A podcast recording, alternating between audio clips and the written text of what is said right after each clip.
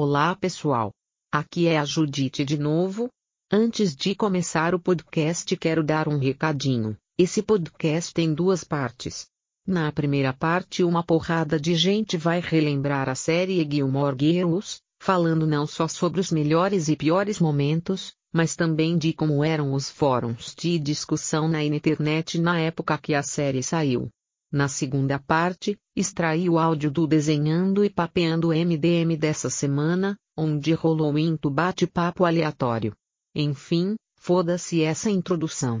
Antes de sair, deixo uma piadinha babaquinha, o que o Tomatinho foi fazer no banco. Tirar o extrato. Hein? Extrato? Sacou? Hein? Hein? Enfim, fiquem com o podcast.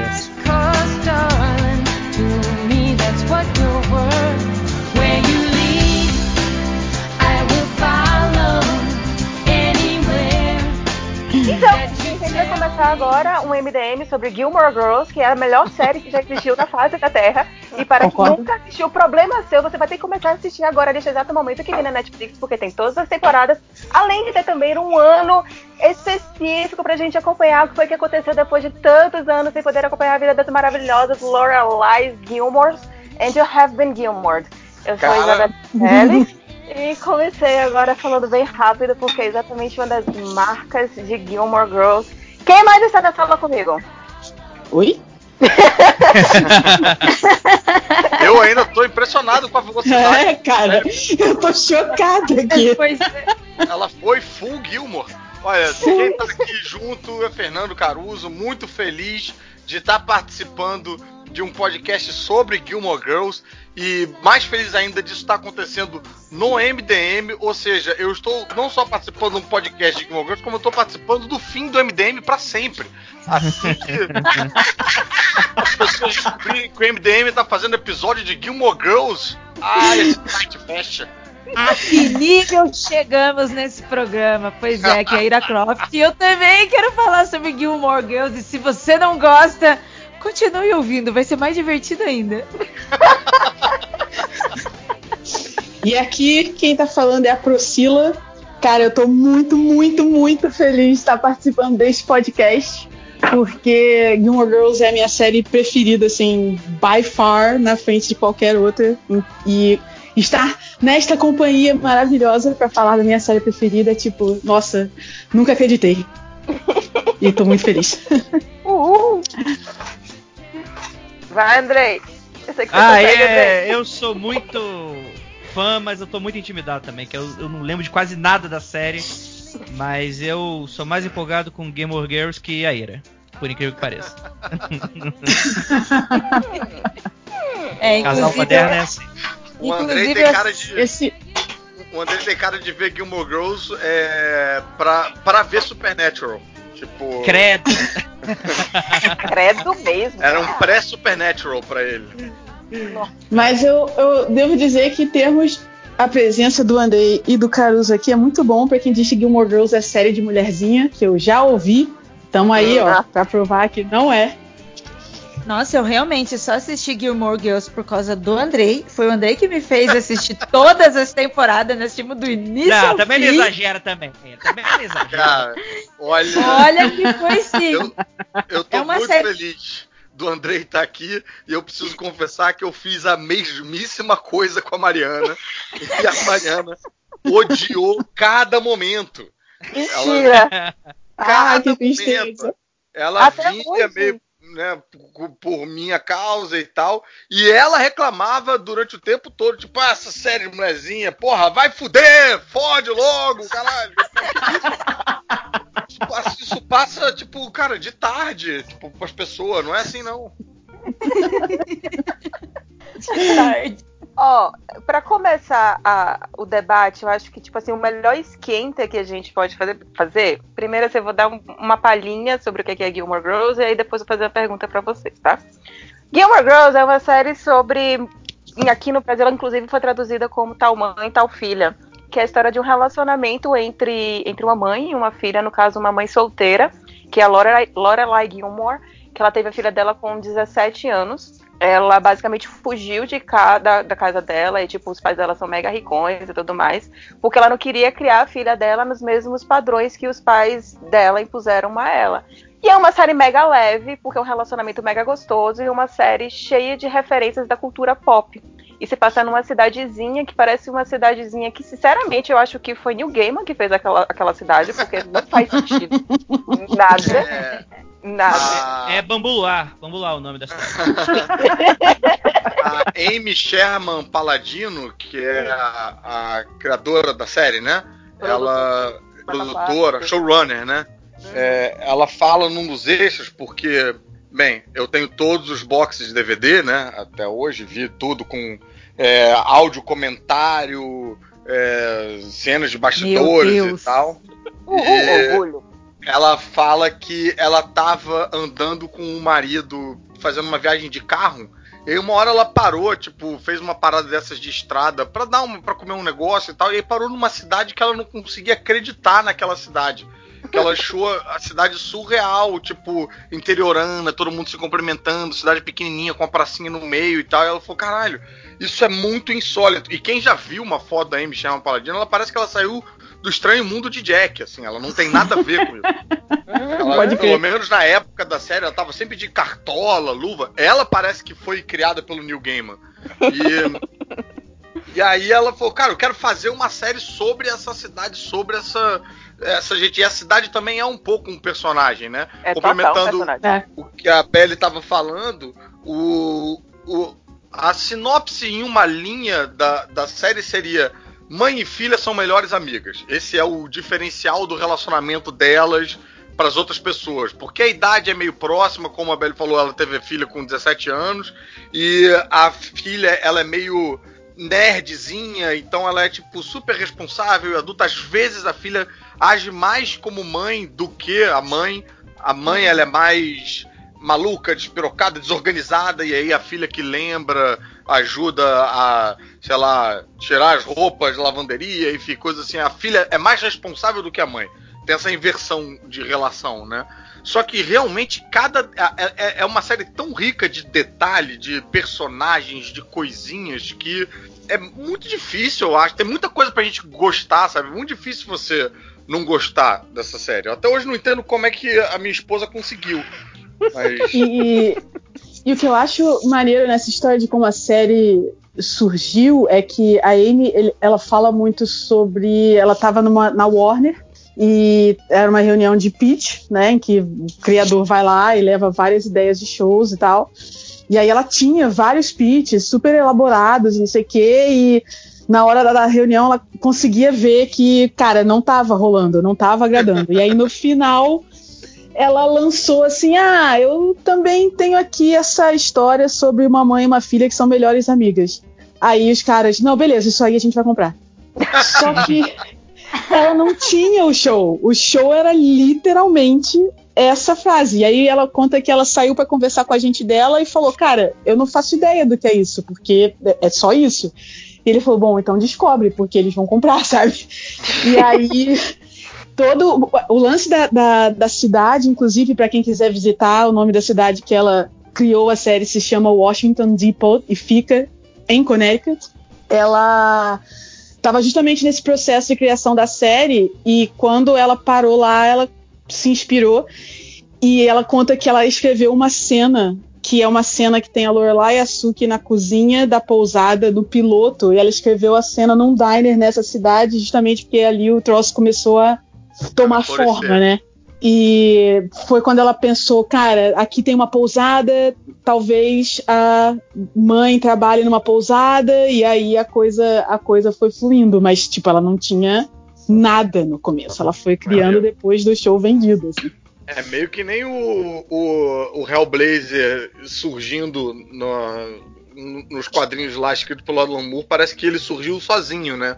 Ah, do jeito que você tá descrevendo, parece que a série meio que baixou nela, né? Tipo, ela foi vendo acontecer. A, a série precisava acontecer, né? Não foi uma coisa pré-fabricada de.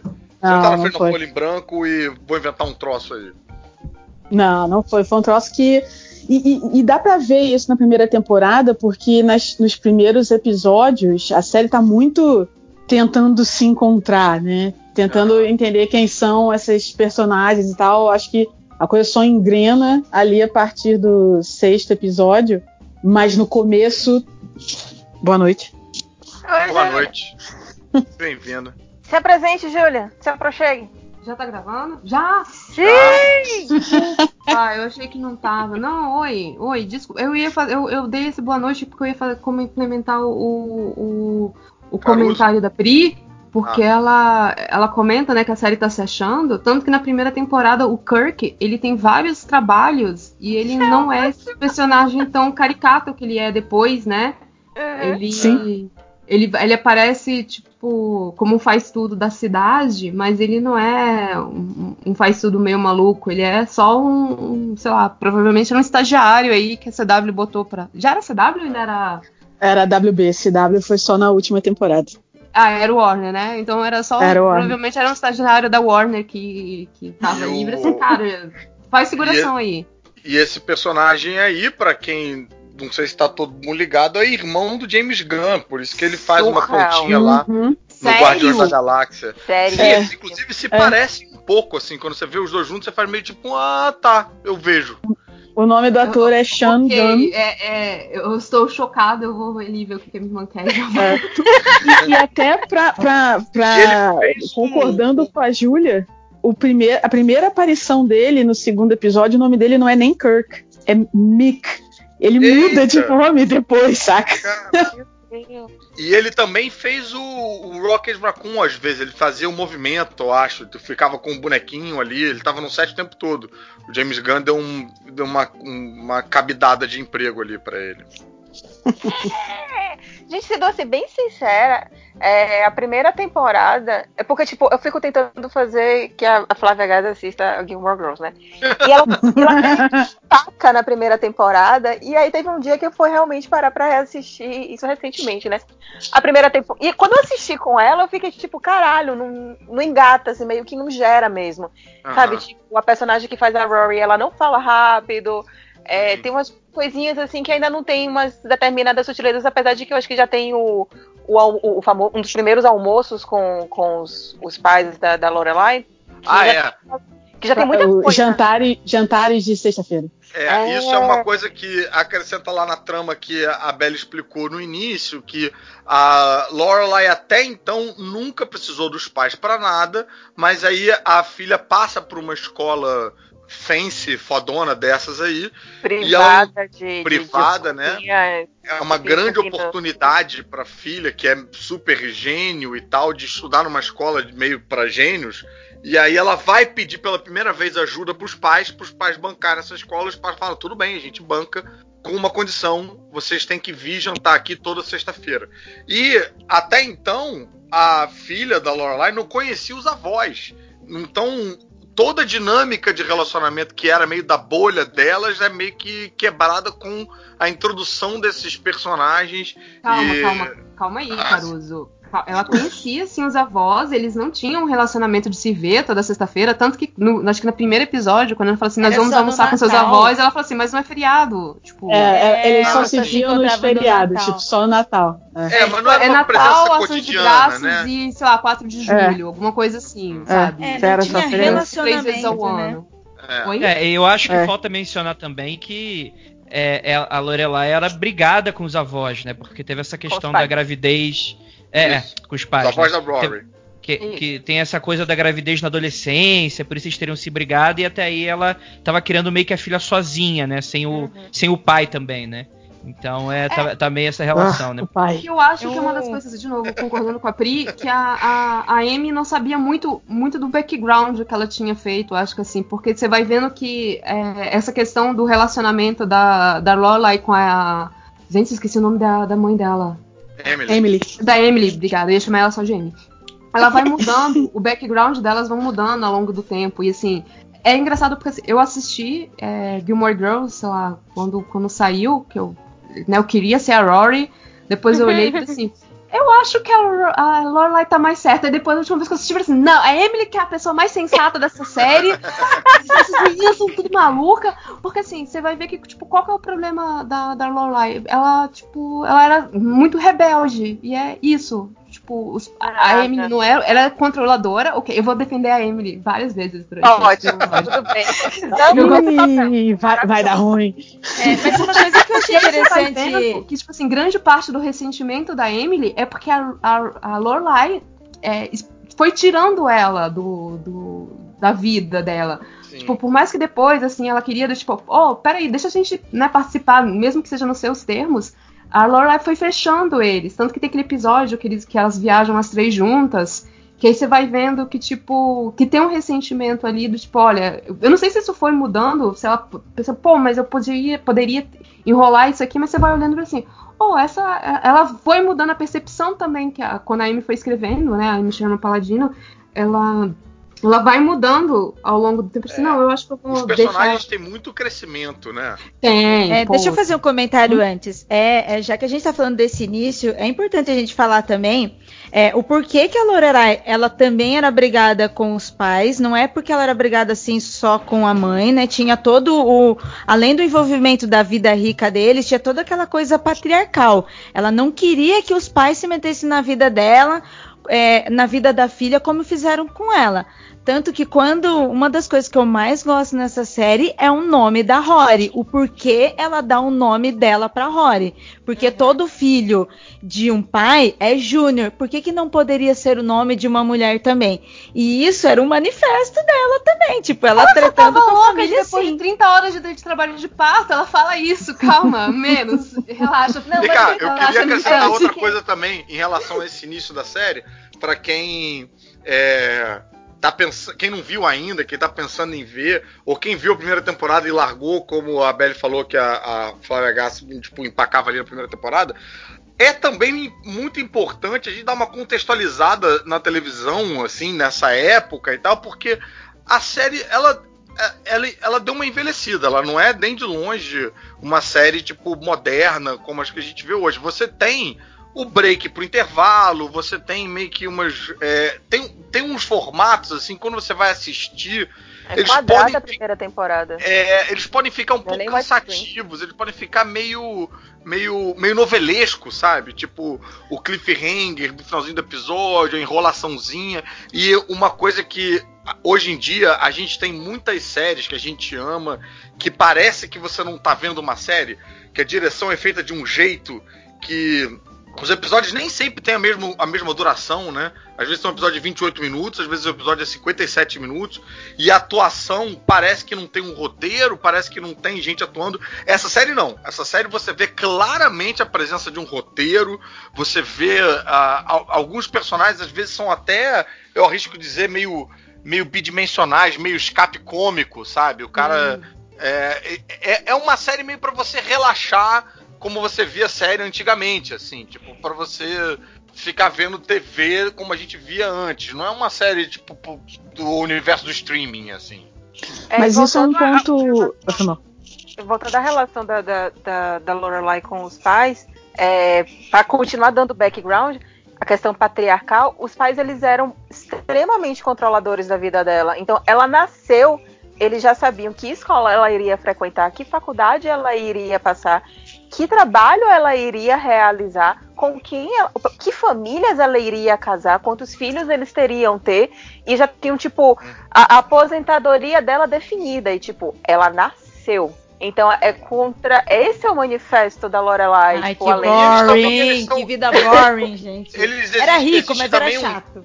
Existe um gap emocional entre eles também, né? Tipo, não tem uma. Eles não conhecem ela, não tem interesse em conhecer ela de verdade, saber as coisas que ela gosta, que, que ela, ela sentia é, enclausurada naquela lugar e não sentia relação muito uma vazia, relação né? com os pais, né? Não tinha uma É uma relação. relação que, que, assim, é muito o oposto realmente do que ela quer fazer com a Rory, porque era uma relação que, que tinha amor, porque é óbvio, a- e, e- ao longo das, sétimas, das sete temporadas, é muito óbvio que a Emily ama a filha, e que o Richard também, que é o pai, né, ama a filha, Uhum. mas é um amor que não é demonstrado. Você não, não pode demonstrar, é uma É, coisa a super não- fechada. Também, ela não e a entende relação- esse amor, né? Ela demora pra Esse- entender. ela não entende e, e- e- porque ela, por outro lado, é alguém que demonstra amor, que é o que ela inclusive tem na relação com, com a Rory. Tanto que tem uma no episódio é, quando da quinta temporada o Richard e a Emily estão celebrando lá as, as bodas, o renovação dos votos, não sei o quê, e ele conta a história de quando a Emily tava a Lorelai teve infecção na orelha e a Emily ela berrava, muita dor e tal. E aí a preocupação deles era, puxa, a gente não conseguia manter uma babá. E aí até a Lorelai fala, é, o problema era a babá. A, a dor que eu tava sentindo era só um side note. Porque é isso, porque não é uma relação próxima, não é uma relação É meio amorosa. profissional, né? É uma relação distante, porque, porque, enfim, é a realidade daquela família. E a, a- eu, eu gosto muito da primeira temporada. Talvez ela seja a minha favorita. Então, quando tem o lance de não engatar, assim, eu acho que não engata no começo, mas a, a partir do episódio da festa de aniversário da Rory, que é tipo o sexto, pra mim a parada é maravilhosa, assim, até o fim. É, é muito a minha favorita. Acho E no episódio. No episódio de Natal, é, quando a Lorelai tá falando da relação dela com o pai, é exatamente isso. Ela fala: meu pai não me comprava Barbie, meu pai não me levava das coisas, ele é um cara bom, ele é um, um cara decente, que trabalhava, que provia o melhor pra minha mãe e pra minha para mim, mas ele não era um cara afetuoso, ele não era um cara que demonstrava afeto. Então acho que isso pauta muito também a relação dela com a Rory e por que que ela rompe, cara. Porque ela fala, isso aqui não é o que eu quero pra minha vida, entendeu? Eu acho que uma coisa que me pegou logo de cara, você falou que você gostou muito da primeira temporada e que eu acho que também me fez é, curtir a série logo do início, é o elenco, cara. Que elenco incrível. Ah, Esses atores são sensacionais e os personagens também são sensacionais. E aí você mistura na cabeça personagem e ator e você quer meio conviver com aquelas pessoas, com morar naquela cidade. É muito doido, assim. A, a protagonista, a, que, é a, né, que faz a Lorelai, cara, eu acho ela Lauren extremamente.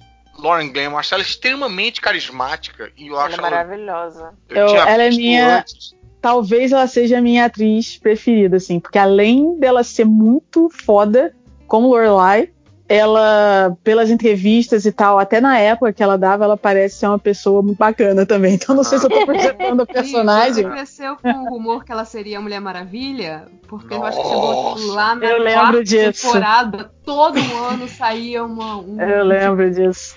Eu não ah, lembro está disso. cotada pra virar a Mulher Maravilha. Nossa, Agora isso é incrível. Isso é incrível. O lance, Ah. assim, até pra contextualizar, eu entrei tarde na série, tá? Porque eu não comecei a ver Gilmore Girls desde o começo. Na época que saiu, lá em 2000, inclusive a série faz 20 anos esse ano, eu, Meu Deus. eu não tinha TV a cabo e só passava no canal da Warner.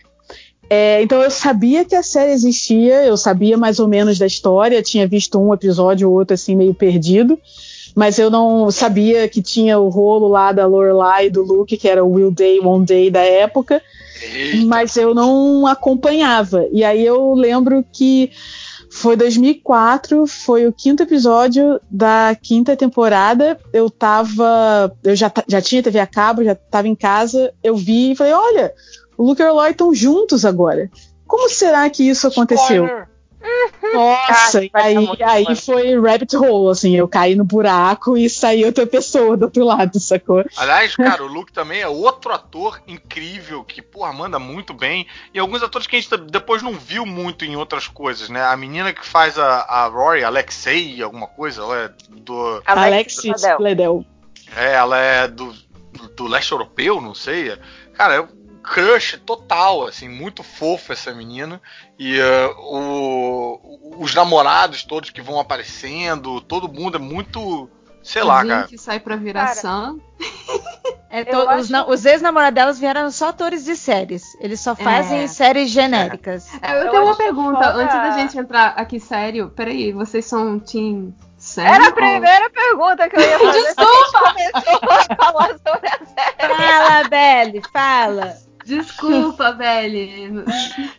Cara, isso é muito um podcast MDM mesmo, né? Vamos lá, vamos, vamos tentar voltar. Nossa, tá uma loucura isso daqui. E eu não pensei que eu ia gravar com fãs desse jeito. Eu estou Caraca, eu, peraí, eu, eu assisti essa série, eu assisti quando passou na, na TV a cabo, assim, do tipo, de ter que assistir, chegava na metade, voltava, aí chegava perto do Natal, tinha um episódio de Natal, aí tinha um episódio de Ano Novo, aí voltava tudo de novo, porque tem aquela, né, aquela coisa de, de temporada mesmo, norte-americano. E aí, quando, come... quando saiu na Netflix, eu acho que eu maratonei toda, assim, lá, em uma semana. É, e eu, eu devo ter ganhado dizer 5 que- quilos. Porque eu tentava acompanhar ela nas comidas gostosas. E eu tinha uma amiga que toda vez que a gente ia pra casa dela e a gente não tinha mesa, a gente parava, a gente ficava estudando, né? A gente parava um pouco. Hum, vamos fazer o quê? Ah, escolhe uma série que todo mundo gosta, Gilmore Girls. Aí a gente começou a assistir Gilmore Girls, eu devo ter assistido já a série inteira, do tipo, da, É. as sete temporadas, umas três vezes. Então, vou assim, dar- eu tenho opiniões muito fortes e muito passionais sobre essa série. Eu vou dar uma carteirada. é, eu fui lá, eu fui no estúdio. é, É o que, Caruso?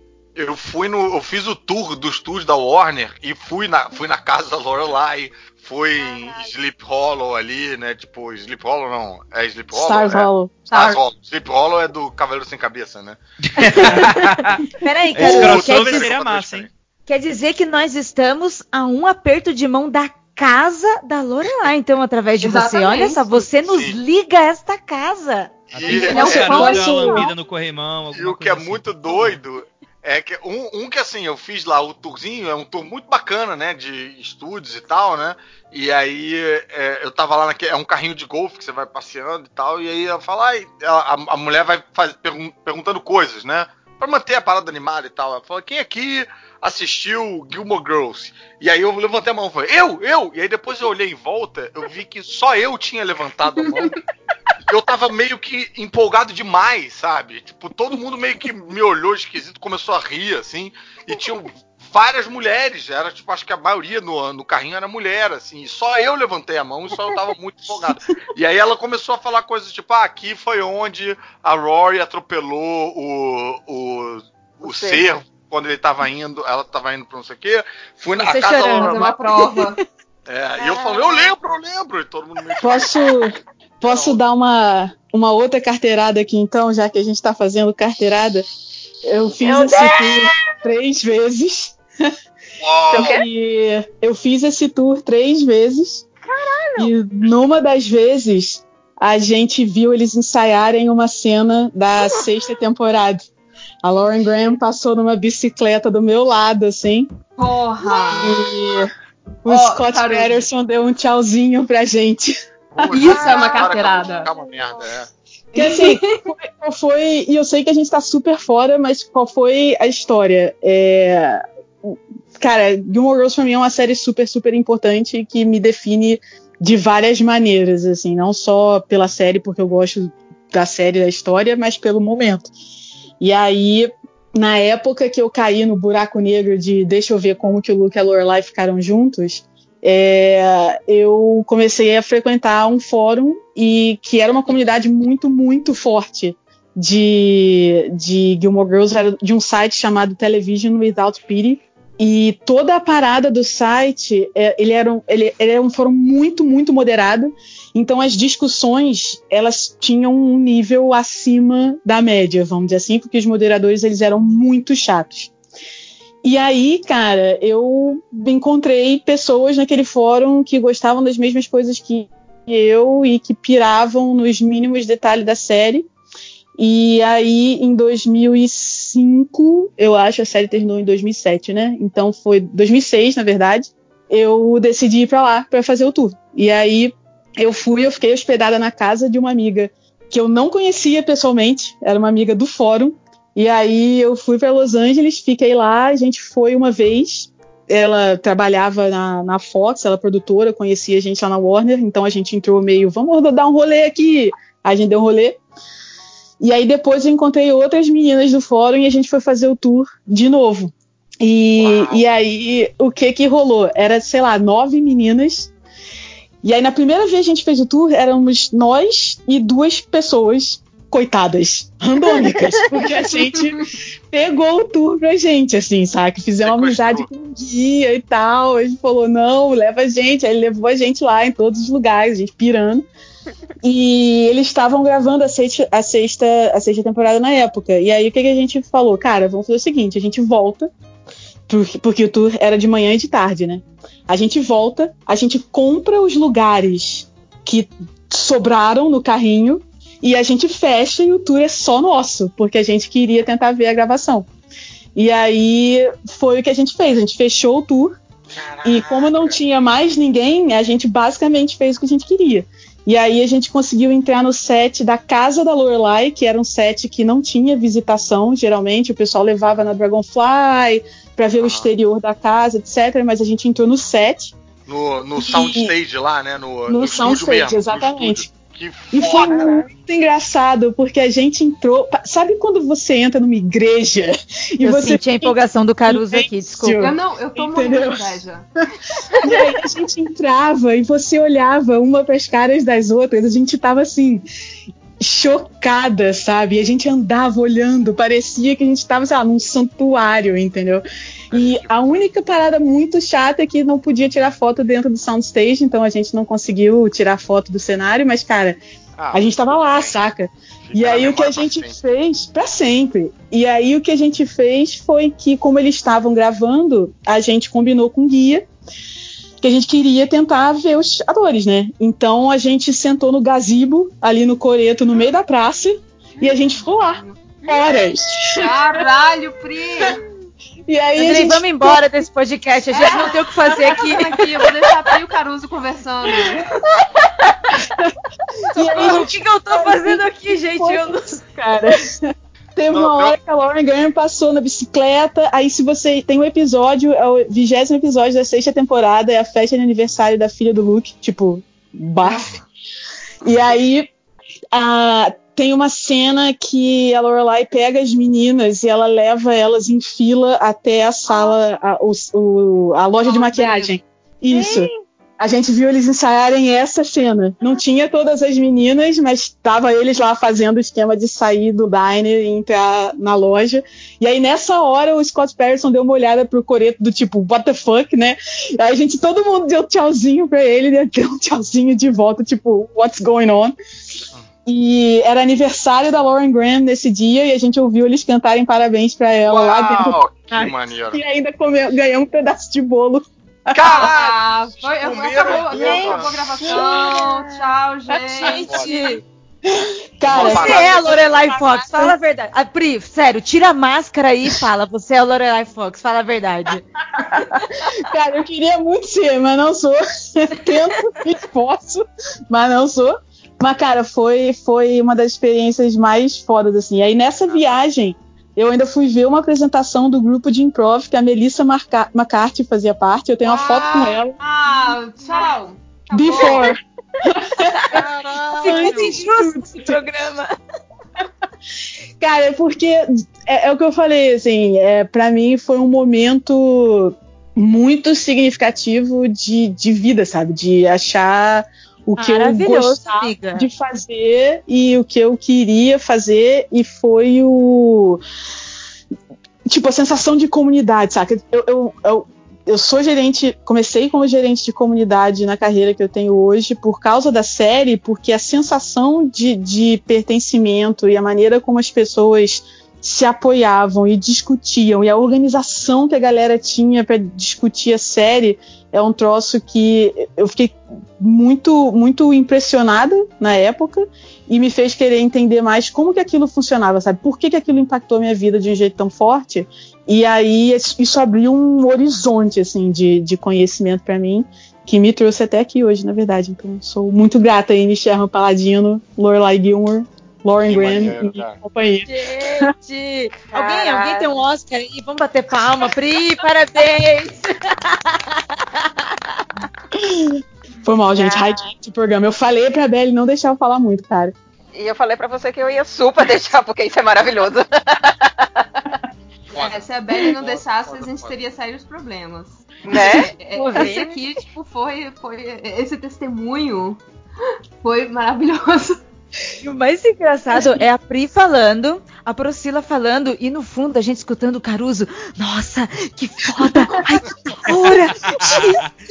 Não, o ponto alto da minha história era dizer que a casa da Lorelai era tipo a casa da Suki, costa a costa. Era isso que eu tinha pra contar da, da minha história. Não- É verdade.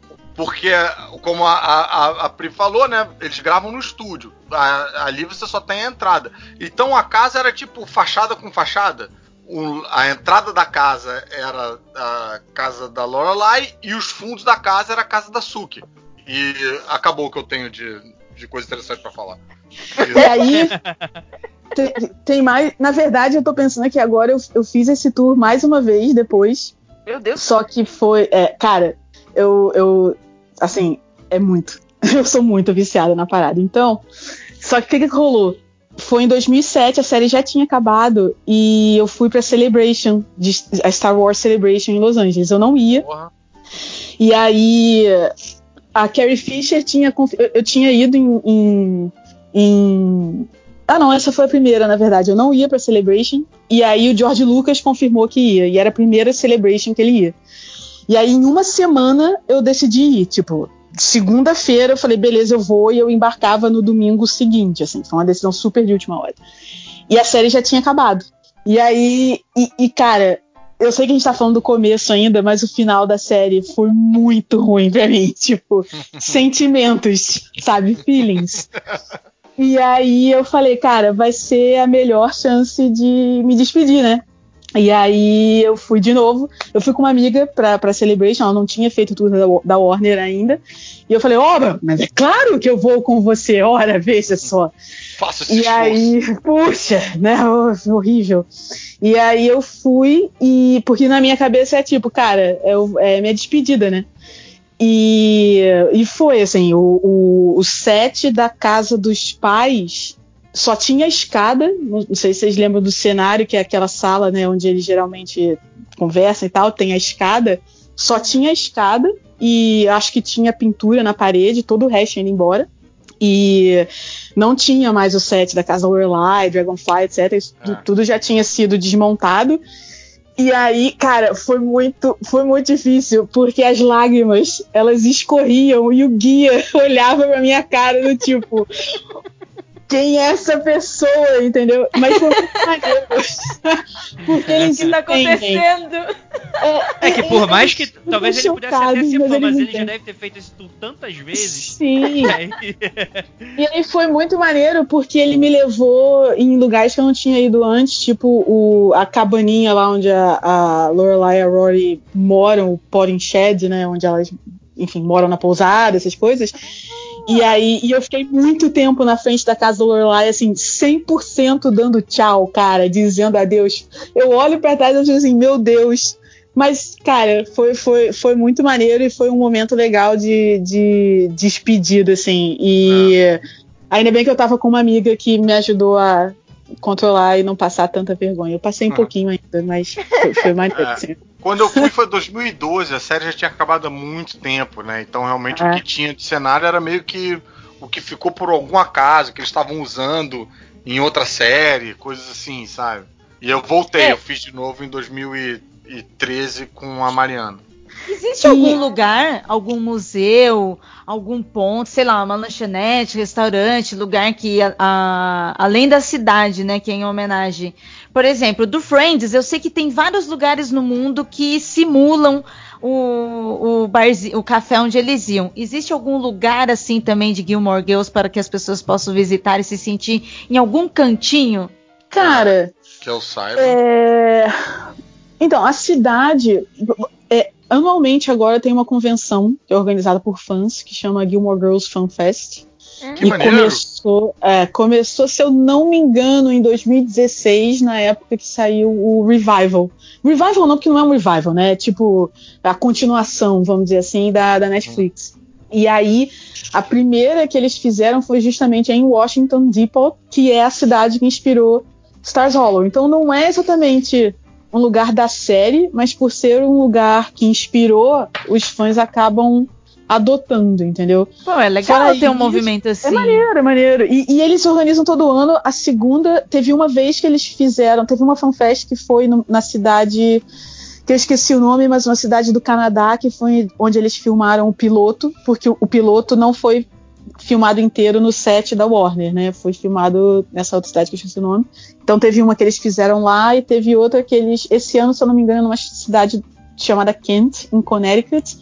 E geralmente eles tentam ficar ali por Connecticut, né? Que é o, o, o, o estado onde se passa a série. Mas fora isso, se você for na Warner hoje, é, obviamente o backlot ele muda de acordo com a série que eles estão que eles estão gravando. Inclusive para a série da Netflix, eles estavam falando que eles tiveram que refazer quase tudo porque eles estavam gravando, sei lá, Pretty Little Liars. E aí não tinha nada a ver, entendeu? Então eles tiveram que fazer. Tipo, o coreto não tava mais no meio da praça, sabe? Eles tiveram que refazer o coreto inteiro. E aí, mas se você vai ao site da Warner hoje, é, é o que Caruso está falando, você ainda consegue estar na frente da casa da, da Lorelai. Mas o que eu sei que, é o, que a Netflix fez quando o- a série deles saiu foi que eles fizeram um dia do Lux Diner nos Estados Unidos, então várias lanchonetes no país viraram. Lux Diner. Ah, foi tipo um dia. Bonitinho, que da hora isso pra fã, mano. Não, é Eu muito tô foda. imaginando. eu- eu- agora, depois de ouvir vocês nessa gravação, eu tô imaginando a cara do Caruso e da Júlia, assim, sabe? Com aqueles olhinhos. Ah! E eu É, sei. eu trouxe a minha que- canequinha do Luke Diner, né? De lá do, do Estúdio Tour. É, tô mostrando até na foto. Que aliás foi o que suscitou a, a- foi essa troca de, de mensagens no Twitter, né? Que suscitou esse, esse encontro. Não dá nem pra chamar de É reencontro, mas. Reencontro com a série, né? Mas de encontro nosso ali, tipo, ah, eu sou fã, você também é fã, diz que a gente trocando GIF ali. Eu botei a foto da canequinha do Luke e é de lá que vem a canequinha do Luke do, do desse estúdio tour. Não, então foi bom, Caruso, ter, ter falado disso, porque aí dá pra eu fazer a grande pergunta. Porque é o seguinte, eu comecei no Twitter falando da que tava assistindo o episódio em que aparecia o Jess. A Rory, ela tem três namorados principais e a gente sempre separa por times, né? Existe o Team Jean, o Team Jesse e o Team... Eu, nossa, consegui esquecer o nome dele Logan. o Logan, Team Logan. E assim, cada um termina arranjando quem é o seu o favorito. E eu, e eu acho assim, sincera, sendo muito sincera, que a depender do seu namorado favorito, eu acho que isso define caráter. Né? e eu gostaria também de dizer que existe Ai, uma que resposta medo! Existe. Belly, eu, eu acho que você está cometendo uma falta aqui, Belly, que você tá deixando de fora o principal é, é, é, chip da série, que não é nem o Tim Jean, nem o Tim Jesse, nem o Tim Logan, é, Tim é o Tim Paris. É o Ah! Tim Paris. Respeita o Tim Paris, que o Tim Paris é, o- é a primeira relação séria dessa série. Caraca, é o JP, cara. JP, contra. que horas que você entrou? Um, uns 10 minutos já. Só esperando o momento triunfal para lembrar dessa maravilhosidade. Muito bem. Então, perfeito. Também existe Eu Team sou contra os que. Tim Paris é um relacionamento abusivo. Concorda? Qual deles não é, né? Quem? É, realmente, né? Mas enfim, eu go- então já que eu comecei, eu gostaria de falar que eu sou Team Jesse, porque eu acho ele muito famoso, muito inteligente, muito incrível. Muito, muito, muito, muito, muito. Eu adoro o. Provavelmente batendo na mulher dele agora, nesse exato momento. Caralho. Pesado. É, usando, usando aquela camisa que eles chamam de wife beater, né, apropriadamente. Caraca, mas é um. é- vocês estão brincando de exatamente de peso? É isso? Podem dar suas opiniões, eu estarei julgando. É. É, cara, é complicado, né? Porque os personagens todos eles vão se transformando, vão mudando, vão decepcionando. Eu era Team Jean, mas aí o final dele é bem escroto, né? Tipo, ele meio que querendo aquele relacionamento meio Donna Reed e tal. Mas eu achava ele um cara maneiro, assim. Eu gostava Tem quando ele graça. aparecia e, e saía na porrada com o- os malucos lá daquela, daquela escola Fence. Eu achava, eu achava o Jim super heróico, assim. O Logan é um babaca no início, Mas aí no final ele acaba mostrando um certo valor e tal, mas cara, continua sendo meio babaca. Eu acho que eu não sou time ninguém, sabia? Eu acho que eu queria eu ficar com a Rory. Ah, Nem a Terry? Tim Caruso. Cara, Paris, cara, Paris é um relacionamento tóxico, muito abusivo, aquela mulher, cara. Nossa, que difícil, cara. Depende A Paris é outra incompreendida. Pera, gente, calma. A, Paris, a Paris foi uma que foi um personagem que foi maltratado pelos roteiristas. Não, e tipo, você Porém, agora. Ainda assim, agora a segunda temporada e eu tô vendo às vezes que a Rory é escrotaça também com com a a Paris. Paris, sim! E, tipo, assim, a Paris tem vários problemas, de, tipo, vocês estavam comentando, ah, porque a, a Lorelai tem problemas com os pais, que os pais eram muito controladores. não sei o quê. Gente, vocês lembram qual que é a, a história da, da Paris? Tipo assim, os pais Ela são divorciados, É. é, o pai dela é tipo, cirurgião, algum é médico Consuela. famoso, e, e depois eles perdem tudo. Os pais dela são super ausentes, quem cuida dela é a babá. A, a mina tem, tipo, uns padrões lá em cima. Vamos com calma aí com- quando for falar mal da Paris, tá? Mas a E- Mariana e- odeia a Rory muito, muito, muito. Talvez. Uma galera odeia a Rory. É, Cara, mas é isso sou que eu do ia falar, assim. trans- transparecer, eu, meu. eu não, eu não odeio a Rory. Eu, não, eu passo a odiar a Rory a partir uma da. sonsa, escrota, que trata mal os namorados. Ela acha. Eu, eu, eu tolero a Rory. Eu gosto da Rory na primeira temporada. Eu tolero até a terceira. Da quarta em diante, pra mim. Tinha um bordão no, no fórum lá que eu frequentava que era o Shut Up Rory. E pra mim, da quarta temporada em diante. Ela é shut virou up uma Rory. escrota, né? Ela não Ah, era escrotinha, ela era uma boa filha, mas depois, tipo assim, ela foi de um de 8 a 80, né? Ela foi É aquela síndrome, síndrome Harry Potter, né? Começou a amadurecer, ficou adolescentezinha. Quando Pois eu fosse é. mais jovem, eu, eu, eu, eu comprava. Eu falava, cara, tá certo, ela tem que ter a piração dela. A menina é muito certinha, ela tem que dar uma pirada e tal. Mas depois, vendo mais velho, eu tava mais, tipo, com. é, é, me, me correlacionando com a mãe, até com a avó. falando, Tipo, caralho, porra, o que essa garota tá Viu? fazendo? Ele caralho. comigo. Não, tanto é, É, que a. Rory que foi escrota com os ex-namorados dela, tanto com o Jim quanto com o Jess, meu, ela foi muito covarde com eles. Sim. É, Eu não sei, eu não. não, não como, como eu comecei a ver a série mais velha, eu sei que tem, tem muita gente que eu conheço que se identifica com a Rory aos 16, Aham. que, cara, adolescente, né? E É. aí você cresce junto com ela, você passa Aham. pelas mesmas confusões e beleza. Só que como eu comecei a ver mais velha, Mais velho um é, eu nunca me identifiquei com a é um Rory, então fenômeno assim. É um fenômeno Eu muito não- parecido com aquele My So Call Life. Vocês viram essa série que é que lançou a Claire Danes? Cara, eu vi moleque era tipo, caralho, é isso aí, é Claire Danes e tal. E, e porra, foda-se esses pais, esses pais são uns babacas e tal. Aí eu fui ver de novo. Meus eu 15 comprei anos, né? Isso, É, foi o é, que lançou o minha nosso Minha vida de cão. Leto. Minha vida de cão. Foi. Minha vida de Minha cão. vida é a Não. mesma série, ela trocou de nome, eu tô ligada. Ah, Nossa, trocou? Ah, tá, não sabia. Mas aí eu, eu comprei o box de DVD e aí fui ver de novo e, caraca, vendo, eu só concordava com os pais. Eu ficava assim, caralho, como esses Então. pais sofrem, puta que pariu. Por isso que assim, eu Idade, não sou, meu querido. eu sou que nem o Caruso, eu não sou Team ninguém, eu sou Team Luke Lorelai, que é o único relacionamento que me importa nessa série, cara. Pra Rory eu tô tipo, ai, whatever, Rory, eu É. tô nem aí pra você. Eu, eu ia falar que eu sou, eu sou 50% como Caruso, que também não sou Team ninguém, mas o Caruso falou que eu queria que a Rory ficasse comigo, na verdade, assim, eu- nesse aspecto, eu sou mais tipo um Luke, eu me via mais no papel do Luke, tipo assim, não, menino nenhum é bom pra Rory. A Rory é a minha garotinha, sabe?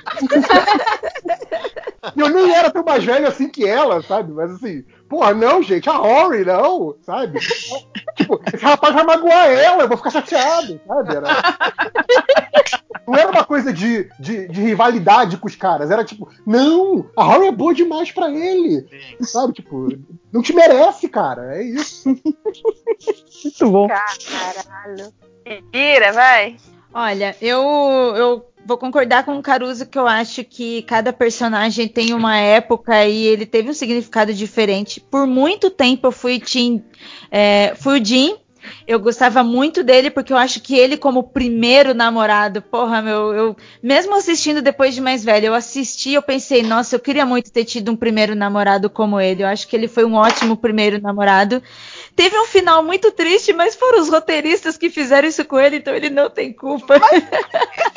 E a terceira porque... temporada não é a melhor temporada da série, né? Vamos combinar aí. Então, e até porque a Rory foi, meu, tipo assim, ok, acontece com ela, acontece com os meninos também, acontece com todo mundo, se apaixona por duas pessoas, fica na dúvida tal.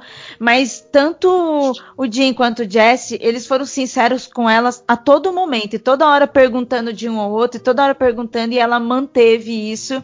Eu acho que ela prejudicou muito mais os dois do que eles a ela. Hoje eu não torço pra ninguém, na verdade, sabe? Porque hum. depois de um tempo eu não virei eu fã como vocês. Mim. Exatamente, eu torço pra mim. Inclusive, inclusive eu ficaria com todos eles. e com ela não? Olha, com, não, com todos eles da série. Mãe, filha, os namorados, o Lu. A instrutora de dança do. Me espere. Me espere. Júlia, seu time o quê? Opa, é, eu sou time Jazz, mas eu Uhul. concordo com tudo que. É, é por isso que eu falei, tipo, eu não sei porque como é que você acha que, que tipo, você estava errada. Assim, o Jess, é, o Jess é uma pessoa fantástica, assim, o personagem ah, Jess é muito bacana. Gente, é... ele tinha quebrado pro lado, é maravilhoso. É, e assim, pô, ele sendo atacado por, por, por gansos é muito legal. É, mas o, é porque eu, eu acho o Jim meio bundão. E eu acho. é, é porque, sério, o, o início da. O início do namoro deles é tipo Rory, Jim, Rory. É, é tipo, é meio. Ele vira meio stalker na segunda temporada. É. Então, e assim, eu, eu, acho que. Eu não sei se, tipo. É, cara, a gente tra tratando ela como se fosse nossa amiga, né? Tipo assim, o amadurecimento é da Rory. Cara, 100%, Rory. O amadurecimento da Rory acaba melhorando, assim. Tipo, eu acho que é uma das melhores relacionamentos, tipo, melhores momentos da Rory como pessoa é quando ela tá namorando o, o Jazz, sabe? É quando ela se torna uma, mais ser humano e menos do tipo, ah, eu tenho que estudar, ah, eu tenho que ler Mob Dick dez vezes. Caraca, amiga, você já leu a parte do. Com certeza, quem escreveu não leu a parte do cetáceo de Mob Dick. Porque aquela ali é dolorido. A história é bacana. Corta a parte dos cetáceos. Quando ele começa a explicar o que é um cetáceo. Que nem tem esse nome na época. Tipo, tá, mas tá. Não é isso que eu quero falar. É, então, ela, ela melhora.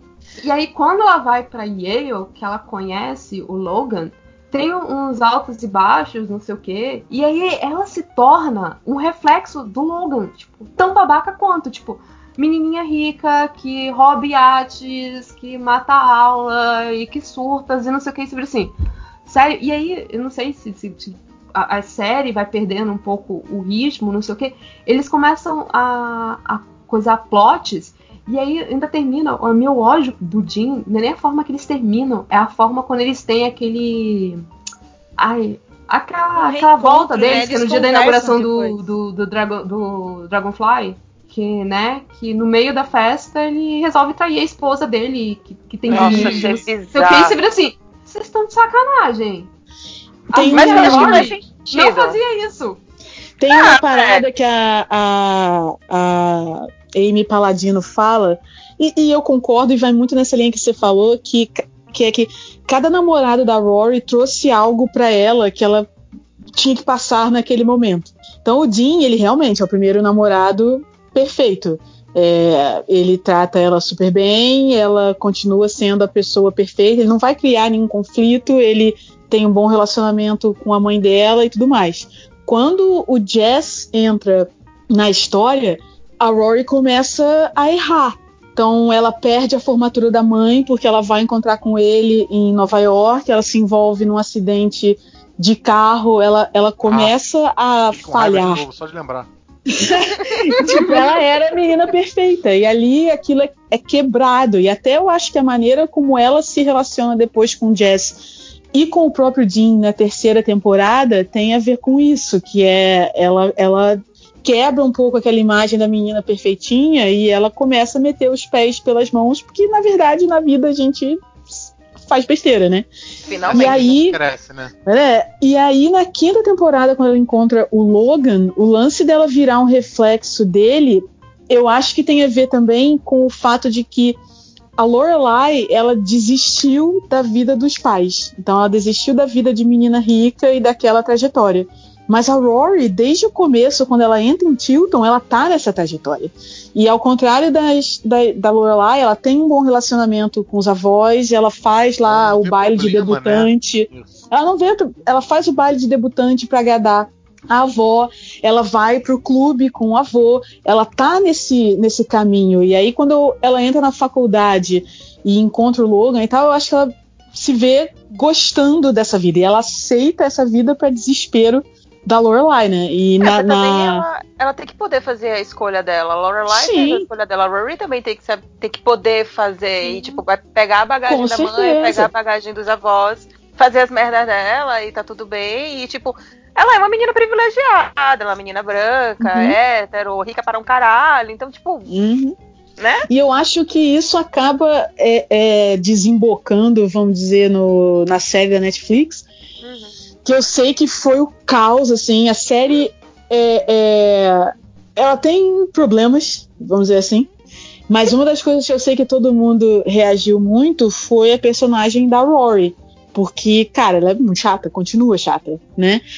E ela tá lá com seus 32 anos, meio sem saber o que fazer da vida, queria ser jornalista, não conseguiu. Ela tem um Millennial, né? entitlement ainda. Oi, Pois tem é, e aí eu fico- história do namorado que ela não termina, que ela esquece de terminar, cara. Pois Isso é. é. Então, mas isso aí eu tenho, eu tenho uma opinião específica sobre isso, que não tem muito a ver com a Rory, mas tem a ver com a série como um todo, assim. Mas Eu o lance da Rory é que as pessoas ficaram chocadas assim, gente, olha a quinta temporada, sabe? Ela vai pra uma festa que só tem meninos de Yale, porque a avó quer que ela arrume um novo namorado, que é quando ela termina com o Dean pela última e definitiva vez.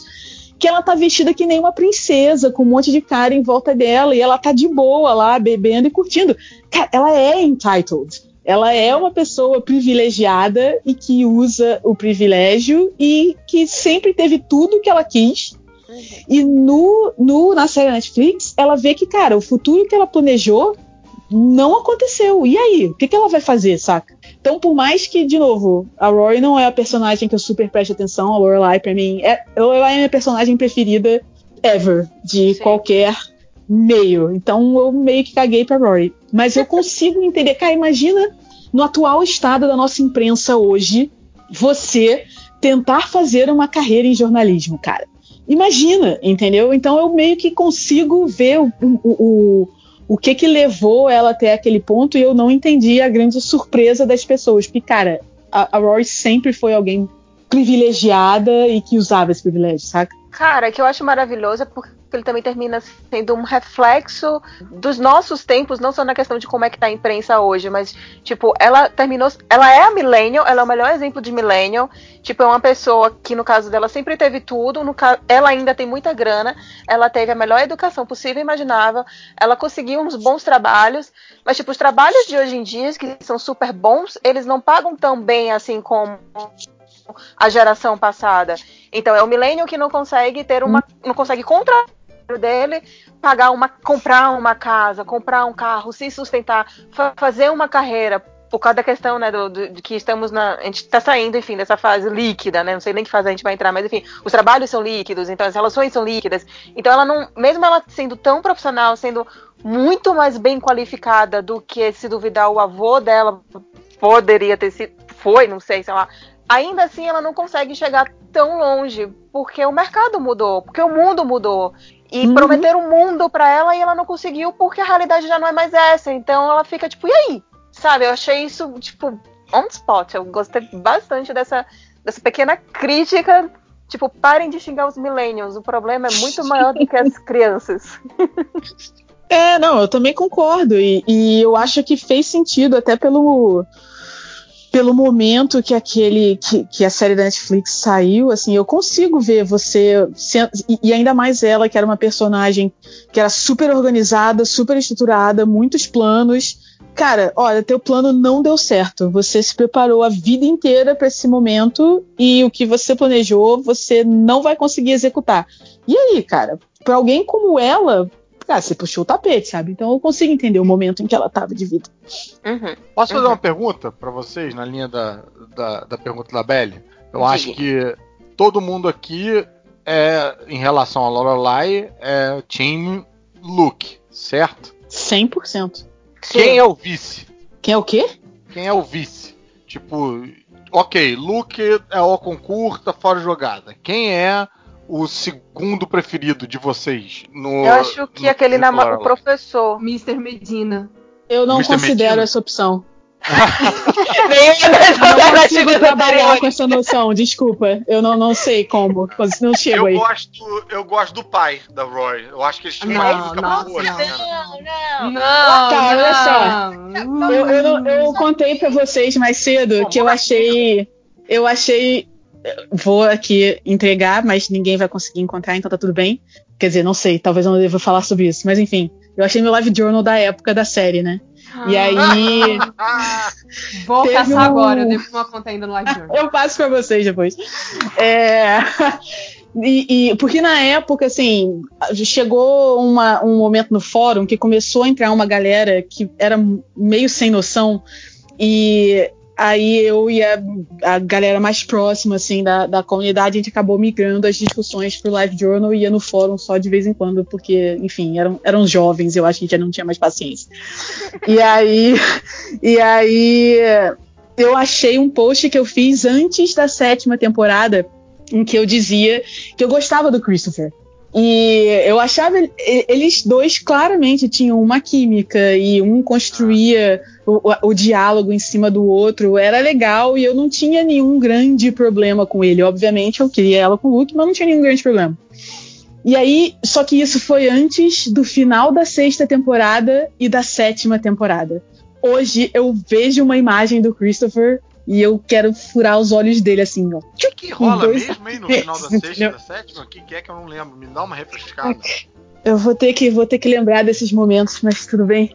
É, a sexta, no final da sexta temporada, a sexta temporada pra mim tem duas metades, tem o começo e o final, e a primeira metade é maneira, que é a Rory e a Lorelai estão brigadas, né? Porque a Rory roubou o barco, saiu de Yale, não sei o quê.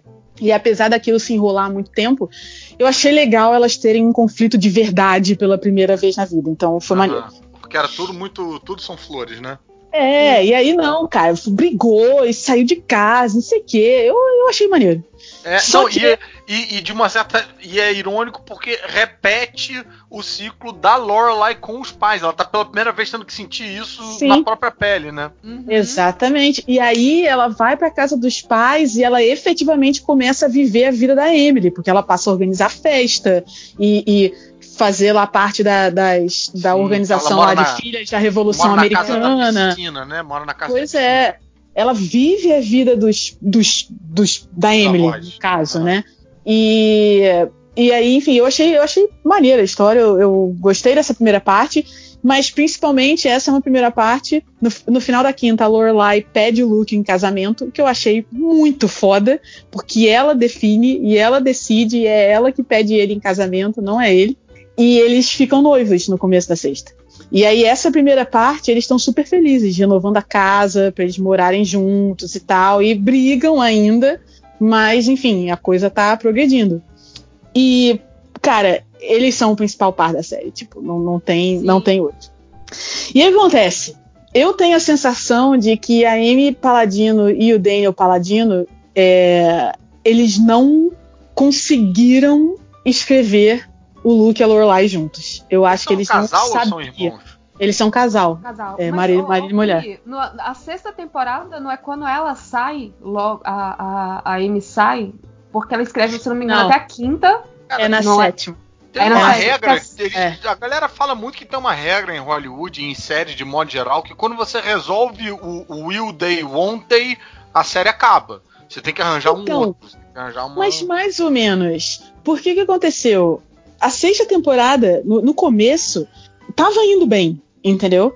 Só que eles queriam criar conflitos. E eu lembro que as discussões que a gente tinha na época eram assim: o conflito vem de duas pessoas, duas pessoas super independentes, cheias de bagagem, como eram os dois, tentando criar uma vida juntos. Maluco, tem muito conflito para você explorar, explorar, explorar. Só que o que aconteceu? No meio da sexta temporada, no mesmo episódio que a Lorelai e a Rory fazem as pazes, a Amy introduz a April, que é uma filha perdida que o Luke não sabia que tinha. É a É a Rory. É a Rory de 12 anos de idade. E aí, e aí vai Posso tudo um caralho. da April depois? Entendeu? Ah, pode. E aí, da sexta, a segunda metade da sexta temporada, pra mim, não é Gilmore Girls, porque os personagens começam a agir de maneiras que eles nunca agiram antes, Ah, super inconsistentes. É, é, cara, foi caos. E aí eu lembro que a gente ficava assim, sofrendo com a parada porque tinha spoiler na época. E a gente sabia o que ia acontecer.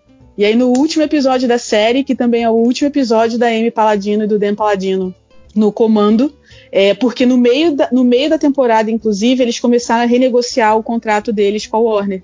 E a Warner ia se fundir, a rede da TV da Warner ia se fundir com outra rede lá nos Estados Unidos e criar uma outra rede que é a CW, que foi a, o que a Julia falou no começo. Então, assim, tava uma puta confusão de renegociação de contrato. As atrizes só tinham mais um ano de contrato. E aí a Amy queria mais coisa, queria mais dinheiro, queria mais não sei o quê. Eles não conseguiram chegar a um acordo. E aí a Amy falou: beleza, falou, valeu, tô indo embora. Eu, Priscila, fã, eu tenho a sensação de que na hora que ela viu que a coisa não ia dar certo, ela resolveu fuder o coreto. Entendeu? E tacar um gasolina na parada, queimar e mandar um grande se fode aí pro próximo cara que ia entrar. Porque, cara, a cagada da segunda metade que termina com a Lorelai é, terminando com o Luke e dormindo com o Christopher. Que era tipo a coisa que a gente sabia que ia acabar com o relacionamento ali para todo sempre, saca? Que não foi o caso, graças a Deus, mas enfim, acabou. E, cara, eu lembro da depressão que tomou conta do fandom, saca? Era tipo assim, as pessoas chocadas, disheartened, sabe? Do tipo, cara, olha a bagunça que essa mulher deixou, entendeu? E aí você vai pra uma sétima temporada em que ela não tá. E assim, o, o Daniel eu acho ele horrível. Ele nunca mais deveria poder escrever um episódio de Gilmore Girls na vida dele. Mas a Amy, ela é muito boa. E mesmo no final, quando ela já não era a Amy da primeira temporada, ela ainda tinha uma voz muito característica e um, um jeito muito característico de entregar os episódios. E aí na sétima temporada você fala assim, cara, não é o show era ela, né? E sem ela o que que vai vir por aí? E aí na sétima, é, eu entendo a decisão que eles tomaram. Na sétima temporada, a Lorelai começa a namorar com Christopher, casa com ele e termina tinha com ele. disso. É, então. Caralho. Eles casam. Pois é. E terminam. E, e eu lembro que a gente, assim, todos os fãs já sabiam, apesar do cancelamento ter sido surpresa, surpresa assim, não, estava confirmado, todo mundo desde a set, desde o do final da sexta estava trabalhando com a sétima temporada é a última. A gente não tinha certeza, mas estava todo mundo assim, cara, muito preparado que a sétima temporada podia ser a última. E aí, quando ela começou a namorar com Christopher, eu lembro da gente assim, cara, o Luke e a Lorelai tem que ficar juntos. Como assim isso tá acontecendo? Só tem 20 episódios, saca? Só tem 17 episódios. E aí eles casaram. E a gente assim, meu Deus, cara, tem poucos episódios. E aí foram 14 episódios até eles terminarem, se e irem embora. E aí eu lembro que o meu post no dia, no final, tinha assim: é isso aí, galera, we made it! E todo mundo comemorando, porque, nossa, it was over, sabe? O cara foi embora. E aí, no final da sétima, enfim, eles têm que correr pra cacete e acontece o que nenhum de nós queria que acontecesse, que é o Luke e a Lorelai ficarem juntos, tipo, na penúltima cena do último episódio da série Meio, todo meio nas sabe? coxas, né? muito nas coxas, assim. O, o- o- eu entendo o que eles quiseram fazer em termos de história, desenvolvimento do personagem e tudo mais, Mas, cara, foi bem frustrante, assim. Tanto que quando eu fiz maratona da série agora, recentemente, nesse início de ano, tinha episódio da sexta e da sétima que eu só tinha visto uma vez quando foi ao ar. E eu nunca voltei a ver, porque todas as vezes anteriores que eu assistia as temporadas, eu parava no meio da sexta e não seguia adiante, saca? Gente, eu falo demais, cara. Não me deixa falar desse jeito. Não, Não, tá, tá ótimo. ótimo. é o que a gente quer, exatamente. Eu É entendo todos gente- esses sentimentos que você passou, Pri. É, Ai, Pessoas que me entendem, cara. e é engraçado que a gente fica muito. Porque agora eu tô assistindo a segunda temporada e, tipo, caralho, isso é muito bom, isso é muito maravilhoso. E aí a gente lembra de como é que terminou e você fica tipo, ah, é. Ah, é. Hum, verdade. Assim, cara, se eu fosse ser muito sincera, a sétima temporada não é de todo ruim, entendeu? O último episódio, inclusive, eu acho que ele funciona bem como um último episódio. Tem momentos na série que são legais. Quando a Lorelai canta I Will Always Love You pro Luke, eu sei que tem gente que achou a cena super awkward e tal. Eu amo, cara. Eu vejo até hoje, eu termino a série, eu termino a cena, eu volto no YouTube, né? Porque eu faço isso. Eu vou ver a Lorelai cantando de novo. Eu entro lá no YouTube e vejo. E, e eu sempre termino com um sorriso, saca? Então tem momentos, mas é que quando a gente para pra pensar no que, que poderia ter sido, é, é, e não só pela Seth e pelo cara novo que entrou, mas pela própria Amy, a cagada que ela fez na sexta temporada, é, dá uma dor, saca? Do tipo, cara, podia ter sido muito foda e terminou meio, é, foi, foi, foi legal, assim, sabe? E tem algumas decisões de, de roteiro que eu acho que também é muito reflexo da época. Tipo, a gente ainda não tinha tanta essa mentalidade de que, tipo, cara, se, o bro- se você tem um filho de um brother com seus 17 anos, esse cara some da tua vida, só dá um oi, não te ajuda financeiramente com nada, você depois não vai casar com esse brother, sabe? Tipo, a gente sabe que o- a, a, a Amy Sherman Paladino, ela continua fazendo séries com personagens femininas fortes, independentes, extremamente críticas, afinal de contas, hoje em dia ela tá fazendo é, The Marvelous Miss Amazing Miss Maisel. E, tipo, acho que hoje nem ela, nem, nem ninguém tomaria mais essa decisão pra esse tipo de série especificamente dela ficar com Christopher. Mas, naquela época, o pessoal ficou tipo, ah, mas ele é um cara que, tipo, combina com ela, que agora, agora finalmente, ele resolveu amadurecer, nananã. Então, tipo, eles encaixaram, né? Então, eu acho que hoje a gente também tem muito desse. E principalmente hoje se discute mais a. Se coloca. Tem uma- se coloca mais o pensamento assim da mulher, né? Que é como é que uma mulher realmente iria se sentir. Então, eu acho que essa cagada que eles fizeram, hoje eles sabem que, tipo, não cola mais. Então, mas mesmo na época, é, eu falei, eu entendo a decisão de um ponto de vista de desenvolvimento da personagem, porque eu concordo contigo, eu acho que a Lorelai sempre perdoou o Christopher super fácil. Tipo, o cara decidiu que. Ela ela falou, não vou casar contigo, quando eles tinham 16 anos. Ele falou, beleza, falou, valeu, então, my job here is done. E ele vai Né? embora, se muda, não quer nem saber. Da E ela filha? sempre, pois é, e ela sempre perdoou ele demais. E ela deixava, saca? Ela, ela deixava ele fazer isso, entrar e sair quando quisesse. Eu acho que muito por causa da Rory, porque enfim era o pai dela, mas por causa dela também, porque ela sempre tinha ele lá como aquela possibilidade, porque ela sabia que ele gostava dela e enfim, talvez eles tivessem que ficar juntos.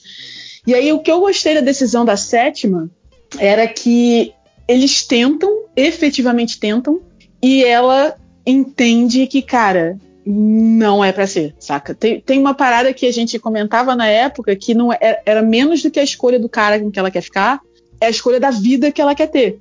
E o Christopher é o cara que é rico, que leva ela pra Paris, que fecha o restaurante, que comp- quer comprar uma casa enorme, não sei o quê. E o Luke é Stars Hollow, diner, hambúrguer e a vida que ela tem no dia a dia. E aí, na sétima, essa decisão dela de, de ficar com ele é tipo, cara, eu vou tentar fazer isso aqui funcionar, até porque todo mundo me diz, minha mãe, o próprio Luke fala pra ela que eu tenho que ficar com esse cara, então eu vou tentar. E no final vê, cara, tentei e não é. E aí é tipo, é, é closure, saca? Tentei, não deu certo, não é isso que eu quero, beleza, falou, valeu.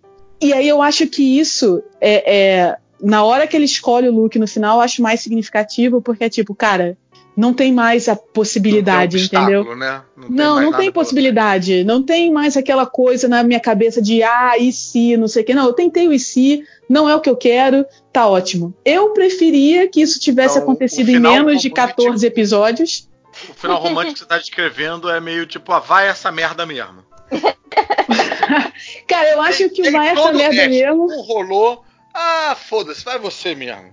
Eu acho que o vai você mesmo é o que ela tenta no começo da sétima. O Christopher é o vai você mesmo. Que é tipo, cara, o cara com quem eu queria ficar é um enrolado e falou pra mim, cara, a gente não vai dar certo, não é pra ser, não sei o quê. Era ele que eu queria, ele não me quer. Tem esse outro cara aqui que tá dizendo pra mim, não, cara, eu te amo, você é a mulher da minha vida, não sei o quê. O Christopher é o vai você mesmo. E aí eu acho que na hora que ela vê o vai Caraca. você mesmo não dá certo, aí a coisa muda de figura e ela toma a decisão do que ela realmente quer, saca? Mas de novo, eu preferia que isso tivesse acontecido. diferente disso, Pri? Manda ver, cara. É porque assim, no- na sexta temporada, quando a April aparece, ele pede um tempo pra, pra- Assim, um tempo não no sentido de um tempo, vamos terminar, um tempo assim, pra ele se organizar, né? Porque, eita, agora eu tenho uma filha, como é que eu vou fazer isso? Né? Como é que eu vou descobrir esse negócio Hum. de ser pai? Que foi uma coisa que a, a Lorelai sempre, né, falou assim, ah, não, eu preciso de um tempo pra lidar com a Rory, Rory em primeiro lugar, não sei o quê. E pra mim, Uhum. assim, eu falo que eu tenho problemas com a Lorelai por conta disso, porque assim, o, o Luke sempre deu esse espaço pra ela. Tipo assim, ah, é a sua vida e a da, da Rory. Tá, então é, vocês precisam de um espaço, eu vou dar aqui. Quando você tem problema, quando eles tinham um problema que ele tentava ajudar, ela falou assim: não, porque ela é minha filha, eu que tenho que lidar com isso. E quando ele pede isso, ela não, não dá esse espaço, eles brigam e ela pega a saída pela tangente, a saída mais fácil. Ela, no lugar dela saber lidar e entender o problema que ela teve com o Luke, não. Ela foge pra Paris com o Christopher, dizendo assim: ah, eu não vou lidar com isso agora, eu vou pegar a saída mais fácil, que é o que? O Christopher, porque como você mesma falou, tipo assim, era aquele do tipo, ah, se eu chegar, tipo, aos 40 anos solteira, eu caso com esse cara. Sei lá, se, se em algum momento os dois estiverem velhinhos e, e encalhados, a gente vai acabar casando. É tipo. Então, assim, pra mim, é, a bomba que a, que a Amy soltou foi aquela, tipo assim, resolve isso aqui agora. Então, porque ele, ela pegou e pegou uma personagem que era muito bacana, muito bem resolvida, que tinha uma compreensão muito boa, e inverteu a lógica da, da Lorelai. Ela se transformou do tipo. em tudo que ela criticava, em tudo que a gente criticava nos outros namorados ou nas namoradas de, de- dos outros personagens, que é do tipo. A tradução do seriado em português ficou mãe e filha, né? Do tipo, era um seriado sobre uma mãe e uma filha. E ela não soube O título do entender SBT quando... era Tal Mãe, Tal Filha. É, Tal da mãe, tal filha, exato. Então, assim, eu, eu tenho sérios problemas com essa sétima temporada. Eu tenho sérios problemas quando aparece a April, porque ela poderia ter sido um personagem muito interessante se ela não fosse uma mini Rory, se ela tivesse sido, tipo assim, uma super patricinha que ninguém soubesse lidar, seria muito bacana. de- Ela era de- uma mini Rory e a Ana era uma Lorelai 2, cara. É, Sim. então, é, tipo, se fosse, se eles tivessem invertido as expectativas, talvez teria se tornado uma sétima temporada mais interessante, sabe? Do tipo, ah, eu vou ali comprar um kit de limpar pedras pra, pra April, porque foi o que eu dei pra Rory quando ela tinha 10 anos de idade. Eu falei assim, sério? Que essa é, é a lógica que vocês vão usar? Sempre a saída mais fácil? Então, pra mim, a sexta e sétima temporada é todo mundo pegando os caminhos mais fácil. Sabe? Não e, teve. e, cara. Não, Ai, fala, pode- desculpa. Não, não, eu, eu, eu, eu fico, eu começo a ficar empolgada, eu começo a ficar com raiva, todos os sentimentos da jovem Mas é por Julia. isso que eu falo que na sexta temporada é, da, da segunda metade tá tudo off. Porque as pessoas não estão se comportando como elas se comportariam. Do tipo, sim, o Luke sempre deu espaço do relacionamento da, da Lorelai e da Rory. Mas o Luke sempre fez parte desse relacionamento de uma certa maneira. Ela envolvia ele. No, Era natural. É, no episódio de Natal, é, eu lembro porque são as cenas que eu volto e vejo sempre. é, ela tá, ela não vai pra festa de Natal. No episódio de Natal da primeira temporada, ela não vai pra festa de Natal dos pais porque ela tá brigada com a Emily. A Rory vai, ela vai lá pro diner e, e o Luke faz o Santa Burger lá pra ela. E ela tá lá toda chateada e não sei o quê, e o Luke fala exatamente por que, ela tá chateada. Cara, você gosta da festa de Natal, é um tempo que você sempre passa, momentos que você sempre passa com a Rory, vocês estão meio brigadas agora, e aí você tá chateada. E ela fica impressionada. Mas é porque ele faz parte da dinâmica. Ele tá de fora, mas ele faz parte. Só que na sexta temporada, quando ele descobre que ele tem a filha, ele tira a Lorelai da dinâmica.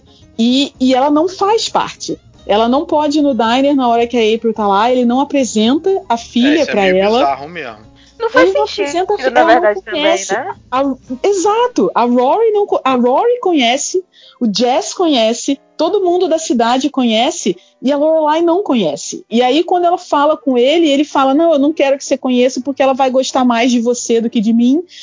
Então eu prefiro que você não conheça ela", que é o episódio da festa de aniversário. Que depois ele vê que ele não consegue organizar a festa de aniversário pra April e pras amigas, chama ela e ela faz uma festa do caralho. E aí, a partir dali, é, é, ne- nesse episódio a Ana reclama, né? Porque, enfim, o Luke disse que era ele que ia organizar e chamou a noiva, não sei o que, parará. E ali é o, o, o, o stretch final da temporada onde tudo vai pro inferno, né? Então, mas são dinâmicas que não fazem sentido, porque o Luke não faria isso, saca? Ele é um cara que sempre compartilhou a vida dele com ela e ela com ele. Eles têm os seus espaços, porque são pessoas independentes, mas compartilhavam a vida. Então ele fica nada a ver. Ela passa a, met- a metade da temporada inteira não falando nada, não se posicionando, não tomando uma atitude, deixando o cara fazer o que quisesse. E isso é construído antes, porque né, ela já tinha dado um ultimato pra ele na quinta e eles terminaram ali naquele momento e tal. Então, beleza, eu tenho medo de perdê-lo, não quero falar nada. Mas, cara, fala alguma coisa, saca? Uhum. Então, a, a, a- a segunda. Eu comprei, comprei essa dinâmica, não, não achei fora de, de personalidade dele, não. Nossa, eu. eu- Eu, nossa, achei muito ruim, cara. Muito Mas ruim. e- deixa eu fazer uma pergunta então. É, vocês não acham que isso pode ser. é, é, esse problema tá concentrado mais ou menos na sexta e sétima temporada. Vocês não acham que isso pode ser um desgaste que a série tava tendo? Porque assim, um grande perigo dessas séries é elas entrarem meio que nesse ciclo de. Beleza, a gente já entendeu qual é desses personagens, eles se metem sempre mais ou menos nos mesmos problemas e a gente tenta evitar isso é, dando eh, novas questões. Então, por exemplo, chega uma hora que a Lorelai vai abrir o próprio empreendimento dela, aí você vai ver a, a Rory na faculdade, que são novos problemas e tal. E e começa a chegar num ponto assim que não tem mais o que falar desses personagens. Vocês não acham que isso não, não foi um método de tentar dar meio que uma balançada assim no jogo e ver o que, que poderia sair disso? Cara, é, é, pra, pra mim o problema todo foi a personagem da April. E por que eu tô dizendo isso especificamente? Porque pra mim foi um, um plot device, saca? Foi um. Ah, vamos dar aqui uma Pô, filha pro Luke. tudo é meio plot device. Sim, mas eu acho que o problema, pra mim, pelo menos na época, é que foi um plot device externo. E uma das coisas que eu acho muito maneiras em. Gilmore Girls é, exato. E, e a história desde o começo vem dos relacionamentos entre essas pessoas. E assim como na vida, cara, tem sempre um monte de coisa acontecendo que você tem que lidar. E porque eles são personagens talvez mais exagerados e tudo mais, esses relacionamentos eram fonte de conflito e você conseguia levar a coisa adiante. Para mim, o problema na sexta foi pegar uma coisa externa que não era orgânica daqueles relacionamentos, que pode ter sido do tipo, cara, não sei mais o que fazer aqui em termos de conflito, vou botar aqui essa filha perdida, é, porque, enfim, já era a sexta temporada. É, mas para mim foi muito, foi muito também a, a, a Amy não conseguindo dar um conflito orgânico pro Luke e, e pra Lorelai, sabe? Foi quase um. Cara, não sei o que fazer, vamos criar um conflito aqui super artificial. Vem e pra cá. mim esse foi o problema. Porque um conflito artificial. A partir de um conflito artificial, os personagens começaram a agir de uma maneira que não era muito consistente, saca? E aí. Exato. Você falou do, do- dos personagens, da dinâmica entre os personagens. Queria dar uma tergiversada aqui, perguntar pra vocês, é, se a Belly me permitir, À É. vontade. qual, quais eram os outros casais preferidos de vocês? Uh, a, a, a, a- Nossa, a amiguinha coreana, que eu esqueci agora, Lane. Lane. E o primeiro, o segundo namorado, no O cara caso. que que era foi o Proxy. não? Isso, sim. Dave. Adorava Dave. Ele era Dave. bom, né? Era, Ah. Zack era o último, Zack é o que ela casa, Dave é o segundo. Não, eu não gostei do casamento. Eu não gosto. Nossa, gente, que, que fim triste a Lane teve. 100%, cara. Foi muito. Cara, ela, ela foi muito escrota. A, a sétima temporada foi muito escrota com ela, cara. Puta que pariu. Mas sim, vamos, vamos continuar com os casais e. Eu, A própria eu gostava Suki e muito da o- Suki com o Jackson. Total, maravilhosos. Jesus, melhor casal também. Sim. Concordo. Acho E que é o meu acho- casal favorito, inclusive. E eu acho que a própria Emily com Richard também é, é, tipo um casal que você fica tipo, velho. Eles Aham. têm os problemas deles por eles serem, tipo, mega ricos e serem muito centrados neles mesmos e, e- e nas aparências, blá, blá, blá. Enfim, tem todas essas críticas aí. Mas em termos de casal, puta que pariu. Era tipo um sempre apoiando o outro. Eu acho que isso é muito foda. Tipo, a, a, Emily, ela queria ser senhora da sociedade. E ela era uma puta senhora da sociedade. O Richard, o Richard queria ser casado com uma senhora da sociedade. Ele era casado com a senhora da sociedade. E ele falou: Vou te bancar. Ele bancava ela e tudo funcionava perfeitamente bem. Eu, tipo, pô, porra, eu acho que tipo, isso também é, é, é um, é um puta casal, apesar de, enfim, ter as questões deles também. Ninguém gostava da, da Paris com aquele maluco baixinho? Não lembro de nenhum eu. Nossa. Não. Um baixinho que era editor não, do jornal. não, insuportável, É insuportável, lembro cara. O pior casal. É, cara, não. Eu adoro a Ah, Paris, mas não. o dinheiro dela, que eles, que, tipo, eles resolvem assim, ah, vamos transformar eles em quebrados agora. Caraca, fica pior ainda. Os caras são, tipo. é, Ah, não faz sentido. Exato. Dentro disso É. eu queria saber também. Paris merecia mais, amiga. Quais eram, se é que tinha algum, né? Os personagens que vocês odiavam. Tinha algum que você falava, tipo, caralho, não suporta esse. Paris, Paris, Paris, Paris, Paris, Paris. Paris, cara. Taylor. O Taylor eu cheguei a odiar mais, mas aí depois, com o tempo, eu aprendi Taylor a é o prefeito, aquilo né? significava. É, É, o prefeito. é o prefeito. Eu acho que É depois tipo- ele. é, Mas ele é muito bom pra roteiro. Não, ele é Sim. muito bom pra roteiro, mas eu acho ele muito chato, cara. Eu sou o Luke nas cenas com ele, entendeu? É tipo, meu Deus, cala a boca. Mas é aquele personagem que você adora com ele era muito legal. É. É, o Michel me irritava. Cara, o Michel, pra mim, tem uma das melhores falas da série inteira. Que eu acho, eu não lembro se no primeiro ou no segundo. É o cara da é o pousada. Gerente, é o gerente da pousada. tá, tá. O francês. o- é, Francês. Hoje eu gosto, só pra, só pra constar, mas Ele falava tudo meio arrastado. O Michel, eu acho que ele, eu- no geral eu gostava deles, mas ele dele, mas ele tinha alguns momentos que eu tava assim, ai, cara, não, calma, menos. Era muito Mas eu caricato, gostava dele. né, o Michel? Muito É. caricato. Então, mas esse lance da caricatura, inclusive, é, me leva o, o ponto que você falou do lance do revival, quando do namorado da, da Rory, que ela esquece de terminar com ele e tal, não sei o quê. É, eu acho que o show teve uma mudança ao longo, das- ao, longo das temporadas, em que ele era mais realista no começo. A primeira temporada é uma temporada mais realista, a Lorelai é uma, ela é divertida, mas ela é séria, e eu acho que ela vai ficando mais. A, série vai ficando mais comédia Mais conforme si vai. Passando. É. E a Lorelai vai ficando mais é, é, comédia e mais engraçada, vamos dizer assim, menos divertida, né? Se eu posso fazer essa diferença. Sei. Mas eu acho que a série, ela inteira, ela tem uma coisa mais exagerada e menos realista. Mesmo na primeira, ela tem um pouco de realidade, mas ela ainda é. A, a Lauren Graham fala muito em entrevista dela ser uma coisa meio teatral, meio exagerada. Cara, você tá falando de uma série que as mulheres se empanturram de comida horrorosa É, sim, e sim, são magras, saca? É. O próprio Marvelous Miss Maisel dela também é um pouco assim, também, também é meio caricaturado, assim, é um pouco Pois é. escapista, não é extremamente realista, não.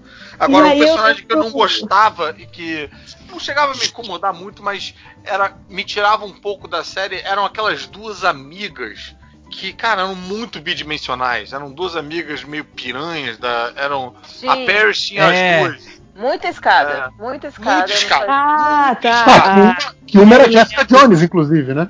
Não, não, não, não. É a Não, a. Jessica e Jones foi mais, foi mais pra frente. A Jessica Jones foi na última temporada. Já É na bom época que a menina não tem nome, né? É a Jessica Jones. É Jessica Jones, é, foda-se. Essa foi é a Madeline e a Louise. O Kirk também, às vezes, ele, ele, era, ele era meio artificial demais pra mim. As, as É. tramas dele eram muito over, a coisa com a mãe era muito tipo. Parecia que você ouvia a musiquinha de comédia no fundo, sabe? Pam, parim, perim, pem, pam. Me dava uma. Sim. Sim. A, a avó também, né? Ela, ela era meio. Qual era aquele personagem do Sai de Baixo? Ah, A, Cassandra. Ah, se Balabania. Cassandra. É, Ela era meio Não, Cassandra. não, de Ah, jeito. Não, não era não. Não, de jeito Adorava a avó. Ela fazia umas ir. caras eu achava Cara. E nos extras lá, a gente vê que ela era mó hippie, cara. Só tem foto dela meio com um saião de palha, assim. Não tem nada a ver Mentira. com personagem. É muito engraçado isso, cara. Muito engraçado. A Ke- Kelly Bishop, que inclusive faz a mãe da Baby em Dirty Dancing. Fica aí essa informação. Ela é a mãe da Baby. Sério? E a, é, e a Kelly Bishop é atriz de musicais, ela fez Broadway, ela dança, ela É, é, ela, ela é muito foda, assim. Kelly Bishop é muito foda. E eu eu me amarro na Emily como personagem, eu adoro ela. Eu acho as cenas, ela tem algumas falas que também são muito maravilhosas. Maravilhosos, não. Mas eu para sempre defenderei, defenderei Lorelai, porque a Emily na quinta temporada, quando ela tenta terminar o namoro dela e não sei o que, cara, a parte controladora dos pais da Lorelai me irrita demais, assim. Mas eu adoro os dois. Os dois como personagem. O Richard tem momentos muito bons também, acho muito foda. Sim. E no final ele fica até melhor e menos, menos babaca, assim. Mas a Emily é muito boa. No personagem que todo mundo ama, que é a, a, a duquesa. Duquesa? Ela é duquesa? Não. Ela é a, a, condessa mãe em Dalton Web, né? Você faz um, um paralelo. Se você odeia uma, Uhum. Sim. você odeia a outra. Não tem como você gostar de uma e não gostar da outra. Sim, Tá? Tipo, ela, não é que elas são tipo Aracibaba, eu odeio pobre. Não, é diferente. Calma, calma aí. Ó, o odinho de vocês pro lado errado. Mas olha só, é um pouquinho, porque a Emily até o, o, o final da sexta temporada, ela trata o Luke muito mal, cara. Como Mas se ela- ele fosse ela- um pé rapado. É mesmo. Pera, mas é uma questão de, tipo assim, ela não odeia pobre. Ela não gosta do Luke porque ela espera, que é uma coisa que, tipo assim, ela espera algo melhor pra filha dela. Que É, foi uma coisa é que o JP Júlia? falou, o coisa que você falou a gente quer alguma coisa melhor pra Rory. Ela queria alguma coisa melhor pra Lorelai, tipo, ela não queria que ela, é, tipo assim... Mas se esse melhor para Lorelai não podia ser pobre, né? Não necessariamente, Exato. porque, por exemplo, quando é com Medina, ela não fala nada. E o Medina não é rico. Porque é um professor. Não, Medina é da- professor da escola foda e tal. Você já viu é o professor rico? Priscila. Mas não é dono de lanchonete na cidadezinha, entendeu? Mas É um cara educado, de escola. Não, não, gente, não. A Ela não odeia do- pobre, mas ela odeia pobretão. Ela não gosta. O, outro. O problema é, o Ele tem uma finesse, né? é, o problema do Sabe é que o conversar. Luke é muito. Tipo, o cara anda de Bruto. flanela o dia inteiro, sabe? Aí tanto É. tem uma série, tem uma frase que eu acho icônica, que ela pergunta assim, ah, o que, que você acha dos Romanov? Aí o Luke responde, tipo assim, ah, tiveram o que eles mereceram. Aí a, a, a Emily sobre assim, ah, vocês se merecem, sabe? Aham. Eu lembro, eu lembro que tinha esse negócio do. Eu, eu defendo a Emily. Eu, eu, eu Júlia, tinha esse negócio da Emily e do Richard, não sei qual dos dois, talvez fosse, fosse especificamente o Richard, que na hora que eles veem que a Lorelai e o Luke estão juntos mesmo de verdade, tipo assim, ok, a minha filha vai ficar com o cara que é dono da lanchonete. Aí ficou querendo convencer ele a abrir franquias. Exato! Né? É. Porque assim, uma coisa é você falar assim, porra, é um maluco que veste flanela, boné de beisebol e, e, e tem uma lanchonete, de dizer, ah, ele é o dono de uma franquia de lanchonetes, né? Tipo, de Aham. apresentar ele diferente nas festas, né? Então tem essa- esse lance do preconceito da alta sociedade, assim, óbvio que tem. Tem. Muito E.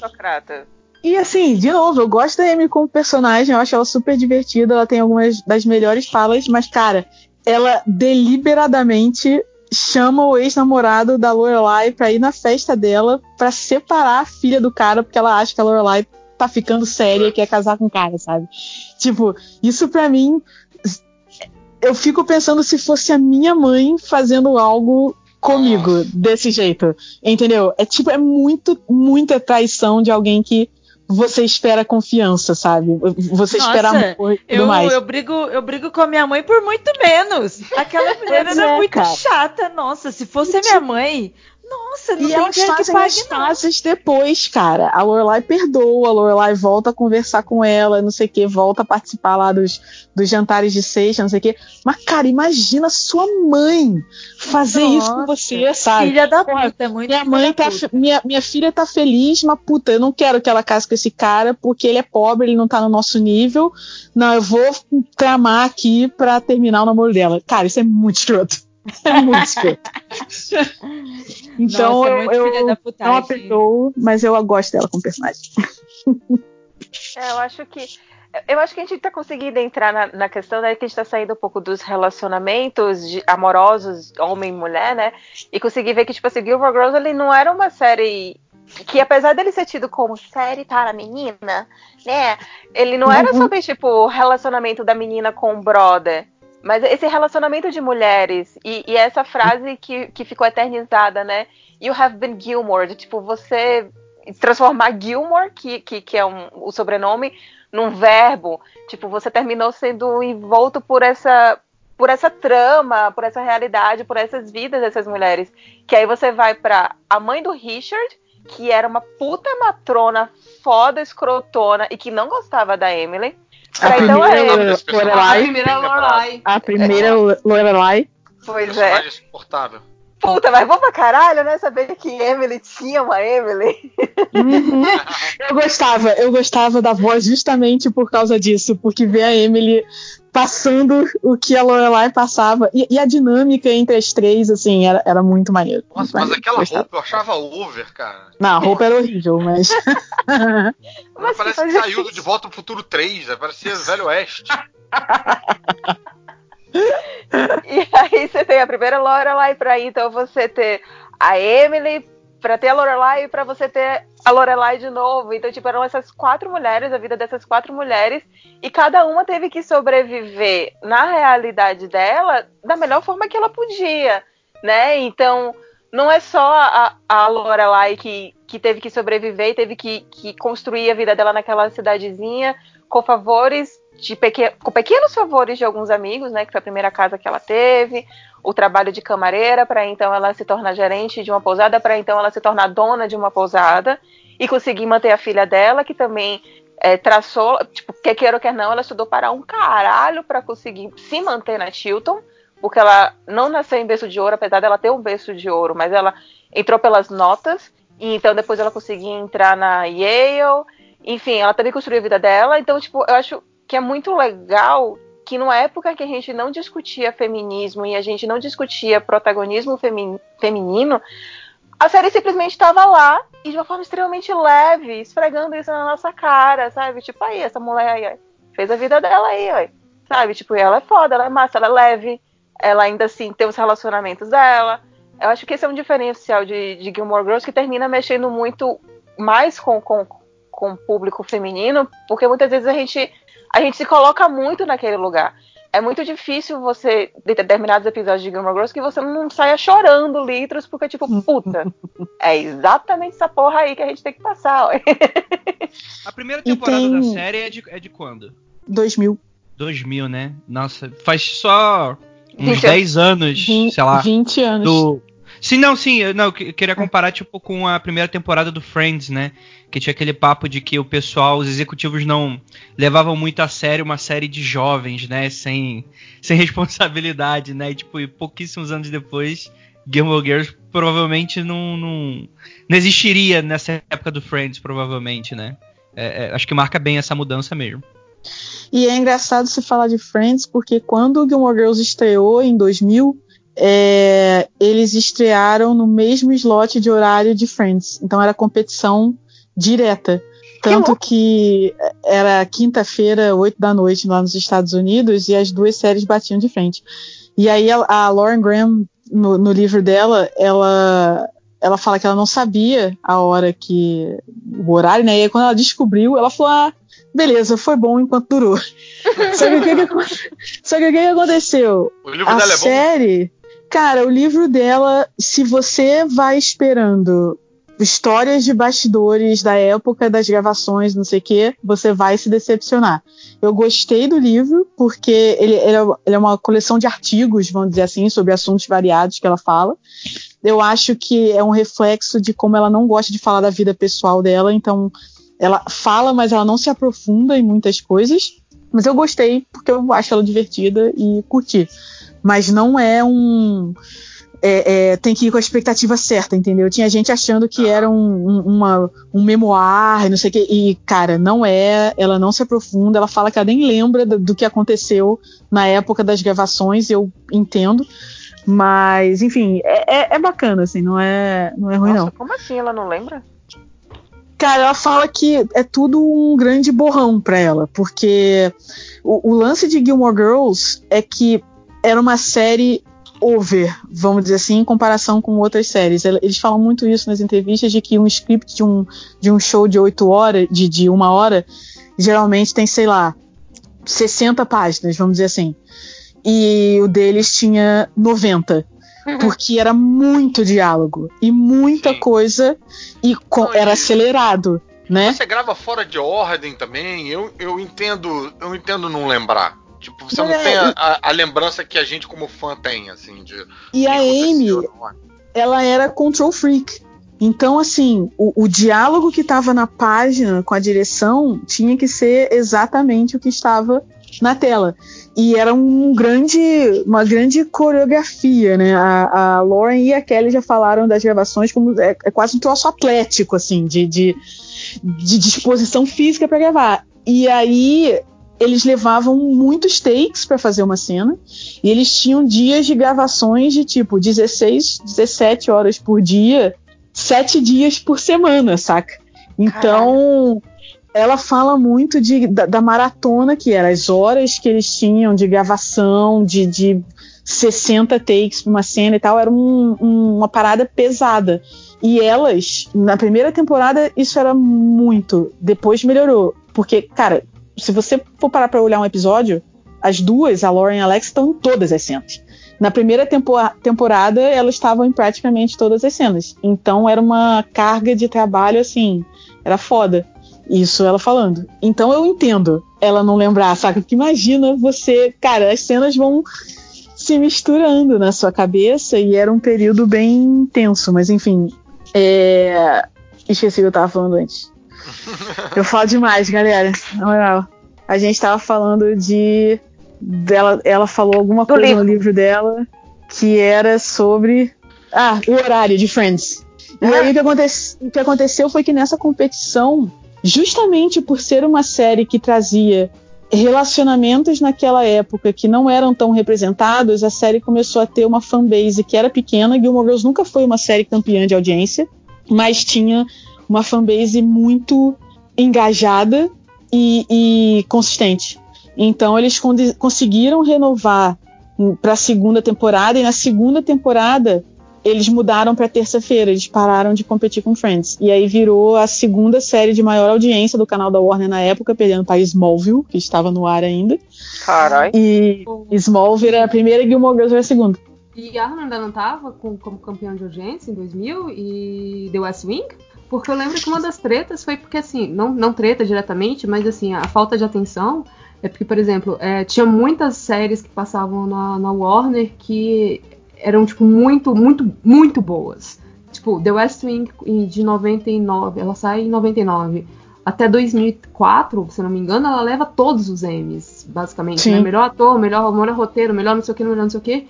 E a, é, né, Plantão Médico é uma religião, né? Não é uma série. A gente começa em 94, 10 anos depois você ainda fala, mas por que, que eu não abandonei essa série? Não sei. O que, que o Carter tá fazendo?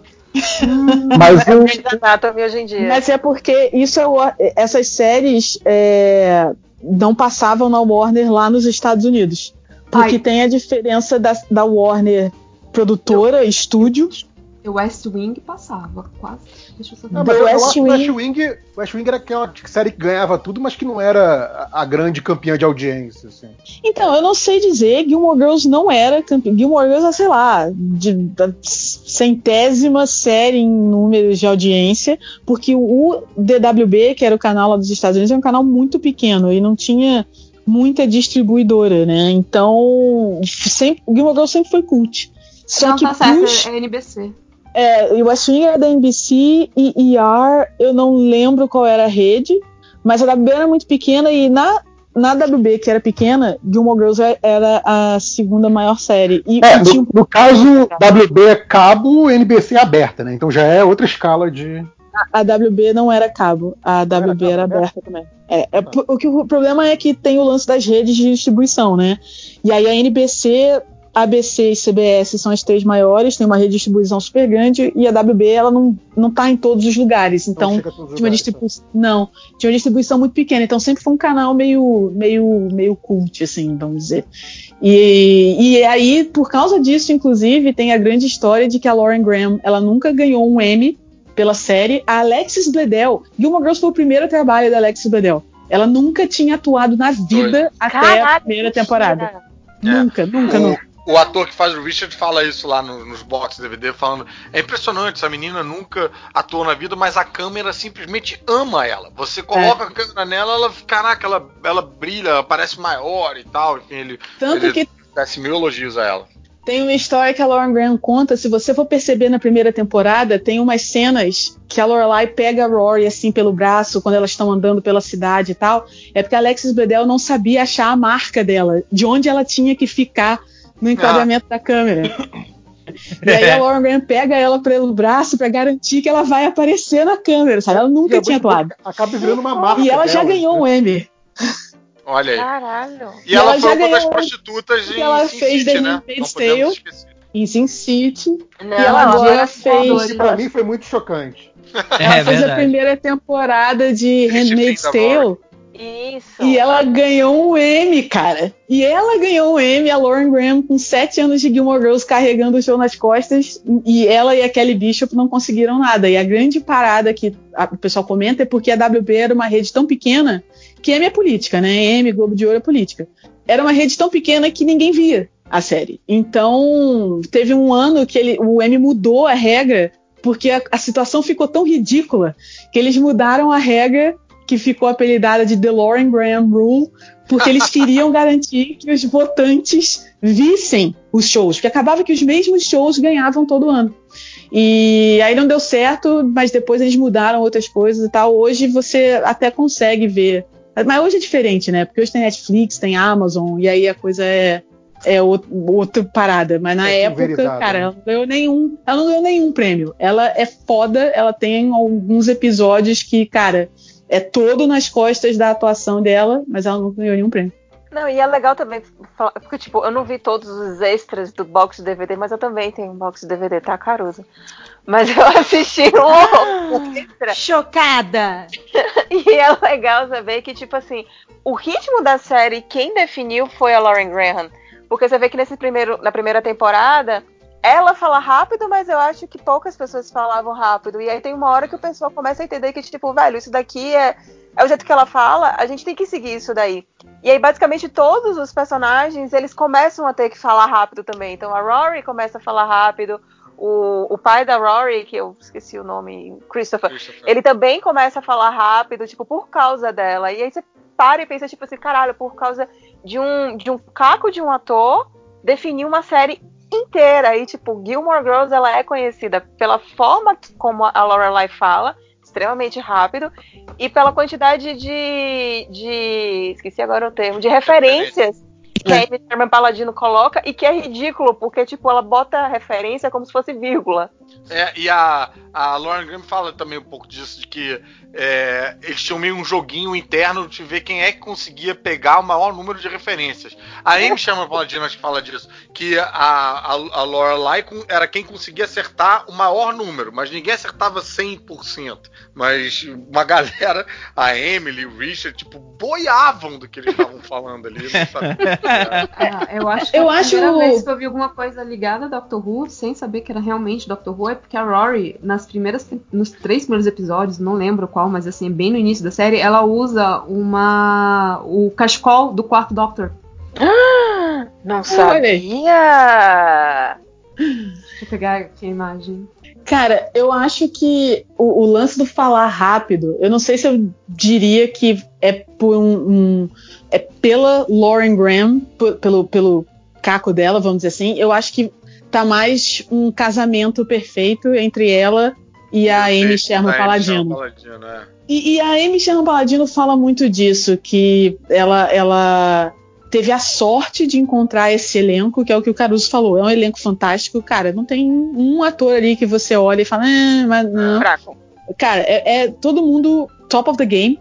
E a Lauren Graham foi a última a ser escolhida, porque eles não estavam achando uma Lorelai. E aí, quando eles fazem o teste, é, foi tipo, beleza, é isso, é nós, vai. E eu acho que as duas ali se encontraram muito bem, porque a Amy tem um texto muito foda e a Lauren Graham foi a pessoa daquele elenco que conseguiu. Elas são, elas falam, elas falam rápido naturalmente as duas. Eu acho que rolou um mind meld ali que as duas se complementaram muito, saca? E eu acho que ela desde o começo pegou a parada muito fácil. E é engraçado ver essa dinâmica se repetindo um pouco no Miss Maisel também, né? Porque essa a menina protagonista, ela é uma espécie de é, outra versão de Lorelai, assim, tipo, É. Falar falando rápido rapidinho, até porque é uma série de época, né? E é, nessa época também tinha uma coisa meio de falar tudo meio assim e tal, tal, tal. E acho que combina também com a época. É engraçado. Acho que são personagens meio parentes de realidades paralelas. Sim, sim. E que tem essa coisa meio, meio teatral mesmo. É, que foi o que o lance do namorado lá da, da Rory no Revival, pra mim tem muito disso. É um troço meio que não é pra você levar o pé da letra de que ah, cara, ela É, Essa tá esquecendo existe. de namorar. É, aquilo ali é um, sei lá, quase um símbolo de tipo, cara, esse cara não é o cara. Essa É, é esse cara não é o cara. Série. Tipo, Exatamente. vai rolar esse negócio estranho de relacionamento, porque sempre tem um troço estranho de relacionamento e tem que ter um personagem mais estranho ainda. E aí é esse brother. Agora, pô, eu confesso que eu esperava uma segunda temporada desse revival aí, cara. Porque, porra, termina meio com a bomba, né? Eu fiquei meio tipo, what the fuck? E eu, eu cantei a bola, tipo, falei a frase antes, sabe? Tipo, eu tava vendo com a Mariana, eu falei, dei a frase, aí ela falou em seguida. eu Tá vendo com ela, não? querendo- Tá tentando convencer ela ainda. Depois Não, eu. Coitada, né? A Mariana tá num relacionamento abusivo. Ela foi, ela viu tudo. Ela viu tudo. Eu sei, eu tento convencer Não a Ira a ver gostando. The Office. Eu, eu ensino tudo. E foi assim que o Andrei me fez assistir Batman vs Superman. Eu entendo a relação abusiva da Não, Mari. aí não. Eu entendo, Aí Mari. não. Aí não tem como defender. E um dia conseguirei fazer ela ver Death Note, o filme do Netflix. Jesus amado. Para, Andrei! Gente, me socorre, É um excelente filme, daqui. muito- Olha, a delegacia de mulheres tá aí pra isso, hein? Mari, me Ira, ajuda, vamos 8-0, fugir. 8-0, Ira. É, muito bom. Mas o Revival, eu não sei se vocês estão ligados no lance das, das quatro últimas palavras da sé- últimas palavras da série. Não. Das frases, é, palavras no caso. Peraí, Então, vocês não na viram? época- A Belly não viu o revival? Eu vi, mas eu não, dessas quatro últimas palavras não sei o que é, não. Então, qual é o lance? Na época que a série acabou, é, a Amy Sherman Paladino não estava lá pra escrever o final, né? Mas ela dizia que ela tinha tudo planejado na cabeça dela e ela sabia quais eram, na época ela falou isso a primeira vez, as duas últimas palavras da série. Porque ela tinha na cabeça dela qual era a história, ela sabia exatamente como o show ia terminar.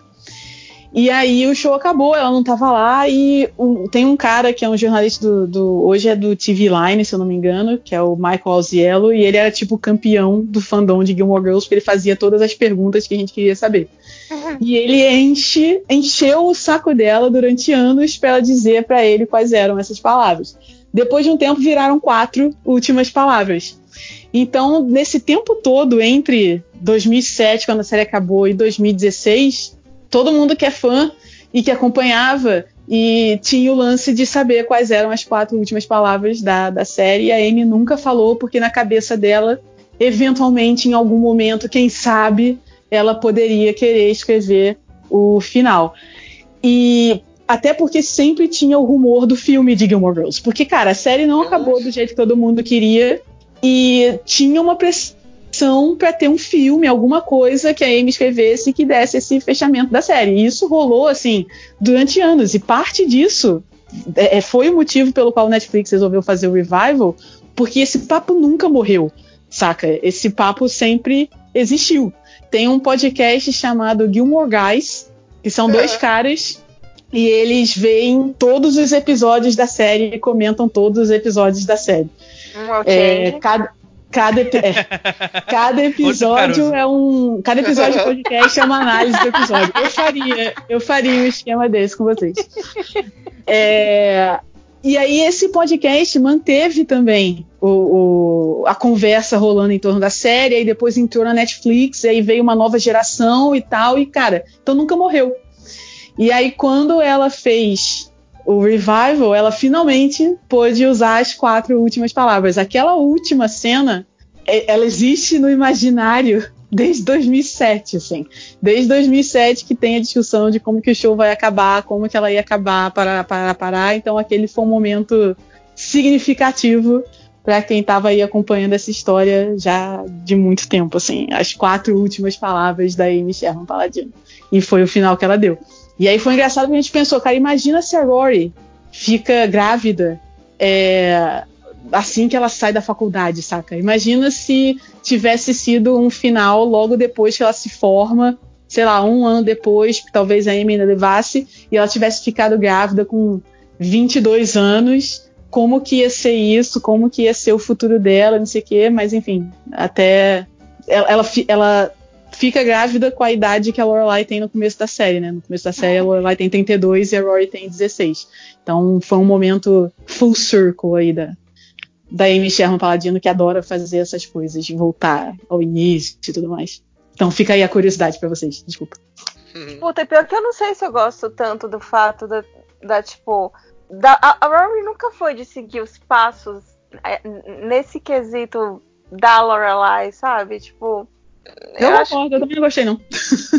né? É um negócio meio, tipo, awkward, sabe?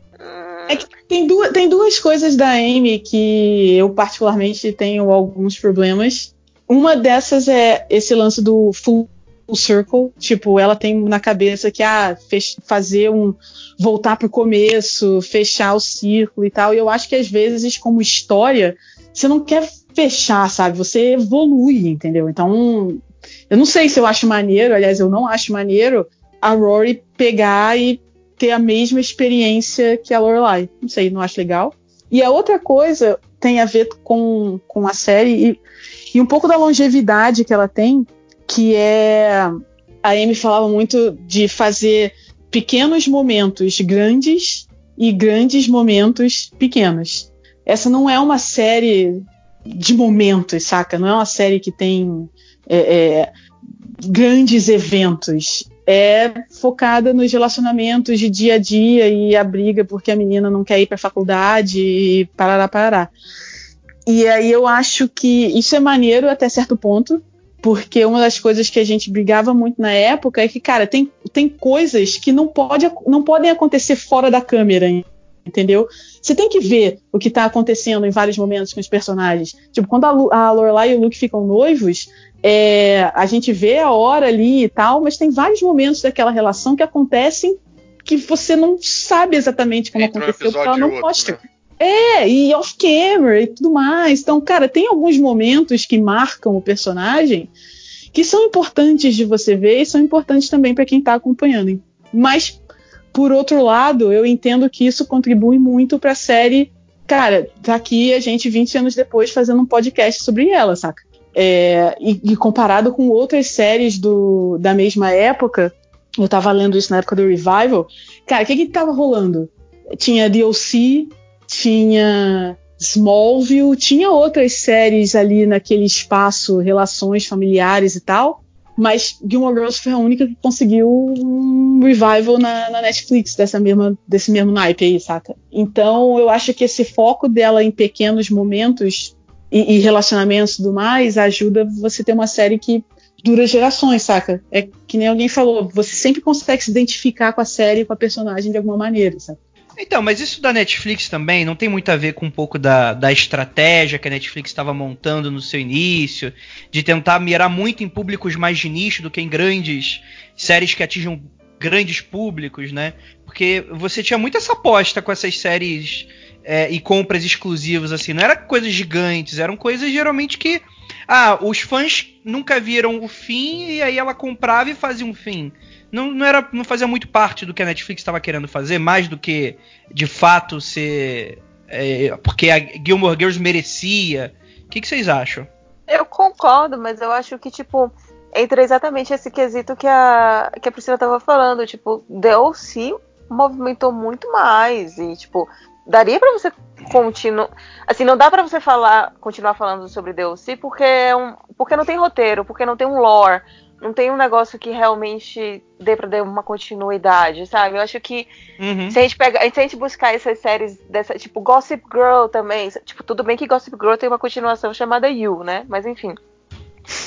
Essas séries que, se- que, que são também sobre relacionamentos, eu acho que nenhuma tem tanto é, embasamento, não tem um, um, um lore mesmo tão rico bastante pra. Ok, dá pra gente fazer mais alguns episódios aqui sobre essa história. Todo o resto seria só meio que tipo um um requentar, sabe? É tipo que nem essa história de continuação de, de Friends, de reunião de Friends. Gente, vocês vão falar sobre o quê?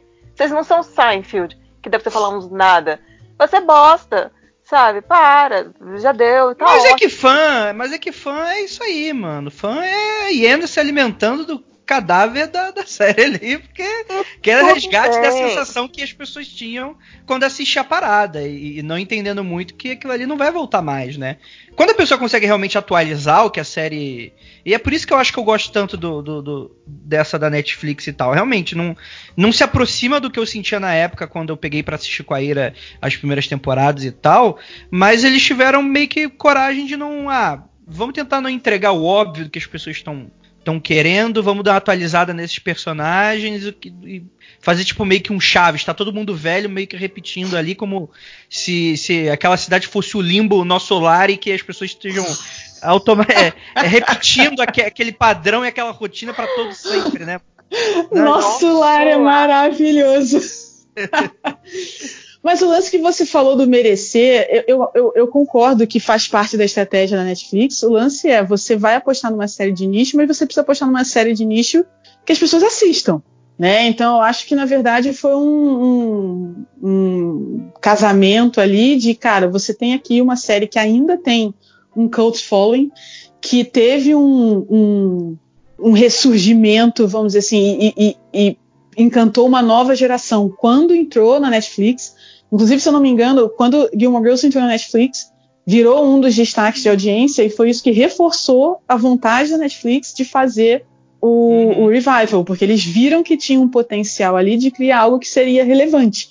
Né? E eu acho que esse é o lance. Uma série como, como o Gilmore Girls se mostra relevante muito tempo depois de ter de ter acabado, diferente de algumas outras séries que saíram na, na mesma época, sabe? E eu acho que tem a ver com, com o texto, tem a ver com a ausência de, de com foco em relacionamentos, com, com coisas mais pé no chão, saca? A, a- tem, tem- eles fizeram uma reunion do, do elenco tem cinco anos e há cinco anos, então não é nem hoje, mas cinco anos já tinha aí no auge de Game of Thrones, Walking Dead, etc. E a Amy se pergunta, cara, existiria espaço hoje na TV de hoje para ter um show como Gilmore Girls, saca? No momento em que as séries são sobre zumbis e dragões e, e com, com big moments e explosões e, e esses set pieces e uma produção tipo alto valor de produção, etc. Existiria espaço para uma série que elas chamam de low stakes como Gilmore Girls na TV de hoje? Não sei, saca? Não sei se hoje eles alguém compraria uma série como essa. Então eu fico feliz que ela saiu em 2000 e não em 2020. Mas eu não sei, assim, é a opinião deles. Não sei se é, é, fica a reflexão aí. Eu acho que isso daí que você falou é, é o que mata, né? Eles, eles compraram todas as temporadas, botaram ali na, na, na plataforma deles, deu view pra caralho e tipo, tem galera pra assistir, vamos fazer dinheiro em cima disso. Acho que É isso. no final das contas é o que o, é o, que o produtor, é que o executivo vai realmente tomar a decisão, né? Dá grana, dá grana, então vai essa porra aí, vai. Hum, Tem Mas eu onde- Eu tenho uma pergunta para vocês agora. Eita. Qual a temporada, qual a temporada favorita? Eu não sei de cabeça as temporadas, não. Real. Eu, gosto, eu acho que eu tenho momentos que eu gosto muito, apesar de, de, de, às vezes eu, inclusive, até meio que me condenar por esses momentos. Tipo, eu gosto muito quando aparece a sociedade secreta da, da, da faculdade, apesar de que eu sei que é um bando de, de menino rico privilegiado e que tá fazendo menção ao grupo de pessoas ricas da década de 20, mas, tipo, é meio mágico aquilo ali, sabe? Eu, eu, eu vou confessar que eu gosto também. Eu não sou fã assim suficiente para eu lembrar de qual temporada que eu gosto mais. Eu acho que eu gosto das primeiras, porque assim, tudo isso que a gente discutiu nesse programa, a última temporada assim, ela foi um pouquinho triste. Então as primeiras eu tenho melhores lembranças. Gente, o Caruso caiu. Voltei. Aê! Caiu, Caruso. Voltei. Ficou uma hora, não, não, não caía uma hora, não consegui voltar. Eu avisei lá no grupo, acho que eu fiquei uns dois minutos, três minutos caído. Vocês estão Ah. respondendo qual é a temporada preferida, é isso? Isso, eu- eu falei de momentos favoritos, a Ira meio que também.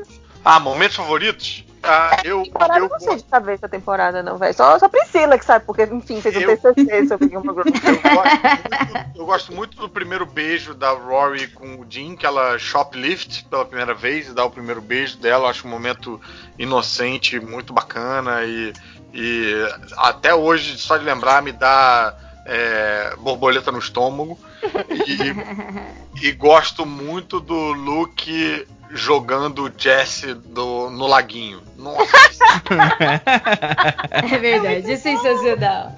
Eu gritei quando eu tava. Nossa, eu tava reassistindo esse final de semana, eu tava, tipo, super despreocupada. Tipo, preciso muito desopilar, trabalho, corona, desgraça de Bolsonaro. Aí eu tô lá tomando uma cerveja, só vejo o Luke empurrado, eu fiz. Caralho! Nossa, é muito, muito bom. bom. Esse é um, é um time de, de Hulk dando soco no Thor. É justiça, né? É aquela É. coisa de ui, finalmente. Chato, vai embora.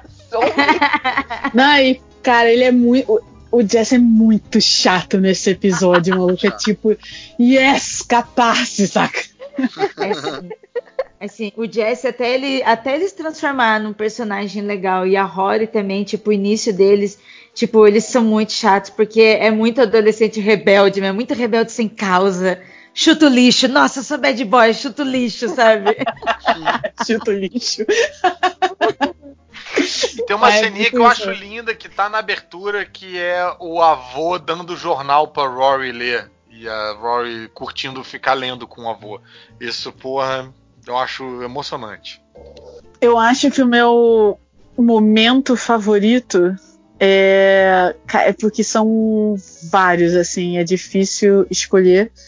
Eu gosto muito na primeira temporada, no episódio do aniversário da Rory, quando a Lorelai acorda ela 4 horas da manhã é, para dar parabéns e contar a história do, do, do nascimento dela, porque você naquela cena se dá conta que aquilo é uma tradição que elas têm, ela, ela faz isso todo ano e isso depois se repete em outras temporadas e eu sempre achei isso muito fofo. Mas tem, tem vários outros assim que eu, que eu gosto mais, mas esse cala fundo aqui. Eu acho que, tipo, eu reassistindo talvez até encontre mais outras cenas, porque vira e mexe rolam de ter essas cenas em que a gente simplesmente para e chora, né? De, de, de tão. Principalmente quando tem umas discussões entre a Emily e a, e a Lorelai, que você descobre tanto sobre relacionamentos entre, entre mãe e filha, né? E relacionamentos que não são muito. é, tipo, existem famílias que são. Não é, não é família desajustada, tem um outro termo que, que a gente usa bastante que agora eu, eu esqueci. Mas famílias que não são saudáveis, por assim dizer. Uhum. E aí, quando você identifica esses momentos e quando aquilo ali vai reverberando dentro de você para momentos que você teve também na sua vida, é um negócio muito.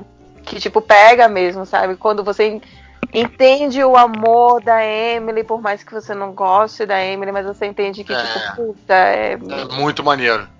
Pega.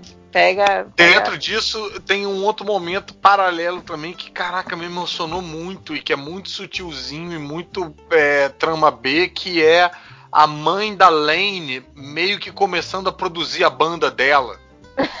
É foda. Isso é muito maneiro. Putz, cara.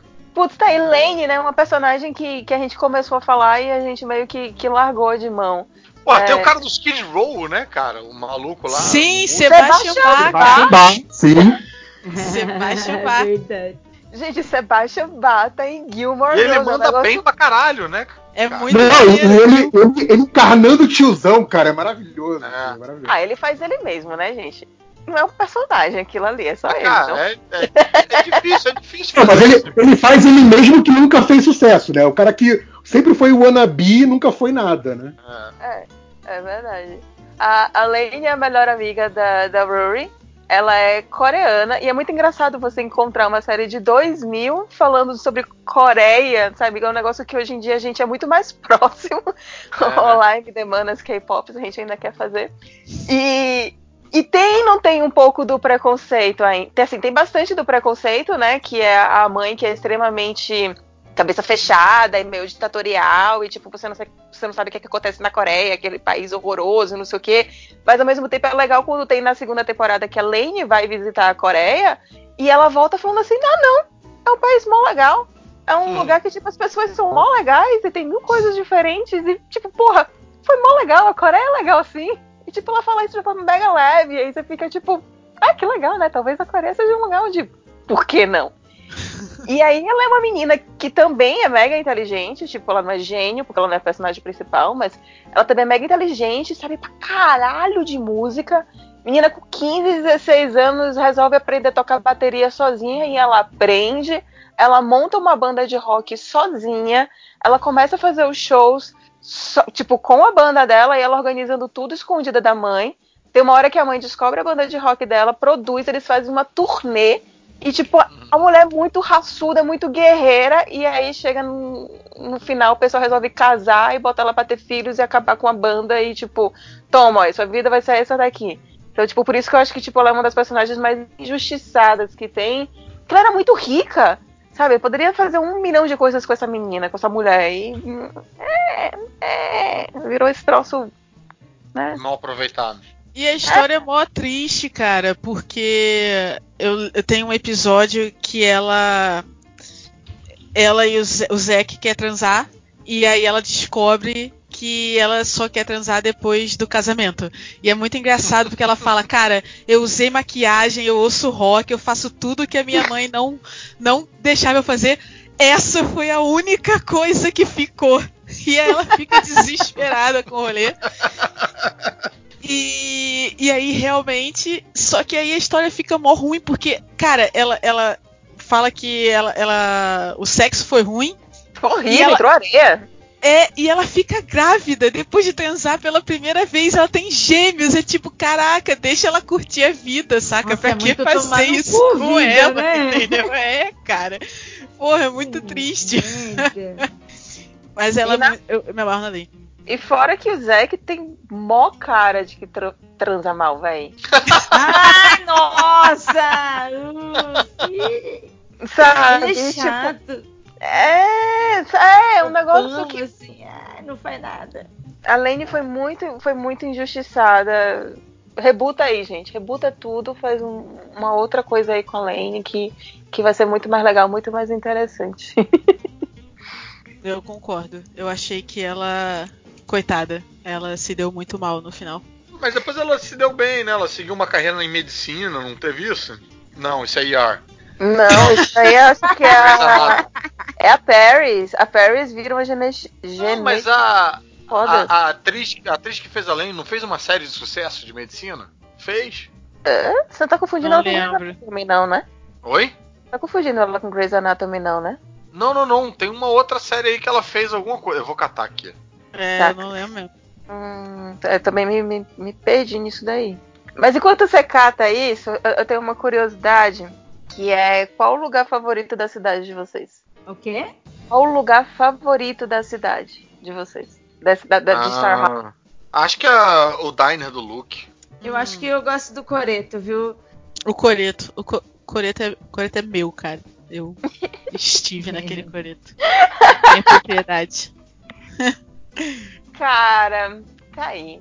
Eu Mas se eu tivesse que escolher um lugar, se eu tivesse que escolher um lugar pra comer, eu comeria no Luke Steiner. Ou no restaurante da Dragonfly, na verdade, porque a Suki, ela tá sempre falando de umas comidas que eu fiz assim, caraca, esse troço deve ser bom, cara. Eu queria comer esse negócio aí. Eu acho que você me convenceu com, com a Dragonfly agora.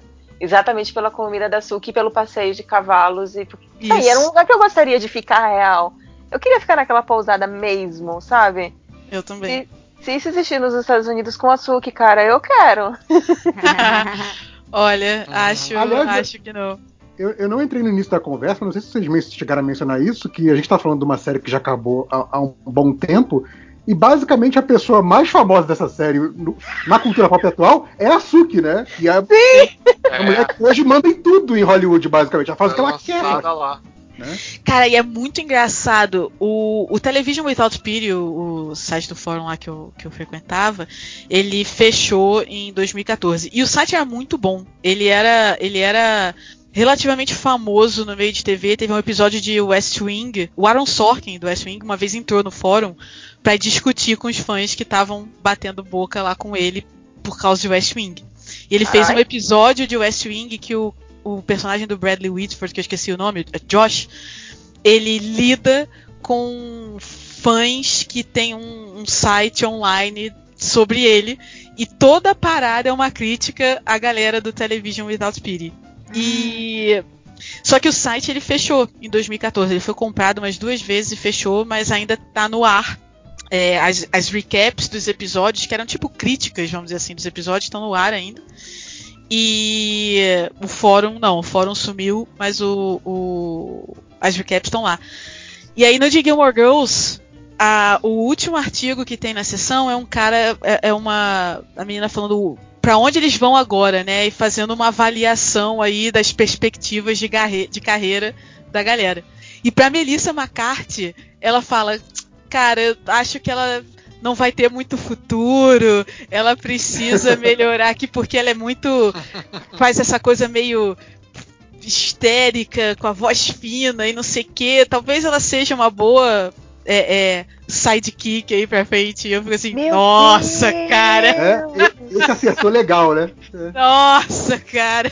Você não poderia ter errado mais, saca? Maldição MDM. Nossa, parece, parece eu falando mal de Supernatural. Assisti a primeira temporada, achei uma bosta. Falei, esse negócio nunca vai vingar. Pois é, cara. O, o, esse, esse eu li e eu falei, nossa, não poderia estar mais errado. Mas eu fico feliz que tenha errado, porque eu gosto muito da, da Melissa McCarthy. Eu acho que ela é Sim, muito, também. muito maneira. E é Não, engraçado que. quando, ela, quando ela estourou, eu falei assim: sim, ela é ótima. Eu conheço ela do Gilmore Girls. Eu sei que ela é ótima, sabe? Exato. Ah, eu que ia falar, eu sempre- conheço ela, ela vai na minha casa.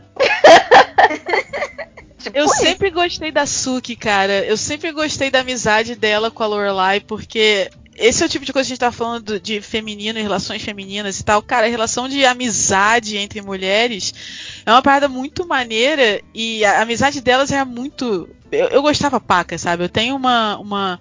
A minha melhor amiga, a gente era muito aquilo. Ela cozinhava, eu comia, saca?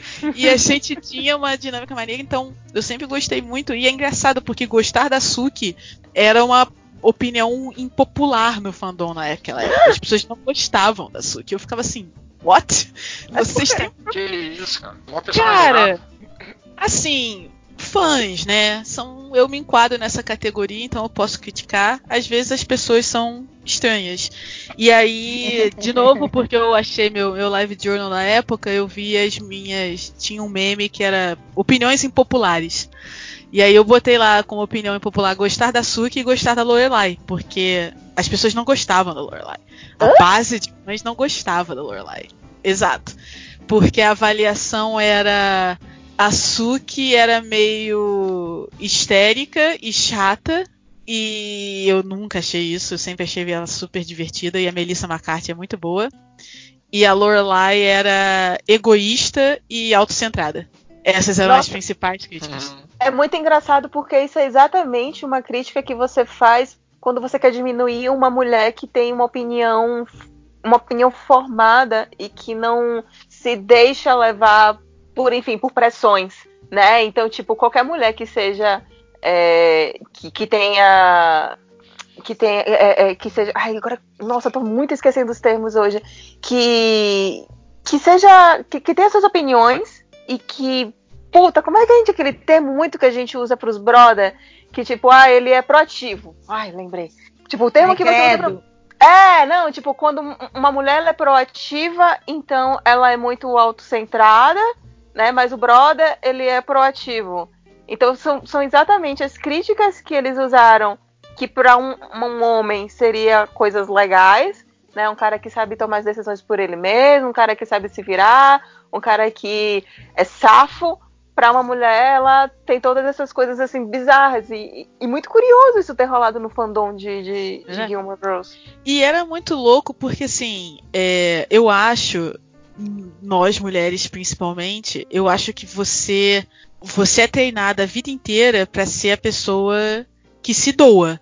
Né? Você é a pessoa que tem que fazer o trabalho no relacionamento. Se o cara não é maneiro, você tem que aguentar. E não, você vai dar um jeito nele. Então insiste, não sei o que, parará. Então existe uma, uma noção de que a mulher é que tem que se doar para os outros e colocar os outros acima dela e, e, enfim, do the work, né? Fazer o trabalho de manter as coisas rodando. E, e a Lorelai não é essa pessoa. Ela se coloca na frente em vários momentos. E eu sempre acreditei, eu sempre acreditei nisso. Tipo, cara, você precisa ter um, um grau aí de de preocupação com você mesmo, né? De ser um pouco autocentrado, porque, cara, ninguém vai ser por você. Se você não pensar em você, ninguém vai pensar. Então é óbvio que você tem que ter um equilíbrio, mas você tem que ter um grau dessa preocupação com você mesmo. Então eu nunca entendi as críticas à Lorelai na época. Essa era uma parada. Eu, eu parei de frequentar a área lá que, que era dedicada a ela, porque eu não aguentava mais ver as pessoas. É, é, diminuindo a, a, agência que ela tem, saca? E, e, e, a determinação, como você falou, que ela tem de fazer as coisas do jeito dela e por ela e pela filha dela. E, cara, se ela tiver que brigar, ela vai brigar, saca? E eu lembro que uma vez eu tive uma discussão, assim, homérica com uma amiga minha, de bater boca, porque ela. Ela achava que a Lorelai era egoísta e coitada da Emily, e eu tava assim, não. E aí a gente bateu muita boca. E eu encontrei meu post sobre essa discussão, Live Journal. e aí foi engraçado que. Cara, é porque na época a gente não se dava essas con conta disso, né? A, a, discussão sobre feminismo, sobre papel da mulher, etc.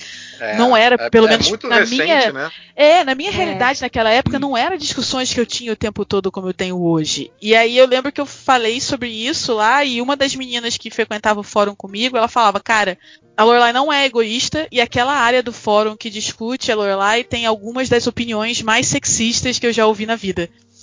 E aí lendo isso hoje, pra mim foi tipo, cara, olha, olha o quanto a gente andou. Não tá bom ainda, mas olha o quanto a gente andou que hoje, naturalmente, se eu visse aquela discussão, eu ia assimilar, cara, isso aqui, isso aqui é sexismo, isso aqui é uma galera que é, é, tem uma outra visão do papel da mulher, que espera uma, um set de coisas de mulheres, e a Lorelai claramente é um personagem que não, não se enquadra nesse molde, né? É, e, e foi, foi maneiro ler aquilo, porque sexista não era uma palavra que naquela época eu usava com tanta frequência quanto eu uso hoje, então foi, foi, foi maneiro ter essa visão de é, é verdade. Não é porque ela é uma personagem ruim, é porque, cara, ela não se enquadra num molde, ela é uma personagem diferente, saca? Essa, essa questão toda do, do pessoal reclamar da Lorelai me lembrou aquela imagem que o Felipe mandou pro grupo, daquela cena dos Scrubs, né? Que é o cara, que é um ligando pro outro e, e, e o cara fala I know, I'm so mad at Lorelai right now, né? Tipo, ah, eu tô muito puto com a Lorelai. tipo, você vê que os dois acabaram de ver a série e o cara tá puto com algo que a Lorelai fez. Mas que é exatamente isso, né? A Lorelai é aquela personagem que é a protagonista e que tem a agência e, obviamente, como a série tem que ter conflitos, ela comete erros, ou erros, entre aspas, tô fazendo aspas com os dedos aqui, vocês não estão vendo, mas assim, ela, ela comete erros, mas que são coisas que estão é, condizendo com a personalidade da personagem e são erros pra gente que tá vendo todo da série e sabe basicamente o que todo mundo tá pensando e a gente fala, nossa, mas se ela fizesse o contrário disso, a vida dela ou a vida da, da família dela seria muito mais fácil. Só que ela não tem essas informações e ela quer fazer o que ela, o que ela tá fazendo com as informações que ela tem no momento. Então, assim, essa coisa da personagem errar, né, de novo, muitas aspas aí, para criar conflito, que é basicamente o que move a porra da série, né?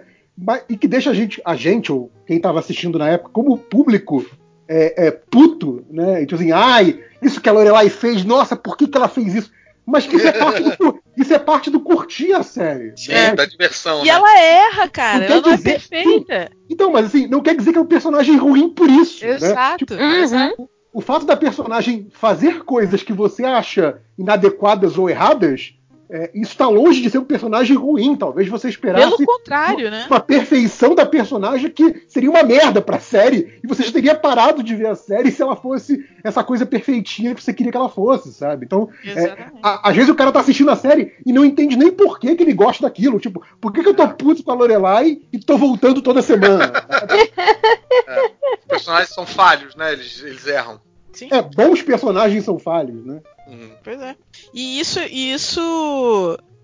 Quando você tem uma série que é movida a relacionamento e conflitos de relacionamento e pessoas que estão tentando fazer o melhor que elas podem, como você falou, com as informações que ela tem. Pô, cara, é ótimo que, ele- que eles cometam erros, eles falham como a gente faz, cara. A gente não é perfeito. E, e- e- e deixa a personagem mais interessante. E eu sempre achei é, é, a personagem interessante justamente por causa disso. Porra, se ela fosse perfeita e fizesse tudo certo, a série acabava na segunda temporada, caceta.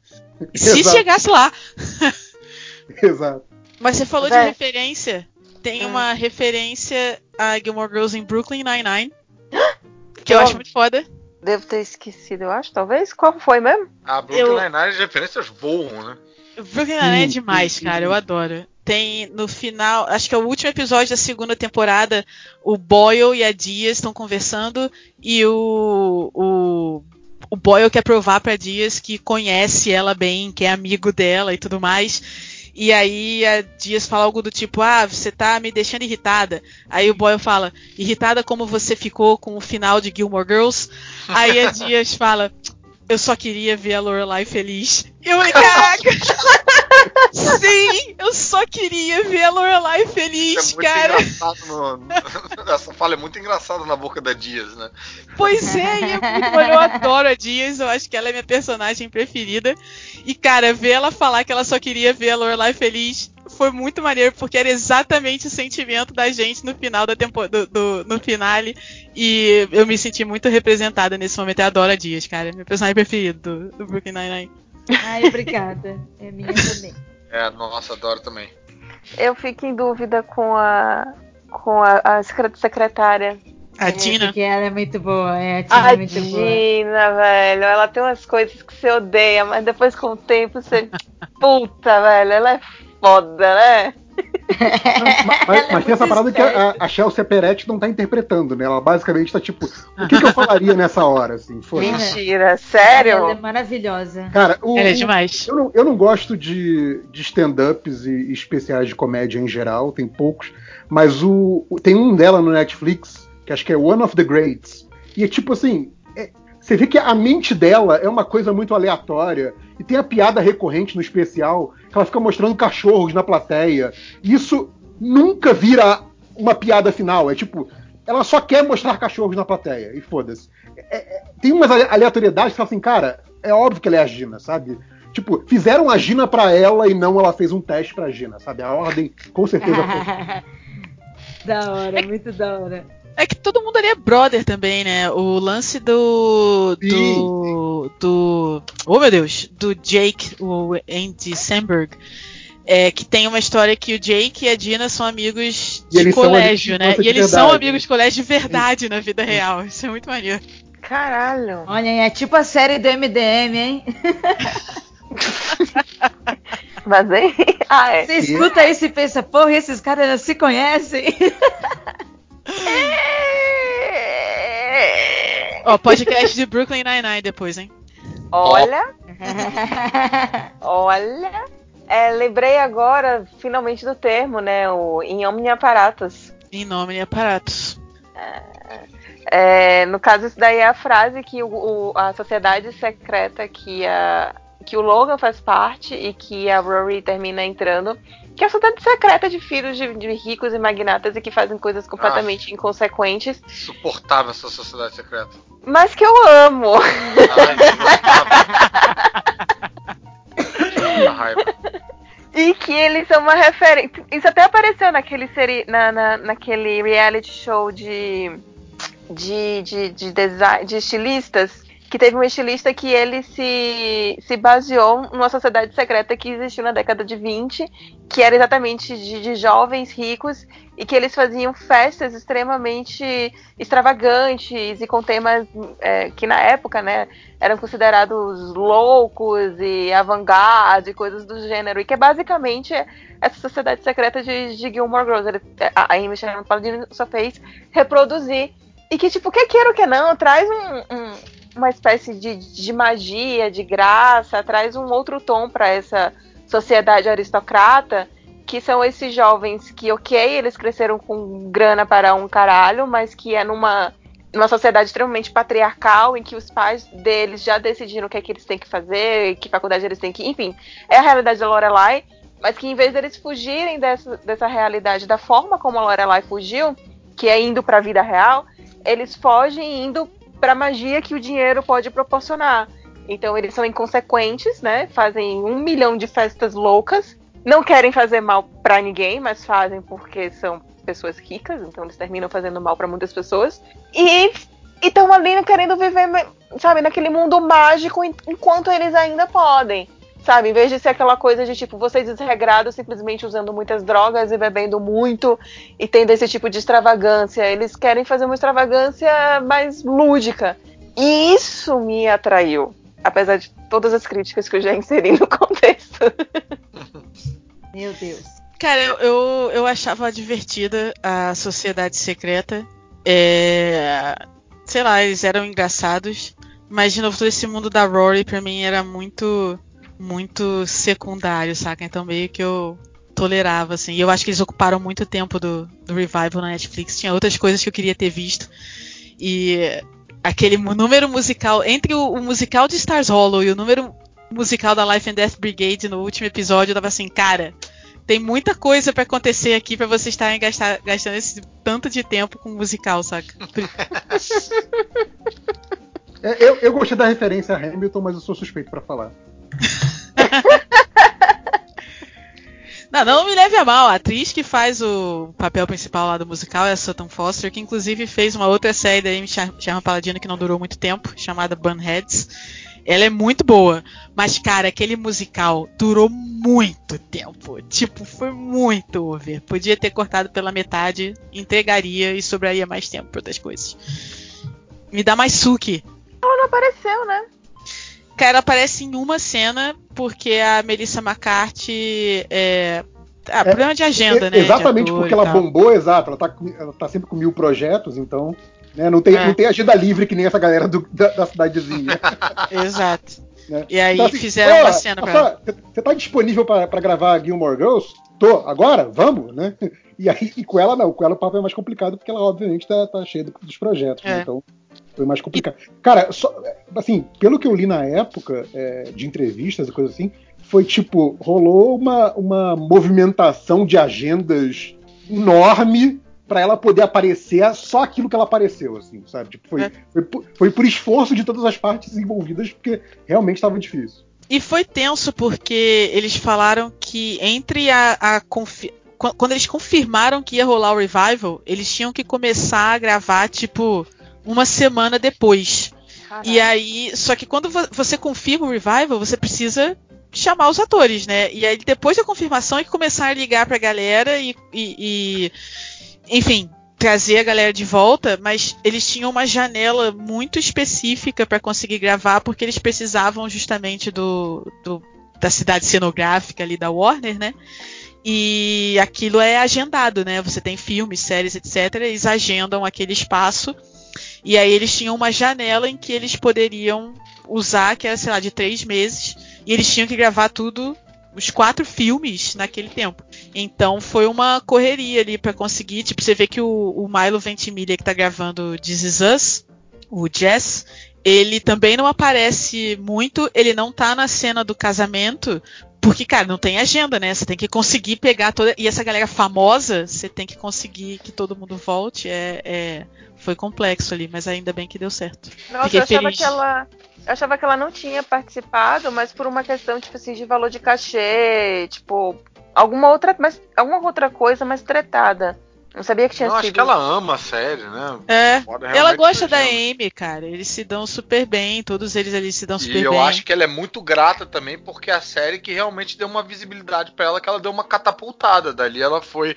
Ela fez aquela outra série Mike and Molly, acho que foi depois disso.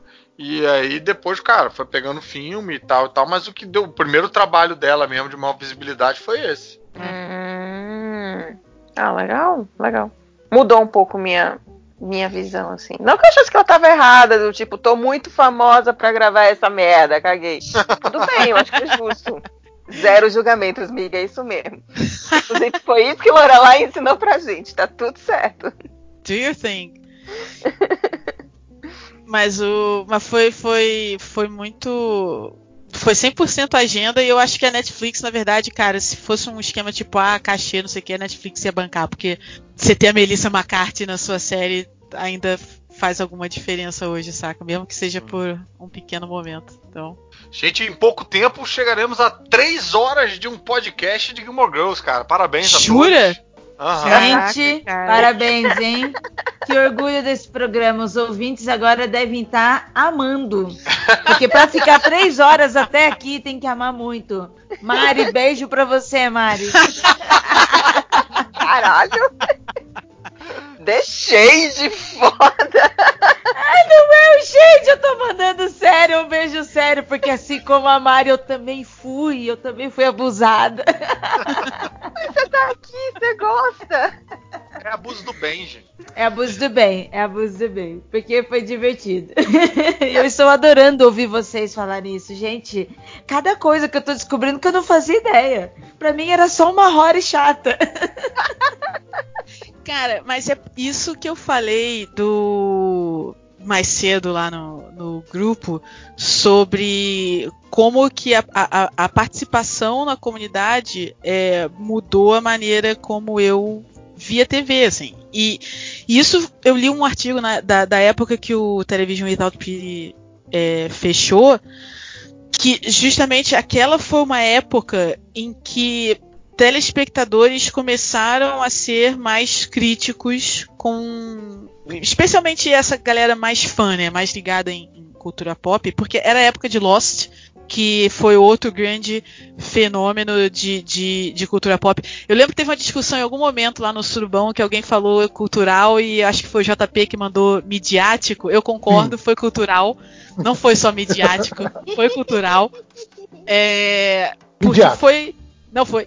É, foi, foi uma época de formação de, de você se relacionar com televisão de outras de outras formas e aquela a, a tese do cara no artigo que eu achei bacana foi que aquela geração acaba chegando a esse momento em que hoje a galera fala do peak TV, né? Você tem produções de TV que tem uma qualidade de produção parece filme, tá aí Game of Thrones, e que isso também vem na esteira da, da evolução da própria audiência. E para mim naquela época é, foi, foi eu passei por essa mudança porque eu assistia TV. E quando eu comecei a participar das discussões na comunidade, ver o nível da análise do texto, da direção, da composição da cena, dos simbolismos, da, da, da cenografia, da, da- do figurino e tudo mais, foi pra mim um momento de caraca, olha só isso, todo esse mundo aqui e tudo. É, é, eu evoluí como telespectadora e como profissional também, porque eu trabalhava em TV na época, era a época que eu trabalhava no, no GNT, e aí eu comecei a entender não só de como a série funcionava, mas de TV americana, estrutura de temporada, medição de audiência, demografia e tudo mais, no fórum, saca? Então, se hoje eu consigo falar horas de, das motivações da Lorelai na sétima temporada, vem muito dessa experiência de ver TV com outras pessoas e, e discutir eu diria que sem preconceitos sobre aquilo que você tá vendo. Porque eu sinto que pode existir né, aquela coisa do, do, Ah, é o nerd, né? O, o, geek, nerd é uma, uma palavra até meio carregada hoje em dia, mas. Cara, é maneiro você dedicar o seu tempo pra, pra analisar um produto cultural profundamente, por mais bobo que ele possa parecer, porque você tira alguma coisa dali, saca? E, e você consegue, você começa a ver as coisas de outro jeito. Eu sei que eu tô pregando uma audiência aqui de convertidos, entendeu?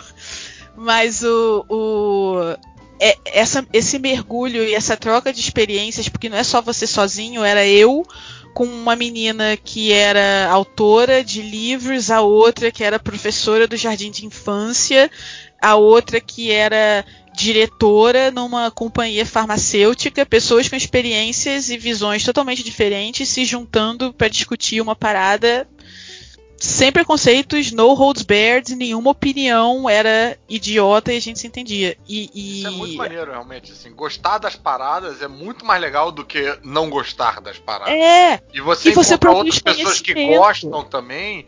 Pô, é uma conexão muito bacana, essa troca é muito legal. Às vezes a gente fica muito preso numa cultura do reiterismo, né? A gente só. A gente a gente é aquilo que a gente não gosta, né? Tipo, a gente meio que. É, ah, se eu não gosto disso aqui, eu sou melhor do que isso aqui. E é um, não leva muito a lugar nenhum, não leva tanto quanto você gostar de algo, admitir que você gosta de algo, encontrar outras pessoas que também gostam e tirar algo de positivo daquilo.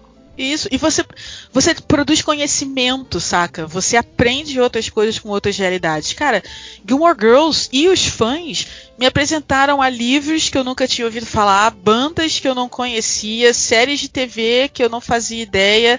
As referências pop da série não deixam de ser portas para você descobrir outras coisas, saca? E aí quando, sei lá, tinha uma TED lá que comparava Lorelai com uma heroína romântica de não sei aonde da literatura, você encontra um outro fio ali para você descobrir outra coisa. Então, essa experiência é, é, é, é muito foda. Assim. Eu, eu, sinto falta de participar de um, de um fórum nesse esquema, porque tem algo do fórum que.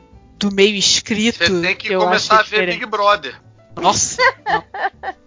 E assim, nenhum, nem, nada contra, mas não, eu não consigo. Eu acho muito chato, eu já tentei. Eu acho que é eu sou uma pessoa mais da ficção. O não, Twitter. é verdade. Olha, o Priscila, Twitter tem um você papel. não precisa assistir, viu? Eu não assisto, eu não gosto de reality show, eu não assisto nenhum tipo, nem o RuPaul's que todo mundo gosta tal. Eu não gosto desse formato de programa. Porém, é isso que o Caruso está falando. É um movimento social, é uma justiça social neste momento. Sim. Eu também não assisto Big Brother, acompanho só pelo Twitter e eu sei várias coisas do que está acontecendo. E, e, eu acho que é exatamente. Fora Marcela. Né? Tipo, todas as discussões que a galera tá, tá travando sobre racismo e sobre feminismo, mas mais acho que a prof... o que eu sigo mais agora é mais do racismo mesmo, porque, enfim, já é minha timeline formada do Twitter. As discussões são muito legais, porque, tipo, tem tanto o negro de favela que não consegue ter nada na vida porque ele é preto e porque ele é de favela, e a negra que ela ela se camuflou na sociedade branca. Ela sempre abaixou a cabeça, mas que hoje, quer queira ou quer não, ela é médica, anestesiologista, sabe? Tem uma puta grana, ela tem que engolir mil sapos, mas ela tá, tipo, entre aspas, ela tá bem, sabe? Então é muito legal ver esse comparativo que tá rolando no Big Brother. É um negócio que eu fico, tipo, olha. O Twitter, ele. ele... Eu, eu só não entendo rapidinho, o, o Twitter ele, ele, pega um pouco desse papel que os fóruns tinham lá atrás, na época de Lost, Gilmore Girls, do, das outras séries da época, é, porque ele tem essa coisa de você assistir ao vivo junto com outras pessoas, né? E isso é muito foda. Ah, porque é, né? o, o fórum não era necessariamente ao vivo. A gente via o episódio, depois ia para lá, e aí era uma semana discutindo. O Twitter, você ainda tem a dinâmica do assistir junto. Game of Thrones todo mundo assistiu pelo Twitter, né? E aí tem a discussão é, do, é do mundo, spoiler, né? não tem spoiler, não sei o quê, mas o Twitter tem um pouco o lance do, do fórum de assistir junto e comentar. Eu acho que o, onde o Twitter, infelizmente, peca, talvez, é porque, cara, como é um tweet, 280 caracteres, às vezes é difícil você ter uma discussão em que você realmente se aprofunda, né? E aí você acaba tendo que buscar um Aí você outro lugar pra fazer Big isso. Brother a thread. Isso, aí Ted, um barra asterisco asterisco, sabe? Você não vai, não sabe onde vai acabar. Mas o. Twitter só supre um pouco esse, esse papel, eu acho. É, Eu só ia comentar que eu acho muito, muito engraçado. A, a Priscila citou antes a coisa da, da Amy Sherman Paladino de fazer tudo, ter a mania de história circular, né? De tudo se repetir, voltar ao início e tal. Eu acho que a gente está na- na- no pico da circularidade de que agora somos uma audiência confinada vendo pessoas confinadas, assim. E isso é um negócio que não entra na minha Inception. cabeça. Por que isso seria do interesse de alguém? Assim? Paladino ia gostar, né? É tipo, de de confinamento já basta o meu, tá certo? Pra que, que eu vou ver o dos outros? Mas enfim, aí é cada um, cada um. Mas o, o, o que eu queria voltar é que eu acho que a Priscila ressaltou aí uma parte que eu acho legal, que eu acho que a gente falou pouco, talvez vocês tenham falado mais no início quando eu não estava aqui, do aspecto técnico, que eu acho que a gente falou muito da coisa. A gente falou muito de temas, a gente falou muito do- da estrutura do novelão da parada, né, dos relacionamentos, mas eu acho que falta uma coisa de aspecto técnico, que, que para mim, pelo menos, é a parte mais interessante.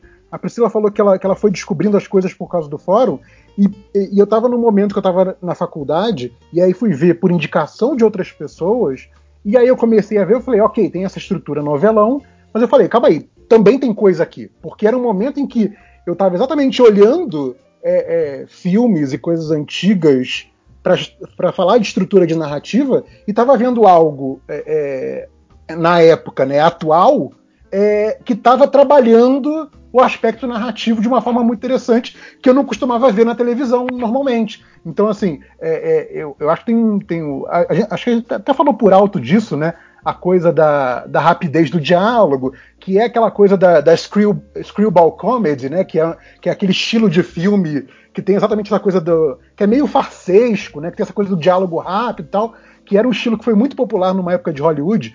Para quem viu a última temporada do BoJack Horseman, tem lá um- um- uma repórter que tá sempre com vestido de noiva, quando Ah, tá é. prestes a casar, e é ela e o parceiro dela, e os dois falando alucinadamente rápido e fazendo mil aliterações no meio do- da cena, e só eles falando muito rápido, né? Que é exatamente referência a esse tipo de filme, colocando, colocado ali no BoJack Horseman de forma anacrônica.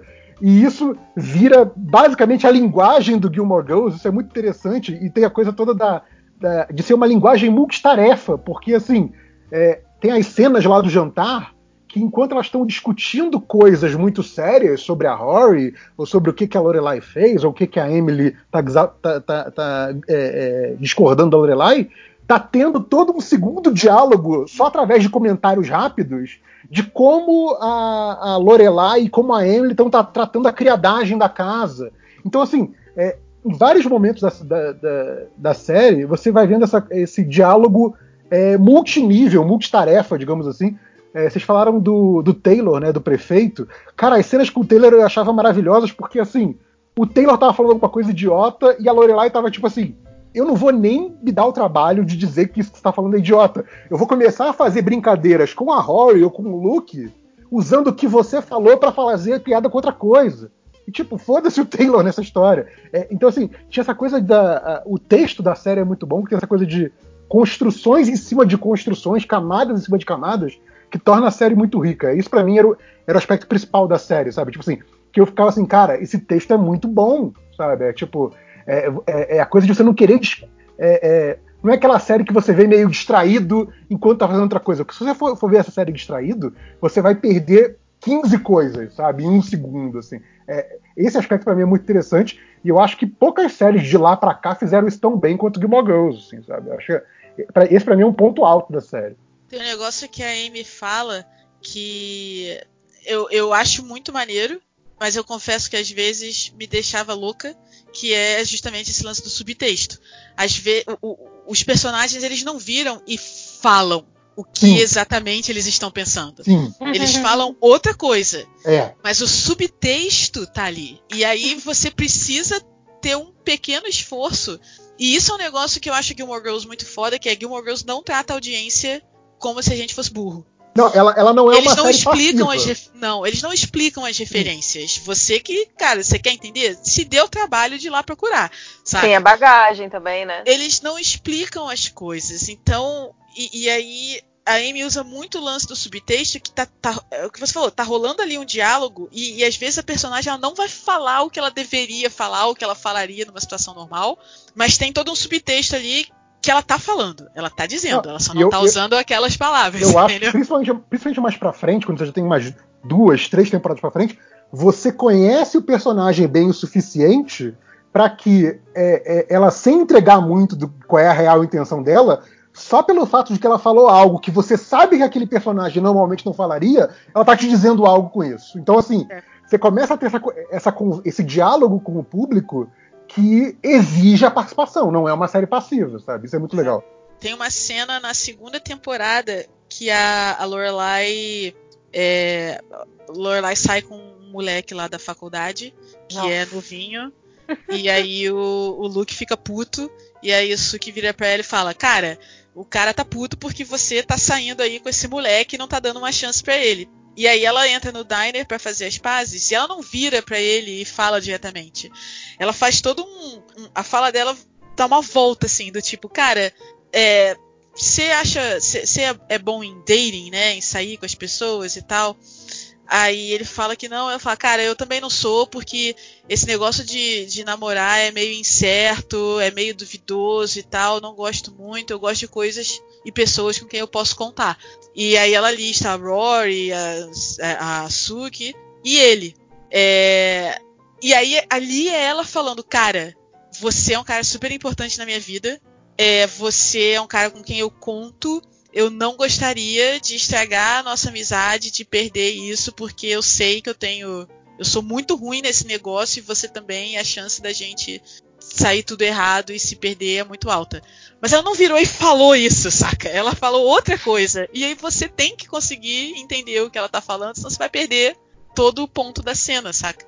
Pois é, e, aí, e aí também né, é uma cena que não adianta aquela coisa de, de novela, né? Que as pessoas têm de ouvir a novela enquanto estão fazendo outra coisa. É é uma cena que não adianta só você ouvir. Você precisa ver qual é a encenação, você precisa ver qual é a linguagem corporal, você precisa ver qual é a música que tá tocando no fundo, qual é, o, qual é o, a iluminação, porque tudo isso vai estar tá te contando aquele subtexto que não está na fala por si, né? Então é, é, eu acho, eu acho esse aspecto muito interessante porque é, ela é uma série que ela é muito caprichada nesse aspecto, né? É uma série razoavelmente barata, né? Como a gente falou várias vezes, feita lá no lote, é, mas ela é uma série muito caprichada nessa questão do tipo como, como a mensagem está sendo passada. Isso tudo é muito pensado na série. E você vê isso assistindo a série, isso é muito legal. E os diálogos são muito, muito fodas. Eu acho que uma das coisas que mais, é, é, sei lá, me fazem gostar da série são os diálogos. Porque tem umas frases, cara, que você fica assim, maluco, como essa pessoa escreveu isso, entendeu? Nossa, como é que ela escrevia, né? Porque realmente. tem umas sacadas muito boas, entendeu? E, e, e a, a, a Lauren Graham conta que a frase que todo mundo sempre pede para ela repetir em todos os lugares é Oi with the poodles already, que é uma das citações mais famosas. Eu... Isso isso me deixa um pouco injuriada, eu confesso, porque cara, é maneira, é, essa frase, essa série tem frases brilhantes, entendeu? Que eu repetiria para sempre. Tem a do Michel na primeira temporada que ele fala. As pessoas estão particularmente estúpidas hoje. Eu não quero falar com nenhuma delas. Eu repito isso todo dia mentalmente, entendeu? com o sotaque.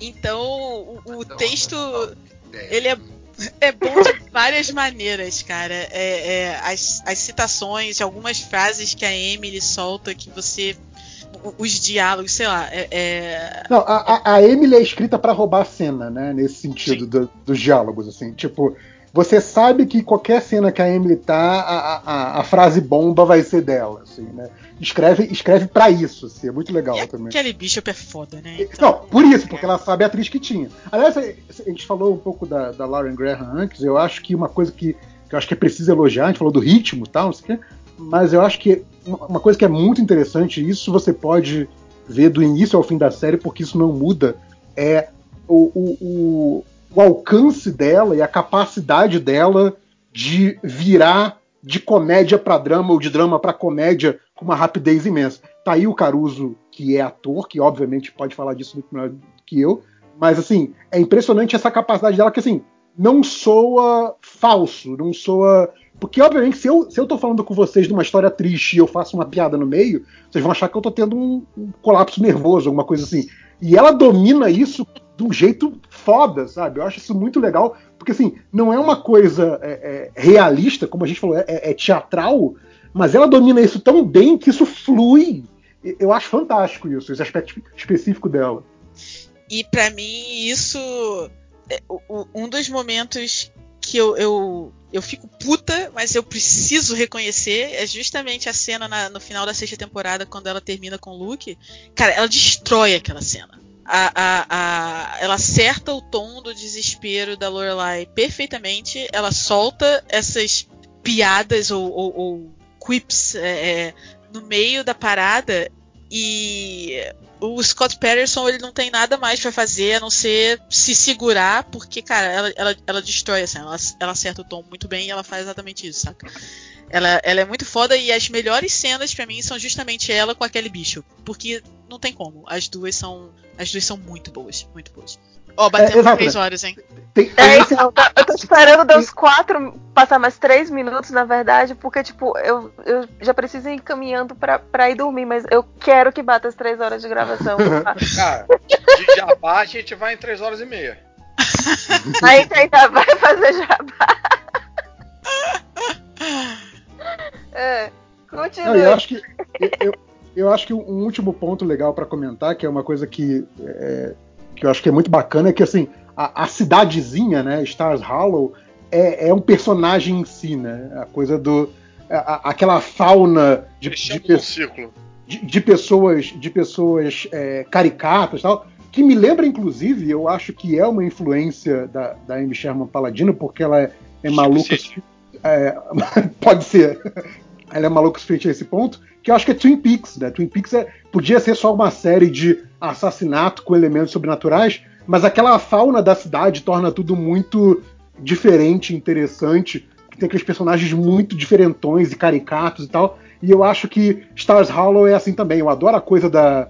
A, a, as inúmeras profissões do Kirk, o, o, o, prefeito que é dono da loja de doces, é um negócio muito louco, a Miss Pet, a, aquele casal de ripongas que é vizinho da Lorelai, eu, eu adoro aqueles dois. Sabe? Tipo, ah, muito bom. É, é, é, tudo surreal, sabe? É tipo assim, você, tem, você tá sempre ali é, é, transitando com uma surrealidade ali, tipo assim, é, meio que a série te dizendo, sim, isso é só uma série, sabe? Tipo, não, não é a, a, a, a cidadezinha do interior que se você pegar um carro e for lá, você vai encontrar a Miss Pat, o Kirk, você não vai encontrar essa gente. Você, eles são irreais nesse sentido. Mas isso torna a série muito interessante, né? Porque são essas personagens muito dramáticas convivendo nesse ambiente muito louco, né? Tipo, é, é, é, esse, esse, choque também é muito legal e eu acho que também faz parte do, do apelo da série do jeito bacana. No meu celular, tipo, todos esses aplicativos Cabify, 99, nananã, eu boto tudo numa caixinha só. E aí o nome dela é Uber. Muito bom. Mas não é Uber. É, é Uber. Uber. o Caruso não consegue nem barrir. Eu. Ah, ok, engraçado. Né? Eu, eu, eu, não jantei. Eu não achei que um podcast de Gilmore Girls ia durar tanto tempo. Mentira, vá, é, sério. depois eu janto. Eu já é isso, ó, isso porque a gente nem entrou nos mega detalhes das histórias sim, e como sim. quem fez o que. Cara, tem muita coisa ainda aí.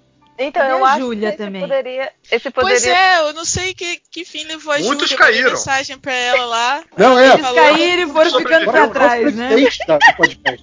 Só os fortes. Eu acho que a gente pode oficialmente fazer o MD Gilmore Girls. Esse é a primeira edição, entendeu? A segunda vai sair em Blá. e fechamos a três horas. Uh! No próximo a gente pode falar sobre o músico da cidade, não é mesmo? O- Sim. Cara, aquele maluco. Muito Músico não, músico não. Músico não, respeito. Ele é o menestrel da cidade. Menestrel, Menestrel. Troubadour. Mais respeito. mais respeito. Ou, posso só pegar então, já que a gente fechou três horas, mas só pra adicionar, porque a gente falou muito pouco do papel de música na série. E aí, só. Só. É. Cara, tem uma parada na série que é uma marca registrada, que são os lalalás, que levam a gente de uma cena pra outra. Pode chorar E- sempre que a gente ouve. Que dá vontade. Cara, teve uma vez que eu tava lendo alguém comentar que não, tem um lalalá que é aquele lalalá mais triste, dramático, e quando, que quando ele começa você chora. E o pior é que eu sabia exatamente de qual lalalá a pessoa tava falando, saca? Sim. Que ele sempre toca nas cenas dramáticas e deprimentes. E o lance do lalalá é que a, a autora, né, de, de várias das músicas, inclusive, que tocam na série é a Sam Phillips, é, que tem algumas das músicas que tocam em momentos emblemáticos. É, Reflecting Light, que é a música do Luke da Lorelai, que eles dançam no casamento da irmã dele e depois no casamento deles, é dela.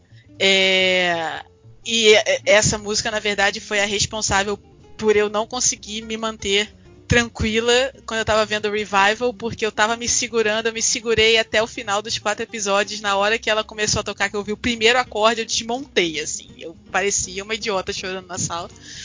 E a Sam Phillips tem várias músicas muito maneiras. O, o menestrel da cidade é um cara chamado Grant Lee Phillips, que tem uma banda chamada Grant Lee Buff- Buffalo. E todos esses caras estão no Spotify, assim, então dá pra você entrar lá.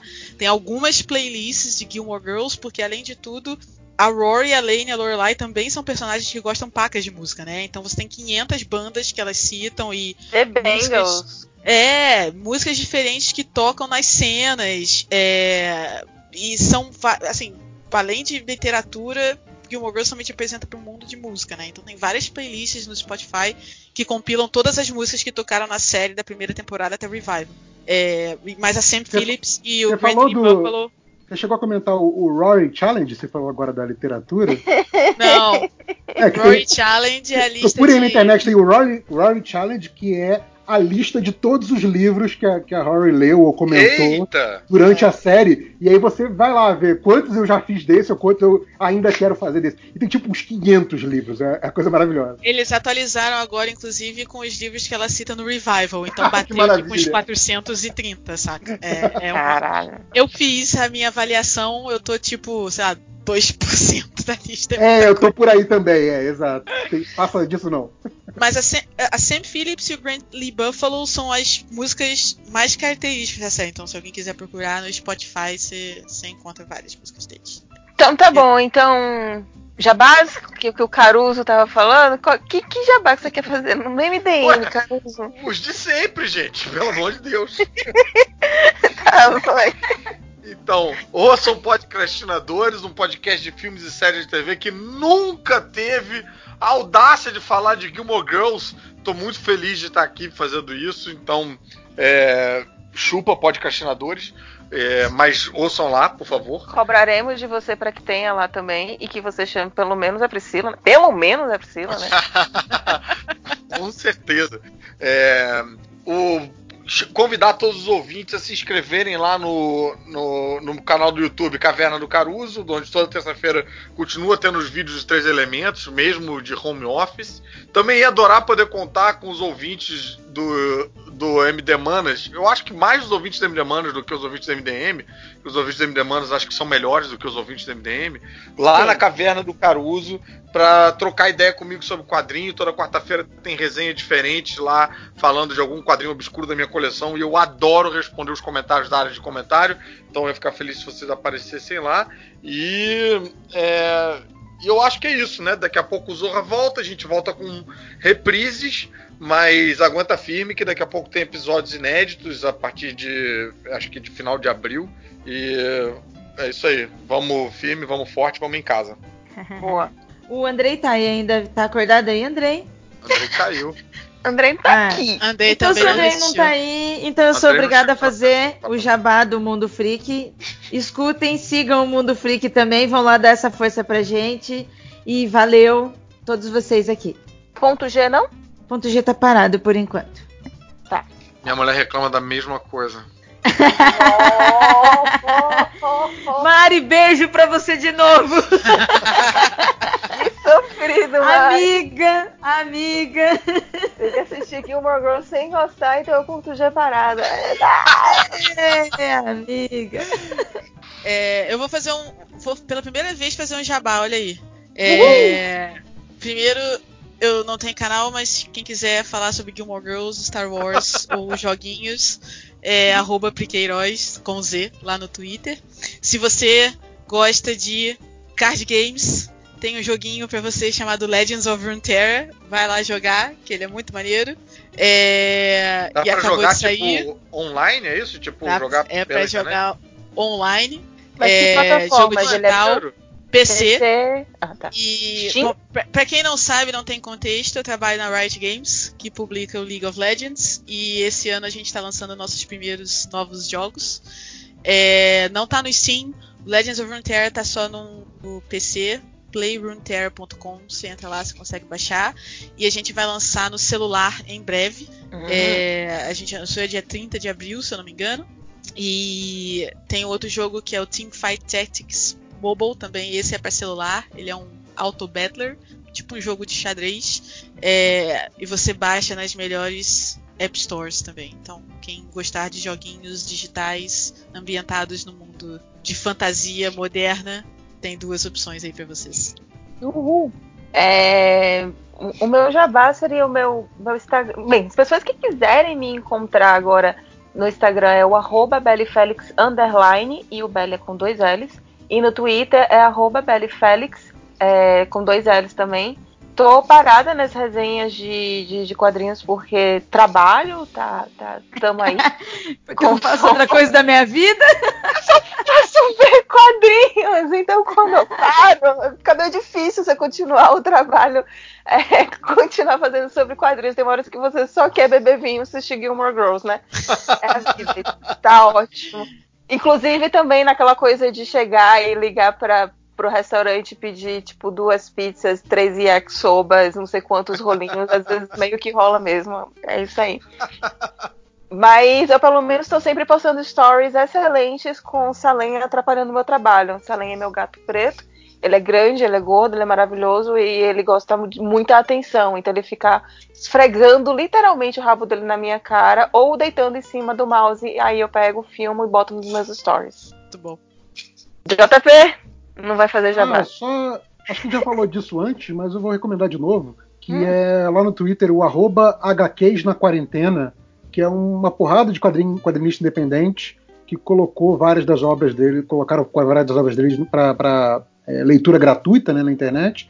Então é, tem lá os detalhes de cada quadrinho, onde, onde ler, tudo lá no arroba HQs na quarentena.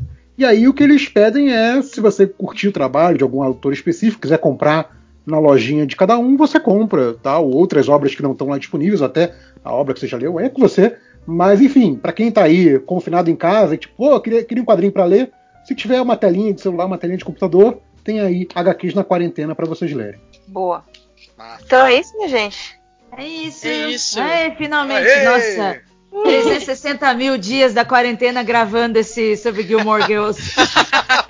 E esperem que vai ter uma continuação, tá? Eu sempre Deus. topo, cara. Próximo é Brooklyn Nine-Nine. Boa. Nine, nine. The Good Place. Scrubs! Uh, Eu quero uh, muito fazer um de Scrubs. Alguém gosta de Scrubs? Nossa, Não MD séries. Eu, eu acho que o Felipe gosta de Scrubs. Caralho, meus mensagens preferidos. Mas- Comecei a ouvir podcast o- de Scrubs agora. Pra mim, pra mim, eu faria o do Michael Schur verso, assim, com todas as séries dele. Boa. Boa. Parks and Recreation, Brooklyn Nine-Nine. Ah, eu acho uma boa, gente. Eu acho que Michael vamos. Verso. Gosto. Boa Vamos. sorte, gente. Ah, você tá gravando ainda, Bert? Acho que você já tinha encerrado. Tô, tô ainda gravando. Posso parar? Ué, Pode. pode. Pode. Acho que encerrado. a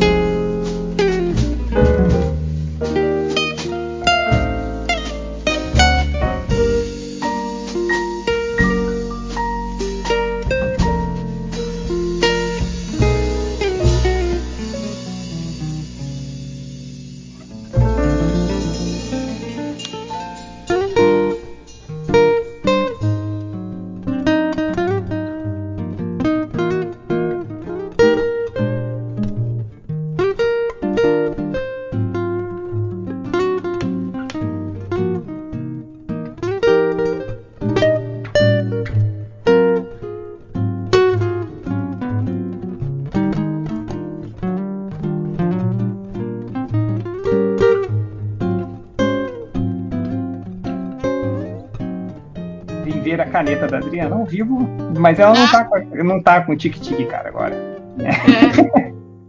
É, A culpada aqui, ó. Só pra você ver. É essa aqui a culpada. Ah, de tique-tique, tá certo. Eu vou. vamos- Vamos ver o que, que eu consigo fazer aqui. Ah, deixa eu pegar minha outra. Minha outra tela que eu vou precisar de referências agora, né? HDR, eu acho que parece que essa câmera aí tá meio com drogas, assim, sacou? Isso eu acho lindo. Eu acho lindo no MDM, Então, sabe? Esse um nível de efeito meio- preparação, esse nível de produção. É. A gente deixa pra arrumar tudo na live. Arruma a câmera da live. Improvisa tudo. Mas é- essa commission do Mandalorian aí vai envolver o, o Baby Yoda também? Não, não, não. Senão a pessoa tem que pagar mais. é só ela mesmo. Tá certo, tá certo. Então vamos lá. Vou, vou fazer aqui o. o Gil, Gil, Gilmar, cara. Eu, eu acho eu acho o Baby Yoda tão fofo no seriado. Eu achei que nenhum boneco que saiu até agora do Baby Yoda conseguiu deixar ele fofinho, sabe? Nobres deputados, eu vou perguntar uma coisa pra vocês. Vocês têm como ver se tá aparecendo a minha tela do.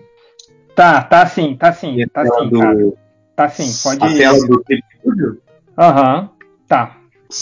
Tá aparecendo a tela do Tape Studio. Tá, Hum, tá aparecendo bom. a te... Não, tá aparecendo a tela. do- Tá aparecendo seu monitor agora, porque a câmera tá virada pro monitor. Ah, Se você monitor. É, se você mudar agora pro Clip Studio, você vai estar filmando o Clip Studio, entendeu? Não, eu sei, mas eu só quero saber porque Ah, eu agora aí. tentei compartilhar o monitor mesmo. Agora tá aparecendo o Tape Studio, né?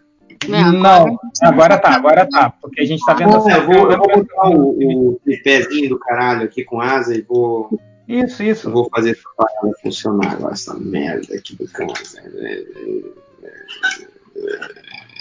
É, aqui, Chega. Adriana, o João Afonso Silva Batista falou que os bonecos de pano do Baby Yoda são muito fofos. Eu desconheço. Eu Ah, também. São piratas. São piratas. São ilegais. São, não, não são, né? Porque agora tem né, os bonecos do Baby. Demorou, mas chegou, né? Vamos ver, caralho. Os bonecos do Baby Yoda. Que isso, Funko Pop, né? A Sideshow lançou um Baby Yoda tamanho real, 50 centímetros de altura, por Nossa, apenas cara. 350 dólares, mas que é aí é igualzinho, é igualzinho do seriado. Ah, mas tem, tem, tem até o, o, o- cabelinho, né? Aí eu- só que eu confesso que eu acho que eu não, mesmo que eu tivesse dinheiro, eu não compraria não. Que a ideia de acordar mesmo? à noite e ver aquele boneco no meio da casa. Ah, cara, eu, eu- eu- essas coisas muito realistas, assim, eu não, não dá não, cara. É, depois ele pisca pra mim, credo. Não. Ai, ai. Depois ele fica pra mim, nem. É, o caralho, tô apanhando. aqui. Foda essa câmera do cacete aqui. Para aqui agora, filho da puta. Assim. Vamos ver se vai dar Caralho. agora. Pô, eu, eu tava crente que dava pra compartilhar a tela, gente. eu também, mas é, a Isso que eu gente tava- tentou. Ó, gente. na semana passada, o que acontece é o seguinte, HDR. Parece que você tem Hum. o que a gente tentou compartilhar, só que o StreamYard ele deixava, por exemplo, isso só Hum. rola se tiver duas pessoas. Se tiver mais do que duas pessoas na ligação, o, o Change como host Ah. tem que escolher qual tela. Se tiver todo mundo Entendi. na câmera, consegue até seis pessoas. Tipo assim, tem que pagar, filha da puta. Entendi. Tá bom.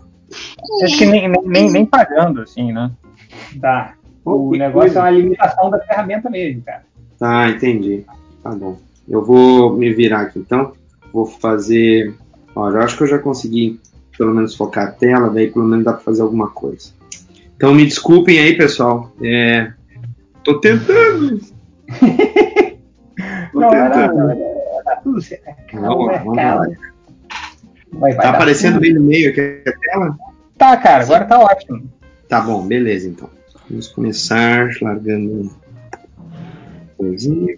Como é que estão as coisas aí, cara? Cara, aqui tá na, correria, velho. O, o, porra, eu falo que é, esse, home office está sendo. Estou trabalhando muito mais do que em office, né? Então. Eu também, cara. Eu inventei de, de dar as, as aulas em AD, ainda tem o, a minha HQ autoral que eu estou tentando aproveitar o tempo para continuar fazendo ela. Opa! E eu peguei essas commissions, peguei as commissions e ainda tô dando. Tô que tem que cuidar de, da casa, fazer faxina e Pois correr é, com as coisas da mãe pra, pra, pra Mani, então a coisa tá meio pesada. Tô dormindo pouco. Pois é, tô, tô dormindo pouco também, cara. Então eu, eu confesso que gostaria de ter dormido mais. É, o, pô, mas esse gibi autoral aí, dá, dá, dá pra falar mais detalhes aí ou, ainda não? Ainda é muito cedo? É uma HQ que eu quero lançar na CCXP, se ainda tiver CCXP esse ano. Que isso? Que isso? Ah, o nome do projeto chama-se Sangria. É uma. São, é, são, são três HQs baseadas em letras de música, todas contando, no caso, uma, uma, uma, uma, uma história de um sujeito que vai para o espaço e vai encontrar uma outra forma de vida. Então, é, a ideia é, é fazer com que, o, ah, com que esse quadrinho ele seja, como é que se diz, ele, ele funcione tanto com a narrativa da letra da música quanto com a narrativa com a narrativa convencional de quadrinhos com em primeira pessoa e, e o que está acontecendo com os personagens. Então eu tô tendo que é, eu tô tendo que trabalhar um pouco é, essa, essa questão que a gente chama de rima poética, né? Que é quando tu faz um quadrinho que, que ele funciona tipo num flashback e aí quando tu joga a história em tempo real ela acaba tendo uma. Aquela cena acaba tendo uma função na outra narrativa. Tipo tem na Piada Mortal, quando o Coringa lembrava da esposa dele, sabe? Uhum. E aí depois tu tinha aquela cena que repete o enquadramento. Ah, legal. Então, assim, tá, tá, tá, tá sendo legal que eu tô fazendo tudo em preto e branco e tô fazendo as. as a, tô tentando fazer de uma, de uma forma que, que não, não seja um desenho tipicamente como eu, eu costumo fazer para quadrinhos de super-heróis. Então, eu tô tentando fazer umas paradas bem malucas, né? bem experimental, tipo quadrinho de chapado. Tudo? O, o, cadê? Tipo, cor. Oi? Tô, não, não, não tem cor, Ave. É, tô fazendo tudo em preto e branco. Ah, Pra ficar mais barato também. hum.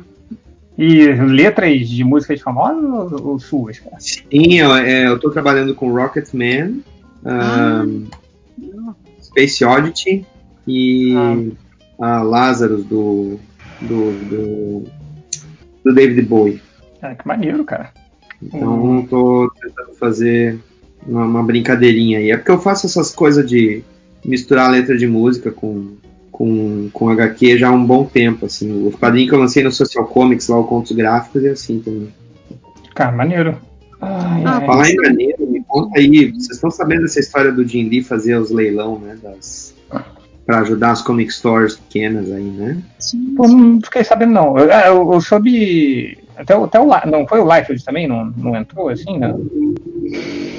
Não sei. Acho que o Eu sei que o, também, o, o Jim Lee tá fazendo um monte de, de, de leilão de sketches que ele tá fazendo para para ajudar comic stores pequenas. São, são sketches tipo de personagem, tipo corpo inteiro, meio corpo, assim. Ele tá botando no eBay é para juntar dinheiro para ajudar. Não sei se é mais de uma ou se é uma só comic store. Achei interessante. Maneiro, cara. Achei bem legal da parte dele isso aí. Ah, é, isso é sensacional, porque pra comic. Tá, tá bom, tá difícil pra todo mundo, mas é, as comic shops já estavam fechando antes. Né? É. Aí, como, como que tá rolando agora, meu? É, Então eu- precisa de ajuda mesmo. É, muita gente perguntando assim, tipo, ah, agora com, com, esse, com esse novo cenário e será que os quadrinhos é, digitais vão ganhar mais força, assim, né? Então, não sei, cara. Eu acho uma coisa, o, o. Oi. O que vai rolar é que, como o quadrinho tem muito do escapismo, e ele serve como laboratório. O pessoal andou comentando bastante disso lá na live que eu fiz, né, com o Spike e o Vinícius do Dois Quadrinhos. Eu fiz ontem, né, lá no Blogcast ao vivo. E aí a gente estava comentando que, como o quadrinho ele costuma ser um celeiro de um laboratório de ideias, né, para testar conceitos novos, séries novas, essas coisas. Eu acho que o, uh, o que vai acontecer aí é que tu vai ter esse tipo de, de finalidade mais evidente do que nunca, pelo menos nas grandes editoras. Porém, eu acho que o modelo de comércio ele vai mudar. Os caras vão começar a pensar mais no digital e as vendas eles vão tentar botar nos grandes varejos. Essas lojas vão estar tá, vai voltar mais ou menos como é que era com as comic stores antes, né? Que as comic stores recebiam as edições especiais, recebiam um negócio assim, né? Hum. Hum. Eu não sei. É, eu... Vai mudar bastante. É, enquanto, ó, galera, eu tô só para avisar que eu tô de, de olho aí no chat. Quem quiser mandar pergunta aí, mandar observações, assim. É, o Lucas Amarante tá perguntando aqui se para Adriana para ver se é, é commission. É, Faz um Sauron, Adriana. ah, é, não, esse aqui é commission mesmo. E e eu comecei, mas de brincadeira, né? Não, não fazendo um negócio profício, igual o HDR. Eu comecei a fazer, arriscar umas lives no Instagram. Meu, é a live inteira! Os ouvintes do MDM lá. Eu sou. eu vou. Adri, tu ficou sabendo que teve um rapaz, acho que é o Fábio Serrão, ele é ouvinte do, do, do MDM do ARG. Ele hum. pediu pra mim um, um Sauron com a vampira no fundo, com o coraçãozinho flutuando? Deixa eu te mostrar aqui rapidinho. Pera aí. Até. Eu terminei de pintar ele ontem, ó. Dá uma olhadinha. Entendeu? Caraca, você pintou tudo Caraca, ele é de executivo, ó, ó. Olha só. Cara, ele de, grava, ele de gravatinha e Sim. De gravatinha. tirando óculos escuros, tá, tá demais. É. Tá. me divirto. Ah, é, ele me mostrou, mas eu tinha visto sem cor, né? Aí você ainda tava. Ah, viu um sketch. É. Ah, Aí ele me mandou, me mandou no, mandou no Twitter. Por sinal, HDR, é, ah. fala aí, cara, que você tá fazendo as lives, né? Quase, quase diárias, né, cara? Tipo, tem, Sim, todo dia eu tô fazendo live. Eu, eu, eu, eu tava querendo reativar o canal, né? E aí eu, eu até testei a plataforma do Instagram, mas aí eu percebi que eu não levava só pra fazer uma hora, né? Pra fazer desenho. E nessa real era para poder interagir com o pessoal. Então, quando eu, eu percebi que dava para fazer as lives no, no, no, no, no no YouTube e aí eu conseguia ficar mais tempo, né? Poder terminar o desenho e até fazer desenho pro, pro pessoal, assim. Eu acabei retomando o canal e tá sendo bem divertido, cara. Tá sendo bem divertido.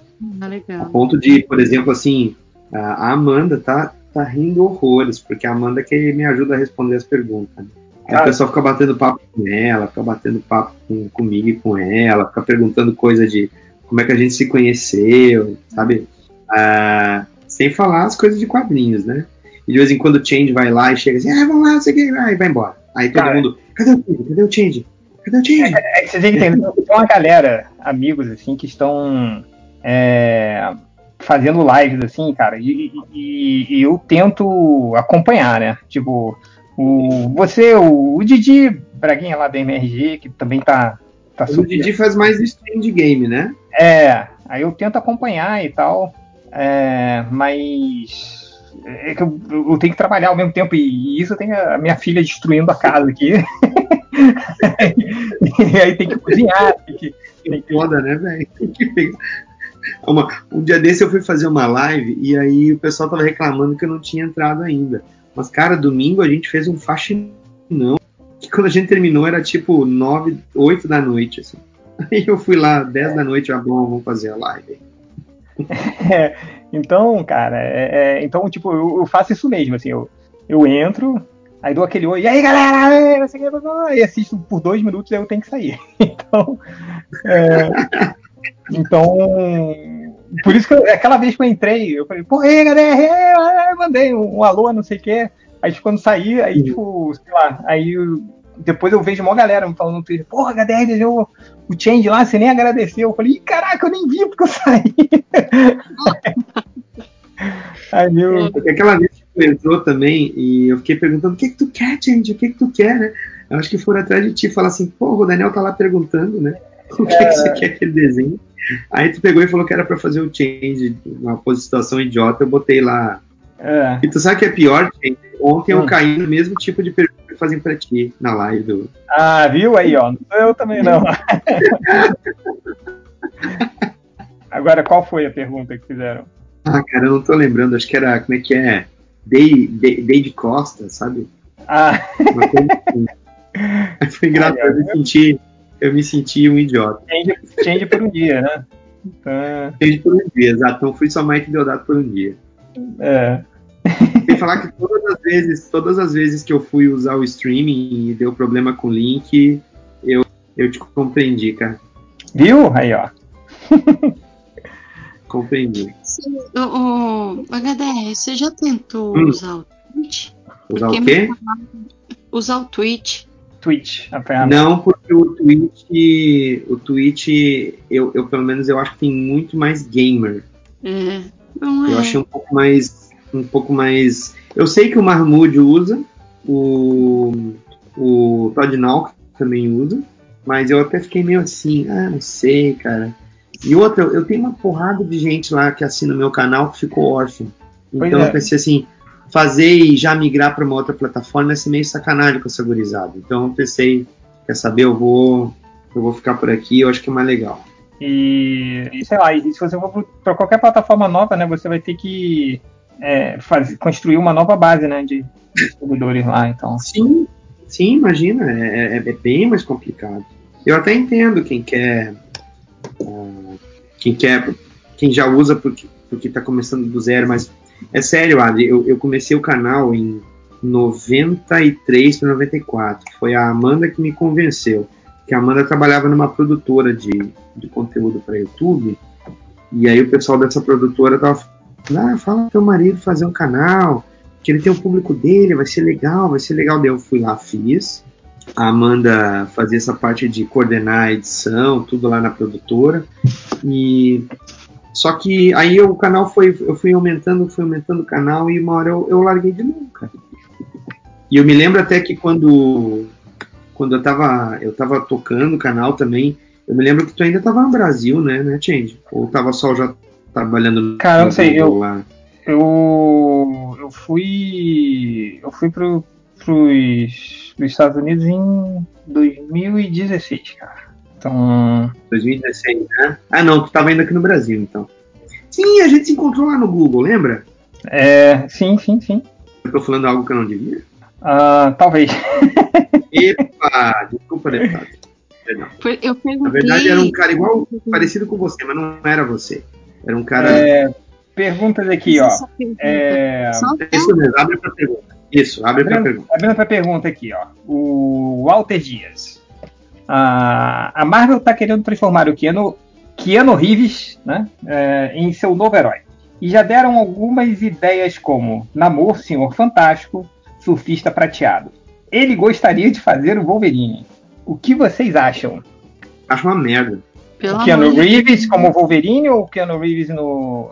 no... Keanu Reeves com o Wolverine, não tem nada a ver, cara. Mas ele no, no MCU, assim. Ah, ele no MCU pode ser interessante, mas ele vai ser o novo Robert Downey Jr. Ele, ele tem menos talento que o Robert Downey Jr. Não tem tanto. e vai ser caro que nem ele. Desculpa. Fala, Adri. que Não que você acha? Vai ser caro acho que nem que ele. não tem o carisma, né, do Robert Downey Jr. Ele vai ser o cara que todo mundo vai assistir o filme e vai falar, ah lá, o Keanu Reeves, ah, John Wick, etc. Mas ele não é engraçaralho e. e Então, exato. né? Vai ser uma merda.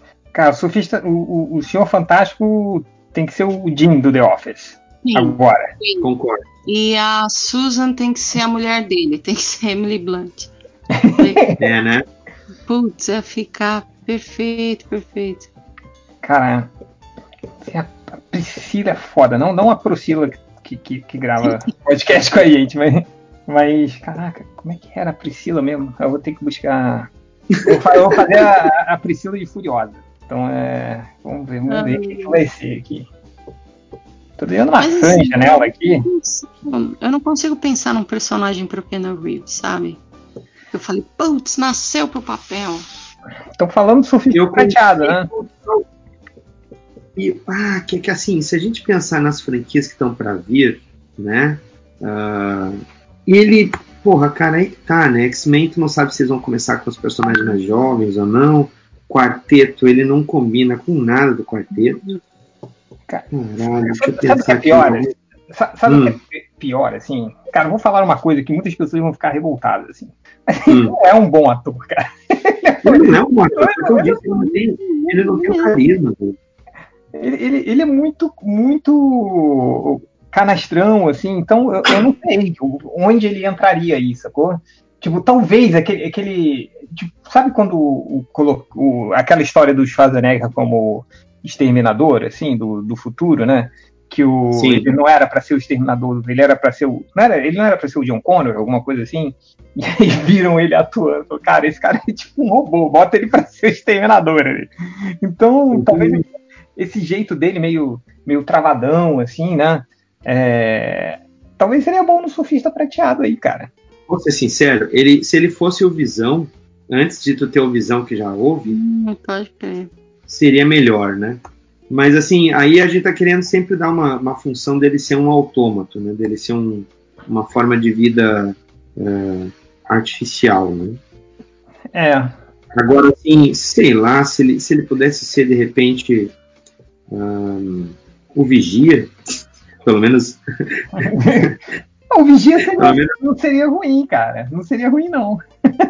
se é pra ter surfista, se é pra ter Galactus, né? Pode, pode. Tá, tá valendo tudo, cara. Tá- Aí, ó, é, pode ser se o Galactus, cara. Se fosse o Galactus aí, ó. É, é frio, é imparcial, né? Sim, sim. Mas o cara pensaria assim, ó, tá aí, ó, o Keanu Reeves é tão fodão que ele vai chegar e vai comer o universo. É, Vai comer o mundo. Vai comer o mundo. é. O, o, é, tá aí, cara. O Galactus seria um, hein? Então. Faz um CGI, trabalha o rosto dele ali, né? Uhum. Aquela, Melhor- aquele balde na cabeça, não vai ter problema pra interpretar. Melhor que o, o, o, o Galactus nuvenzinha daquele filme horroroso. Nossa, que engraçada. Pior que quando saiu a notícia que ia ter o Galáctico, o Galactus, a gente ficou, eu pelo menos fiquei super empolgado, falei, ah, caraca. E no fim foi cinco segundos de fumacinha. É, ele nem, nem chegou na Terra, né? Eu acho que não chegou a aparecer no Chegou. filme. Che- Ou aquela chegou a aparecer a nuvenzinha só. É, ele é um peido no espaço. né? Que nem o Parallax lá no Lanterna, aquela diarreia amarela. lá. Ai, meu Deus. Cara, esse filme do. do, do- Foi foda, velho. Do. Foi. Sabe por quê? A gente. A gente tava na- muito na expectativa, cara, de, de ser um. Eu não sei, acho que o Jeff Jones, ele deu um monte de entrevista falando que o filme ia ser foda, sacou? Uhum. Ele falou, pô, não, vamos lá, galera, acreditem que eu vi, eu, eu mesmo fui lá e tal, vi, vi como vai ser Uhum. maneiro o filme e- e Aí chegou o Ivan também, né? é, o Ivan, o Ivan participou do MDM, cara. Ele falou, gente, tipo, eu vi as artes e tá foda, mas. E, mas tudo bem, cara, né? Uma- eu não, não- não duvido, assim, né? Tá- Então eu acho que pegou muito, pegou muito, assim. É, né? Então. É, mas tá bom, né? Tipo, eu não sei. é, Mas teve, teve coisas positivas, assim. Achei o Kilog maneiro. Achei o. Achei o Sinestro legal, não achei ele ruim, não. Ai, aquele ator é muito bom. O que fez o Sinestro. É, o. Como é que é o nome dele? Silvana. É, é, Mark Strong. Mark Mark Strong. Strong, isso. É. Você não acha. Ele, ele não era o mesmo também que fez o pai do. do, do McLover lá no. no Kick-Ass, lá no. Putz, pode crer. Ele também. É, eu Tá. não vi o. Só vi o primeiro, o primeiro cara. Não, mas É, mas ele é o pai do, do, do McLover lá do. Do cara que trai o, o Kick-Ass, né? É, mas eu, eu confesso que o, o filme do Kick-Ass, é, ele desapareceu da minha mente. eu não me lembro de nada. Eu só vi o primeiro filme E eu me lembro que só teve a cena lá do, do, do jetpack, assim, né? Do, Sim. E eu me lembro também que o, o, o filme tirou tudo, né? Do. Uh, pelo menos do que, o, que eu, o que eu sabia do, do, do gibi, assim, tinha ficado mó legalzão, assim. Então, é, é, enfim. Eu nunca me esqueço daquela parte do que, é do primeiro volume que o cara lá, o, o, o protagonista, disse que a, a guria que ele gostava mandou um vídeo dela fazendo um boquete no, É, não- jeito lá e ele se masturbou, né? Tipo, ele é um, é um, é um coitado, né? Cara, muito- Eu duvido que eles iam botar ali, né? Não, não iam colocar. O, o- deixa eu ver aqui, ó. Tem gente falando que o, o, o- que o Keanu Reeves pode ser o Kang também, cara. Puta, cara! Aí, achei, achei legal, hein? Que uma boa. Que uma boa, cara. Porque, assim, para os filmes dos Vingadores, qual, qual vilão clássico dos Vingadores falta, né? Pra botar? É o, é o, é o né? viagem no tempo. Teria que ter, talvez. é, Fala, Mas- fala, fala. Mas se bem que viagem no tempo de novo, né? Não sei se seria uma. Se for usar o Kang, tem que usar viagem no tempo. Mas tu não pode esquecer que o Kang, ele é um vilão do, do Quarteto Fantástico, né? Ele entrou na, no cânone dos Vingadores com o tempo. Mas ele Ah, mas, surge é, no mas não virou aquele, aquela mesma coisa do tipo. O, o- é tipo o, o Rei do Crime, que era. Ah, mas era um- na verdade ele é um vilão do Homem-Aranha, né? Mas. Mas virou isso, tá tudo em casa agora. O fato é que, assim, um outro, um outro vilão que talvez o próprio Keanu Reeves poderia fazer é o Aniquilador, né? Vilão do, do quarteto. Cara, o Que é o, Aniquilador. Sim, é o, que é o gafanhoto, aquele androide lá. é um androide meio inseto verde, né? Verde roxo, né? Isso, é da zona negativa lá. da zona negativa. Que a zona negativa é um, é um- era um ótimo era uma ótima coisa para uma ótima desculpa para botar os X-Men, né? Ou eu acho que o Hell tinha Sim. falado em um dos dos, ah, dos podcasts assim que, do, do MDM que cara a- o Aniquilador e a Zona Negativa poderiam entrar para para Foder com tudo. não, pra, pra, pra botar, tipo, uma desculpa pra botar o Quarteto Fantástico, sacou? Tipo, que o Quarteto Sim. Fantástico sempre existiu, mas eles estavam presos na zona negativa. Mas isso aí, isso aí não é explorado, inclusive, a- a- nessa fase agora que o, que o Hickman escreveu, que a, que a Sue Richards e o, e o Red Richards eles ficam lá perdidos e aí o Johnny Storm e o, e o Ben Ah, Green eu- têm que recuperar o quarteto. Sim, mas é, eu, eu confesso, cara, que eu não sei contar vocês, assim, mas eu não. Eu, eu- eu dei uma. Eu não, tô, tô dando uma parada na- na- nas HQs, assim, eu tô lendo poucas. Mas assim, eu cara. também, cara. Isso aí eu só sei de. E aí, Trax, nerd na área, você? Faço clickbait e e faço não te fuder. Porque eu destruo a infância dos outros. Eu tô, eu tô acompanhando aqui, eu tô, tô com no olho no, no, no- desenho aqui e um olho no, no chat. Então tem uma. tá- tava com, com 140 pessoas agora. Então um abraço pra todo mundo. É, Um abraço. 40, Ó, tem o. 300, 300. Oi? Fala 300. 300. é, o cara tentando falar com lojinha aqui. Você não tá vendo que na tela tem Change, Daniel HDR e Adriana Mello. Não tem mais aí. Mas o. Deixa eu ver Eu só aqui. tempo, é isso? Ó, o Carlos. Ele virou uma consciência, né? Tipo assim, a inteligência artificial, né? O- É ele que tá, na verdade, administrando. O Carlos Brossa falou aqui que o Reeves podia ser o Modok.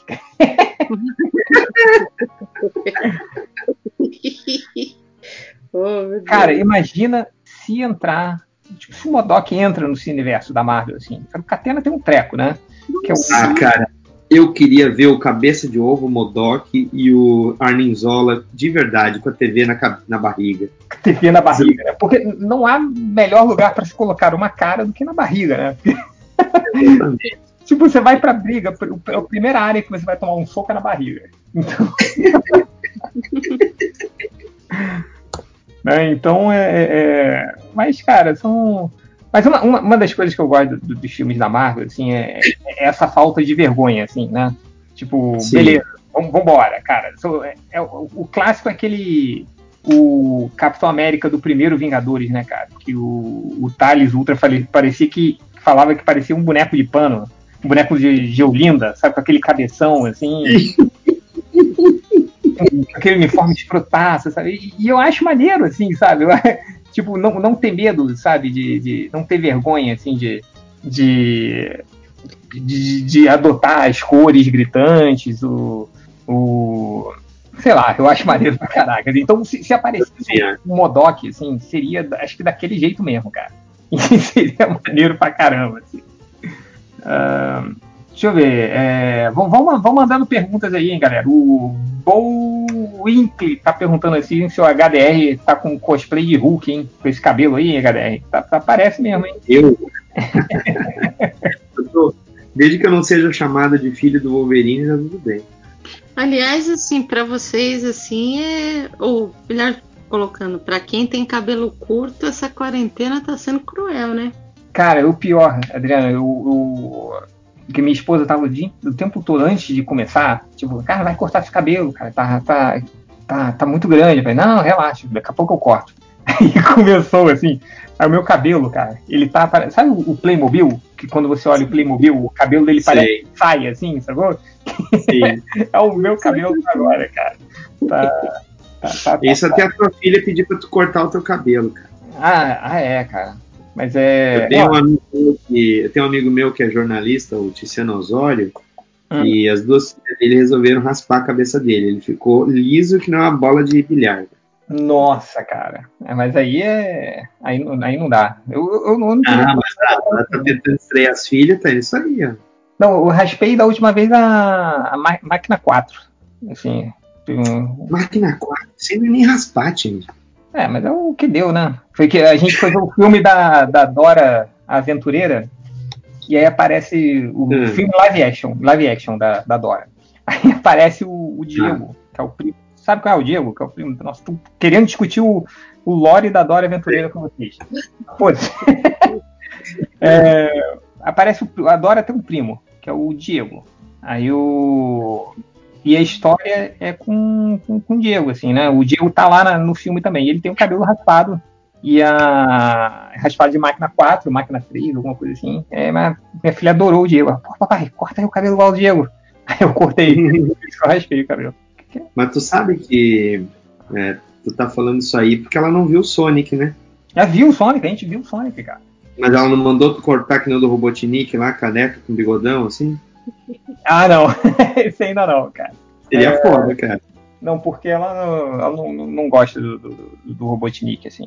Então, é. Apesar de que ela sempre gostou do, do, dos vilões, assim, né? Tem uma vez, cara, que ela queria fazer o, uma das festas de aniversário dela, o tema que ela queria fazer era de, de Gargamel, cara. Só, não dos Smurfs, não Gargamel. Cara, como é que vai ser a festa do Gargamel, cara? É, Aí ela desistiu e foi a festa. A filha visionária, vendo festa de aniversário de vilão aí, ó, tá vendo? Pois é. Antes tava no filme de vilão. Pois é. Aí, mas não teve a festa do Gargamel, ainda bem. Teve a festa do ah, Luigi. Mas tu fez aquela do Salsicha que tu queria fazer? Ah, queria... não, é, no final acabou sendo várias festas de vários personagens. Foi Salsicha, foi. Quem mais? Foi o, o Drácula, foi. Ah, fora, o Drácula. Estraga, o Drácula no meio, né?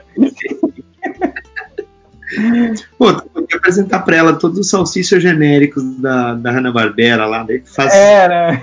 O, do Tutubarão. Ah, né? Todos os salsichas da, do universo Hanna-Barbera. É, o, aqui, HDR, o Sonic 007 falou hum. que veio pela live do HDR. Manda um abraço pra ele aí. O Sonic. O Sonic, inclusive, tinha uma hora que tinha saído, eu acho, para ver o, o final do. O final do, da família dinossauro, ó, o final cristão da família dinossauro, e depois ele voltou todo arrasado. Caraca, família dinossauro, que é o último episódio? Isso, aquele que o meteoro vai cair. Cara, a família dinossauro, ele. Eu, eu, é um. Porque eu, ah, quando eu assisti, eu era muito pequeno, assim, mas eu, só hoje que eu consigo compreender as questões que eles estavam falando, né? É, porra, é mega tenso, cara. Eles tocam em vários mega assuntos. Tenso vários, vários assuntos é, é, é, difíceis, assim, né? Da família Sim. dinossauro, assim, eu fiquei impressionado, cara. E eles estavam mega, mega, mega pra frentex, assim, né? Tipo, quando você para pra pensar, ele, Tinha, tinha um episódio, cara, que eu acho que o mais perto que eu cheguei a entender um episódio da família Dinossauro quando era moleque era aquele que o. que eles que, que ele, o, o Dino e todos os outros dinossauros queriam comer um bicho que tava meio que em, em extinção, assim, né? Você lembra disso? Ah, eles vão caçar, não é? Que eles vão levar, levar o filho pra caçar, uns tempos assim? É, e, e meio que um, um bicho da, da, da última, da última espécie dele, né? Então não tem mais. Aí o, e o bicho é delicioso, assim, por isso que ele entrou em extinção. E aí o Bob fica, fica é, é, falando, tipo, cara, não pode, você tem que, você tem que preservar o bicho, não pode que ele vai entrar em extinção. Aí no final o Sr. Hitfield come o bicho, cara, é mega tenso. Mas acho que ele, ele não entra em extinção porque ele, ele acaba deixando uma família, assim, não. O, o assim. Mas é, por mega tenso, assim, né? O, mega tenso. Que eles, que, o assunto... eu, eu acho que família dinossauro era, o, era o mais, mais próximo que a gente tinha na crítica social dos Simpsons. Era. Simpsons também era foda, cara. É. Mas o Família Dinossauro durou pouco, né, cara? Não foi. O Dinossauro durou, durou uns quatro temporadas ou três, eu acho. Hein? É, não foi tanto. Não sei pra fazer, né, cara? É, o Rafael Damasceno também tá falando aqui que tem um episódio da família Dinossauro que era de direitos trabalhistas, cara. é foda. Tipo, e, e, o negócio era mega. tocava em vários, vários temas sensíveis, assim, né? E, sei lá, tinha um LP da família Dinossauro, assim, pra criança, né? Tipo, brinquedo e tal. É. ai, ai. Tentando fazer aqui o terminal Mad Max. O Alexandre Alves, entende? O Papai Supimpa parou em definitivo? Cara, não parou não. Eu tô, tô, tentando voltar, cara, mas eu confesso que eu tô esses dias assim tem sido bem cansativos, cara. Eu tô além, além por causa da quarentena assim, mas eu tô mudei de área no trabalho, então mudou de área? Tá em que área agora, Tindy? É, fazendo a mesma coisa só que para outro time, assim. Então é ah, saquei. Você muda de, de, trabalho novo aí tem, sei lá, é muita coisa. Assim, é tipo, é tipo a Adri falando que, que adora o filme da Marvel e aí ela começa a desenhar uma minissérie da DC e tem que parar de falar nisso, né? É. Nunca! Nunca!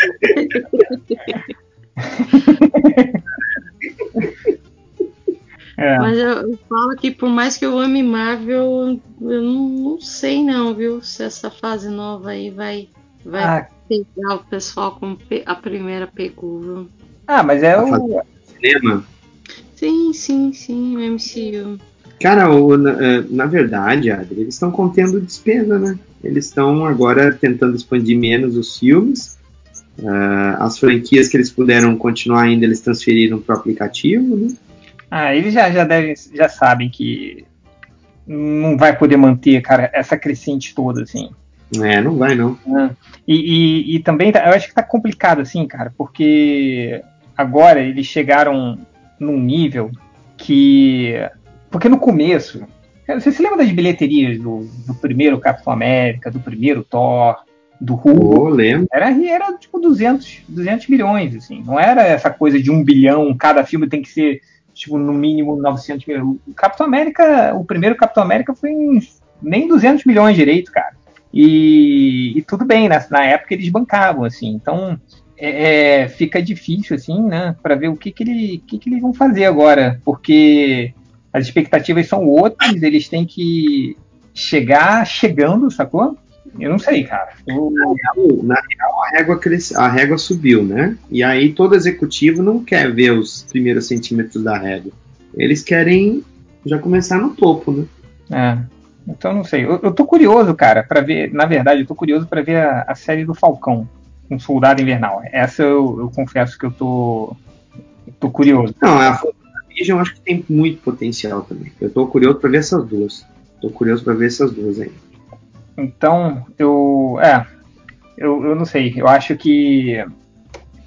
Eu, eu, eu tô com meu pé atrás do, do, WandaVision, porque eu não. Eu, eu sei que. Uh, hum. A Marvel não, não, não vai bancar algo tipo do, do Tom King, sacou? Que, que foi a série da, do Visão, assim. Mas isso aí há muito tempo, né, Change? Eles pegam o nome de um negócio, um conceito raso, que é alguma coisa que remete a algo extremamente premiado, celebrado pelos fãs, e aí conta uma história rasa, né? É, não, então, eu, então eu acho que não vai rolar, sacou? Então eu acho que vai ser uma, um, sei lá, eu, eu, eu acho que não, não vai ser um, é, algo que eu, o que eu queria ver, sacou? Então, eu não, não tô, tô com meus pés atrás, assim, né? pra essa série, sacou? Gente, ó, não me batam, Ah. mas. Gente, eu tenho que dormir. Eu já Vai quase lá, vai lá. Vai lá, Eu, não, continuo- eu dei uma micro cochilada estilo Deia com pincel aqui. Quase que fiz um. Quase que eu fiz um. Olha o Rivotril aí, vai lá, vai lá, vai lá. Não, é que eu sou velha. Eu durmo cedo e acordo cedo. Vai lá, vai lá. É louco, eu e a Deia. Nós somos assim. Vamos ver. Te cuida, tá? Então tá bom. Beijão, gente. Eu- E um abraço. Manda sim, querido. Até mais, gente. Tchau, tchau, tchau, tchau. Tchau. Beijo. Como é, que, como é que você tá aí, HDR? Fala aí, cara, porque eu tô. Aqui são, são nove horas ainda. né? Tô de boa aqui. É. Então, eu vou. Deixa eu. Nem sei como é que tá a tela aqui, deixa eu ver. Ah, Ah, é. agora pegou um pouco mais, né? Pegou, pegou um pouco mais, assim. Agora tá com, tá, com nós dois aí agora. Tu sabe que câmera que eu tô usando, Change? Qual, cara? Aquela que você deu pra mim na CCXP junto com o, o Nintendo Wii lá. Depois que o estúdio foi arrombado, lembra? Pô, que maneiro, cara. Tá funcionando aí direito? Ah, tá funcionando, tá aqui. Tá aqui ela. É, pô, maneiro. Legal, cara. Eu tô tentando pegar uma outra que tem uma definição maior pra poder trabalhar essa parte do zoom, do- dos streamings, né? Sim, sim. Essa, essa é mais pra, pra você fazer mais. é, tipo, muito. Conversação. mais conferência e tal, assim. Não é ideal. assim. É, mas, sei lá, dá pra quebrar um. Não, quebra um baita galho, tio. Ó, o Felipe é que- Xavier aqui, hein? Felipe Xavier, sou aluno do Daniel HDR. Salve MDM, hein? Seu, seu, seu aluno aí, hein? Olha aí, Felipe. Felipe, É. Felipe Antenado, aluno aplicado. Muito aplicado. É. Bom sentido, né, velho? Não vai, não vai distorcer o que eu tô falando agora. Mas, é, tá dizendo que você é um chapado? Famoso Paquito. É, mas. é, deixa eu ver aqui. Vamos, vamos mandando perguntas aí. Eu tô dei uma parada agora pra eu ver o chat aqui. Que tem muita gente falando, então não tô conseguindo. é, Quantas pessoas momento? Não, continua 130. Agora fui, fui pra 130, 130 pessoas agora nessa madrugadona do MDM. Ah, deixa eu ver aqui. O... Pô, tem gente perguntando do. do, do e o filme da, da- dos Novos Mutantes, hein? Pois Acabou, então, né? né? Porra, não, não, não consegue, né? Uma.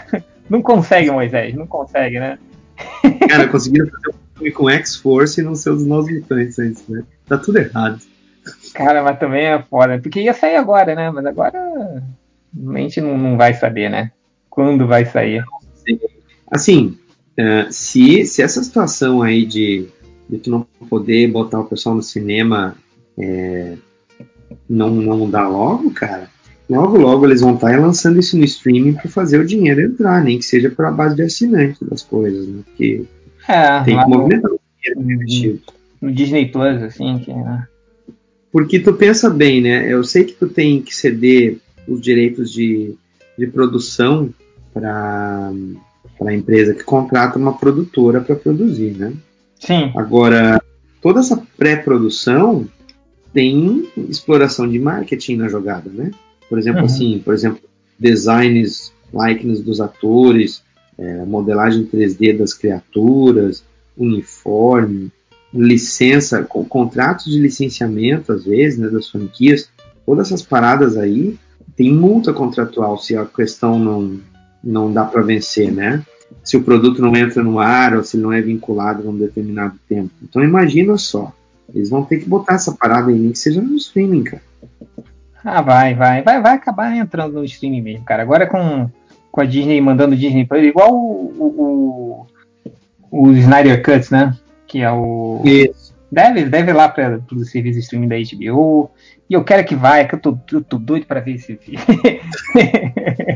esse, esse, esse corte aí.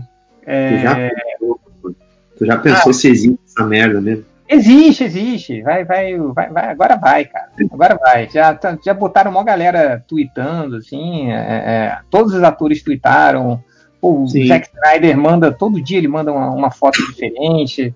É, então, Só ele usa, né? é, né? então, cara, eu tô. Essa, essa altura do HDR, tipo, vambora, sacou? Já que, que tô falando, vambora, eu quero ver. É, já que a chuva é de rola, senta na menor, né? Vambora, Uhum. pô, já, já tá aí, cara. Você não tem curiosidade, assim, né? De- Ah, eu tenho curiosidade, cara. Inclusive, eu não vou te mentir, cara. Hum. Mantido pro, pro roteiro que chegou a vazar, dizendo que iam ser três filmes, e aí aquele futuro do, no sonho do Batman lá era o futuro de como ia ficar o planeta Terra com a invasão do Darkseid e aquela coisa toda. É um típico historietão, tipo Grant Morrison, um futuro alternativo de quadrinhos. Sim, né? sim. Só que, claro, executado de maneira porca do Carlos Snyder. É, Outra o. pessoa fosse executar, as chances de ficar legal poderiam ser grandes. né? Mas eu acho que é, um- é um- é uma história muito complexa para o público comum. É, eu. Eu não sei. Eu, mas eu tô afim de ver, cara. Agora já, já confirmou que tem? Então vambora. né? Eu boto isso aí, bora, pra jogo e vamos lá. É, o, o Álvaro Cibrim tá falando aí. Ah, pergunta que mais pra você, HDR, que você tem mais experiência nisso. Eu uso Que o, foi. que é como vocês conseguem desenhar com delay na caneta. Porque tem um delayzinho assim que você. Não, não tem delay, não, cara. É só se o teu computador tá, tá meio capenga. Daí não, Você tá vendo o delay por causa do, da sincronia da tela. Que a gente É. tá mandando para um. A gente tá mandando para um servidor que é num site, né? Isso não é um software. É, o. Deixa eu ver aqui o. ah, mais perguntas. É, o Humberto Zanetti falou que só sacanagem mesmo, os Novos Mutantes iria sair no primeiro de abril. Porra, podia ter feito, né? É. Pô, falar nisso, cara, é por isso que eu adoro os ouvintes do, do Duarg, que por sinal são muitos ouvintes do MDM também, velho. Uhum. Ah, teve um ouvinte que pegou e ressuscitou um primeiro de abril que nós fizemos, que era encadernado Esquadrão Atari, velho. Porra. Ressuscitaram aquele meme, e aí teve um monte de gente que caiu ainda. Né? Cara, teve uma vez que o MDM man- mandou um. Esse, esse primeiro de abril foi foda. Foi um ex- ex-integrante da MDM mandou um no primeiro de abril, mas isso tem, tem, tem quase. É, porra, tem uns 15 anos esse post, cara. Que ele mandou um Morre Stan Lee no primeiro, no primeiro de abril, cara. Cara, teve gente, teve uma porrada de gente mandando, a- acreditando, assim, que foi uma coisa tão chocante pra época, né? É, ninguém estava esperando, sacou? E foi uma coisa tão chocante que to- todo mundo esqueceu que era 1 de abril. Então, cara, foi uma merda, porque a gente recebeu um monte de gente acreditou. Alguns sites oficiais postaram fotos, Muito bem. assim, cara, foi, foi, foi, foi tenso, cara. a gente teve que lidar com muita gente é, reclamando. Porra, o MDM é foda, não sei o que. E, e- e naquela época o MDM tinha o quê? Uns dois, três anos só de, de site. Então, né? Fãs do Hulk ficavam indignados com vocês, com a página deles. Né? É. O Lourenço Horácio é, vai ter episódio na sexta, Change? Vai, vai ter episódio na sexta, cara. Vai ter um episódio muito curioso, que eu tô doido pra escutar. Que foi. é, tava a Belly, a Priscila, o Caruso, é, a Júlia. Tá uma galera que é fã de Gilmore Girls.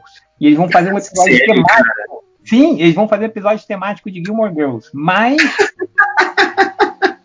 mas eles, eles vão levar o episódio baseado na época que saiu. Então, que o Gilmore Girls. Aí é uma coisa muito curiosa, assim, que eu, eu soube por, por ser amigo da, da Priscila aí há mais de 20 anos. Hum. É, que o Gilmore Girls foi a primeira série que fez fomentar o negócio dos fóruns, sacou? Da internet, assim, na época que saiu. Então, essas coisas que hoje são muito comuns, tipo é, teoria de fãs, é, fanfic, de, de, de, de, de secar personagens, analisar as temporadas através de fóruns e coisas de internet, meio que Gilmore Girls foi uma das primeiras séries que teve isso, sacou? Antes de Lost? Lost, Gilmore Girls é antes de Lost. Olha aí, um visionário Gilmore Girls. Então, Gilmore Girls teve um, teve um papel muito importante, assim, inclusive foi, é, é, a, a- a- se eu não me engano, a- a- o- o- um dos trabalhos da faculdade da Priscila, o trabalho de conclusão de curso da Priscila, foi sobre isso, sobre fóruns de internet, de como certas séries começaram a se aproximar disso. Então, cara, vai ser um papo muito foda, virado pra isso, sacou? Em como, como era essa época, assim. Então, fala, fala. Change. Um dos teus e-mails não era É, Gilmore então, Fan? É, não, era é, de Gilmore de Happy Gilmore, do filme do Adam Sandler. que é verdade. Primeiro que quando tu me deu o teu e-mail pela primeira vez, eu fiquei assim, ué, ele é fã de Gilmore Girls. Mas eu, eu vi a primeira temporada de Gilmore Girl, eu achei maneiro. Achei, achei, só, só que as, as mães falam muito rápido lá, a mãe e a filha, você não, não consigo acompanhar. No, no, no Gilmore Girls não era um cara que tinha, não tinha um cara que era fã de quadrinhos, um personagem? Aí você tá querendo muito da minha memória. Essas séries aí de menininha que tinha, né? Eu não sei. O... Tinha um personagem que era, tinha um personagem que era meio geek, assim, a namorada de uma das meninas lá. É, pô, Júlia, Júlia tá aí. Pô, Júlia, entra aí, cara. Deixa eu, deixa eu passar o link aí pra você. Pera aí. Ela vai desenhar? Não, aparece aí pra bater o papo, né? É, bate papo aí, da boa. Deixa eu ver aí. É, deixa eu mandar aqui o, o link. Não é que dorme sempre quando tá gravando? Não, é, é- essa é a ideia. Deixa ela cair na cara? Ah, não, a, a Júlia deixa o celular aí na cara. Ah, então é ela, né? É.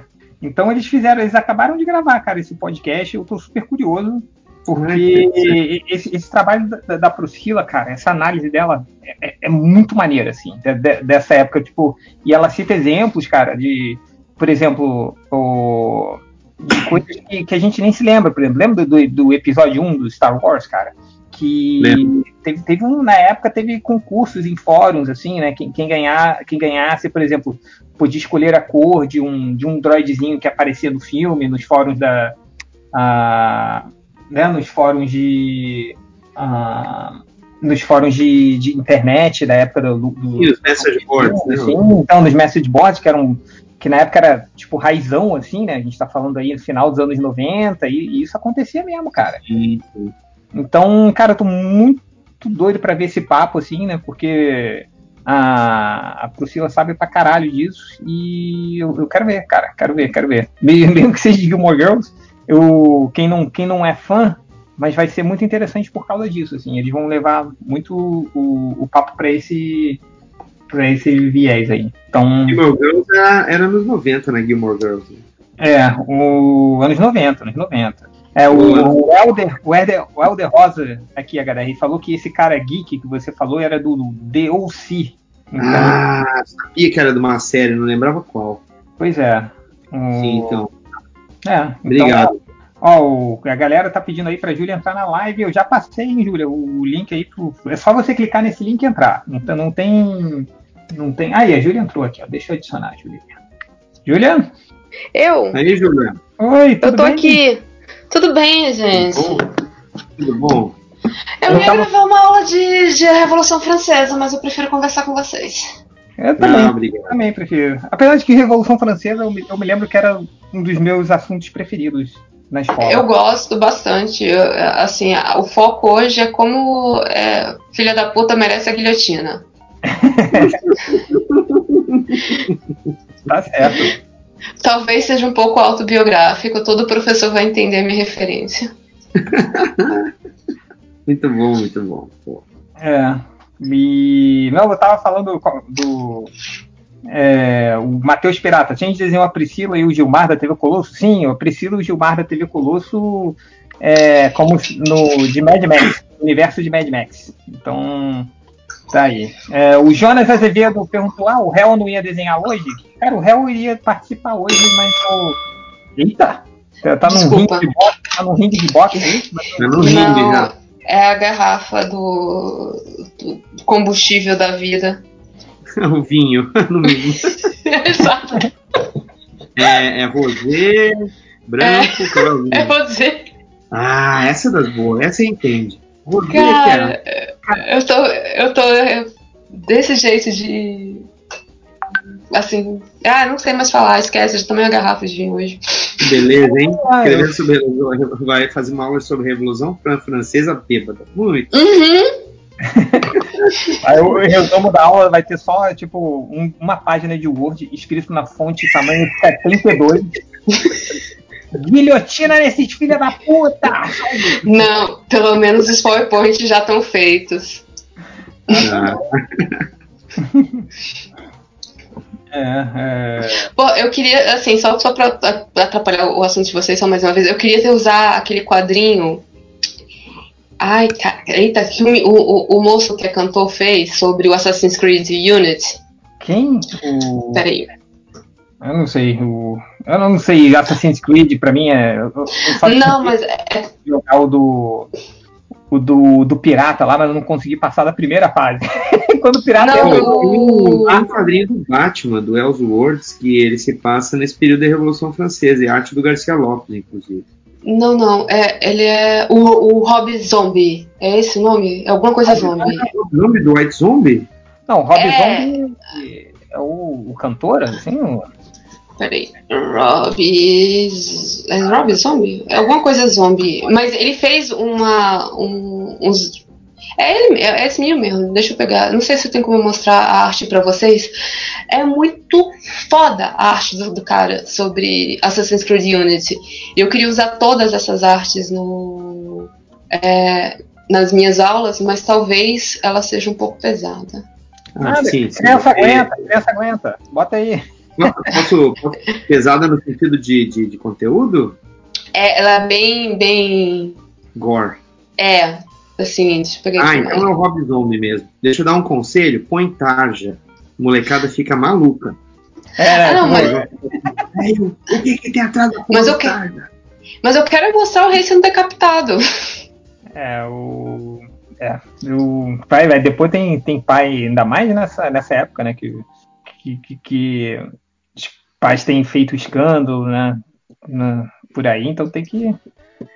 É, mas... Ó, aqui o, o, o, uma pergunta aqui que eu acho que seria bom fazer essa pergunta, porque o HDR está aqui. O hum. Auron War perguntou, Change, por que você não seguiu profissionalmente na arte? Eu queria fazer essa pergunta pro, ah, pro HDR, cara, como é, que, como é que foi essa decisão, cara, de ir pra arte, assim? Conta um pouquinho aí. Tá, antes de eu falar isso, vou te dizer que um monte de gente tava falando na live que tu manda muito bem, que tu desenha muito bem, que tu tá nessa aí de outra profissão de frescura. Não, cara, eu tô. É, eu vou contar minha história depois aí. Mas vai, conta. Tá bom. Então tá, vamos contar aí. Eu, eu decidi porque meu pai sempre quis ser autor de quadrinhos e ele nunca pôde. Caraca, ele, maneiro, cara. É, o meu pai era colecionador, gente, ele era desenhista de cartoon, ele gostava muito de de Snoopy, gostava do Enfio também, essas paradas todas do Pasquim. Só que daí ele ele fez concurso público para ser desenhista técnico da Companhia Estadual de Energia Elétrica aqui do Sul, né? Uhum. E aí, quando ele ele colecionava quadrinhos também, quando ele veio a falecer, uhum. né? Uh, eu, eu, eu, via vários desenhos dele fazendo uh, cartunzinhos pro, pro jornal do departamento pessoal da CE aqui, né? Da Companhia Estadual de Energia Elétrica. E as coleções dele toda de gibi, daí eu acabava ficando me interessando por. Fiquei me interessando por quadrinhos. Foi quando eu me dei conta que eu estava querendo fazer isso também, por influência dele. Hoje, Homem Feito, eu sei que eu usei muito dos quadrinhos para manter as lembranças dele vivas. Assim. Mas é, eu entrei nessa de querer fazer quadrinhos porque desde pequeno eu adorava desenhar, ver ele desenhar e eu peguei o gosto pela coisa. Caraca, que, que, que bonito, cara. Pô, fiquei emocionado aqui de verdade. é... Gente, é sério, cara, é sério, assim, eu. eu, eu... Pô, xixi, eu fico imaginando que meu pai estivesse vivo, talvez se hoje em dia eu, eu estaria fazendo quadrinhos, porque talvez eu contestasse ele, eu pensasse assim, ah, ah é, gostar dessas paradas que meu pai gosta, isso é bobagem, entendeu? Uhum. Mas é como qualquer adolescente, né? Mas eu hoje em dia já, já tenho plena consciência de que é, isso é uma escolha que, que faz parte bastante do, de mim como indivíduo. Assim, não, não mudaria nada nesse sentido. Pô, cara, que, que bonito isso. É... Pô, sério, eu tô. tô, tô, eu tô, Mas é- é- sei lá, eu, tô- eu confesso que eu tô meio sem palavras agora, porque eu achei muito bonito essa história, cara. Eu tô muito emocionado agora. Porque. Change, se eu quer chorar, eu te conto depois umas paradas muito malucas que aconteceu comigo e com meu pai antes dele morrer. É, Ah, inclusive, tu tava no FIC, tu tava no FIC de 2013, que o Não Pérez tava, estava lá e o Jeff não, Jones. não tava, não tava. não- não- Você tava no, não tava? O, o Ned Reverso estava. No painel do Pérez, eu chorei. Porque o Pérez falou uma coisa referente ao desenho, que foi a mesma coisa que meu pai me disse antes de morrer.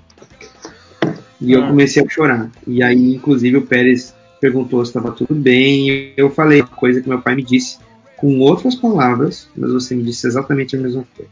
E tem a ver muito com essa, escolha, com essa questão de escolher a profissão e trabalhar com isso. Pô, cara, Caraca, que- que foda. eu confesso que qualquer história de paternidade agora, de- depois que eu tive minha filha, é, pô, me É, afeta assim de uma maneira, cara. Tipo, eu não consigo me controlar, assim. Então, aí Tá bom, na, Tite, a conta- gente na mesa de bar aí, a gente, a gente fala. Conta tudo, conta tudo. Não, cara, não. não- eu, eu tentei trabalhar com, com desenho, assim, com ilustração.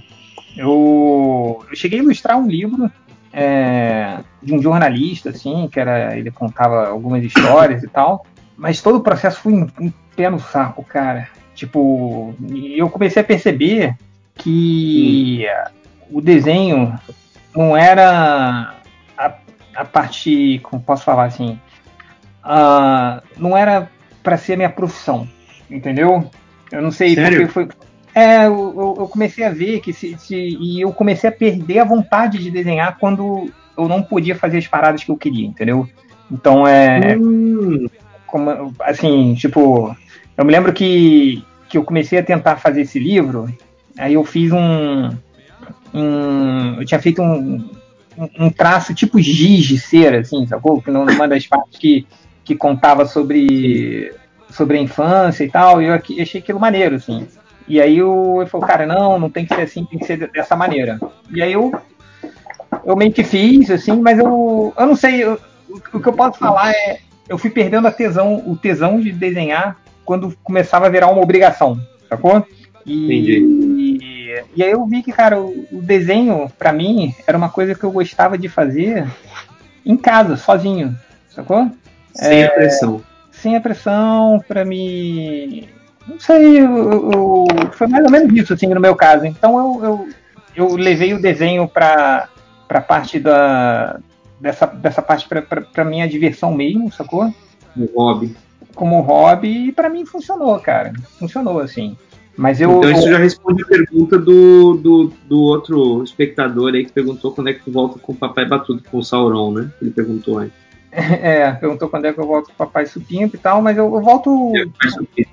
quando, quando, quando conseguir, assim, cara, porque agora tá, tá complicado, sacou? Mas assim, eu, eu, eu, eu, adoro, tipo, cara, tá, sei lá, nos grupos de WhatsApp com você, com o Fiordito, com a Adriana Mello, conhecer vocês, conversar com vocês, assim, que é, é, eu sempre tive essa coisa na cabeça, né? Tipo, cara, e aí, se, se eu continuasse e tal.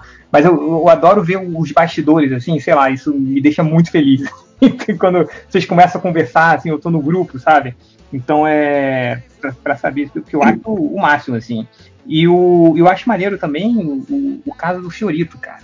Que o Fiorito, ele, ele, ele fazia do que eu faço, ele trabalhava com o que eu trabalho, mas o Fiorito largou pra, pra, se, pra desenhar, entendeu? entendeu? E isso eu acho maneiro pra caralho também, assim. Então. Mas, mas é isso, basicamente é essa, essa minha história, assim. De vez em quando eu, eu, eu- eu- me dou um arrependido, assim, de não, de não ter ido atrás, aprender mais, estudar e tal. Eu nunca Mas eu, eu, quando eu, eu, eu, eu constatei que não era uma coisa fácil e eu estava fazendo publicidade e propaganda, que foi uma escolha que eu, que eu acabei fazendo porque eu não sabia se quadrinhos ia vingar na minha vida. é, quando eu comecei a desenhar para o mercado americano, eu estava fazendo faculdade ao mesmo tempo e eu precisei me impor um hiato. E esse, e esse intervalo na minha produção, eu meio que entrei de cabeça na, na ilustração publicitária. Trabalhava com editoras daqui mas até desenhou Mega Man, né? Sim, Esse sim. material todo que tu já sabe. Mas, cara, é, eu tinha que na vida, né? Então eu tava me formando em publicidade e propaganda. E essa sensação que tu teve de ficar desgostoso com o que tu tinha que fazer, eu tive que me envolver com assim em publicidade e propaganda. Um exemplo que eu te dou é que quando eu trabalhava numa agência foda aqui em Porto Alegre, eu tive que fazer uma campanha de cigarro aqui para Souza Cruz Uhum. empresa de fumo aqui. E eu perdi meu pai com, com câncer eh, no pulmão, né, cara? E eu fiz É. aquilo porque o diretor de arte tinha que, né, pediu pra fazer o storyboard da campanha e foda-se. E eu fiz com. Hoje em dia eu olho com aquilo eu tenho nojo, sabe? Então é é por isso que eu digo, eu não. Eu saí da publicidade e propaganda na hora certa, porque eu acho que eu ia estar morto por dentro se eu ficasse assim. Nada É. contra quem é do mercado publicitário, mas ia estar morto por dentro. Nada, é, mas eu, eu, eu entendo, assim. Eu, eu sou formado em publicidade, né? E eu trabalhei com publicidade por um dia na minha vida.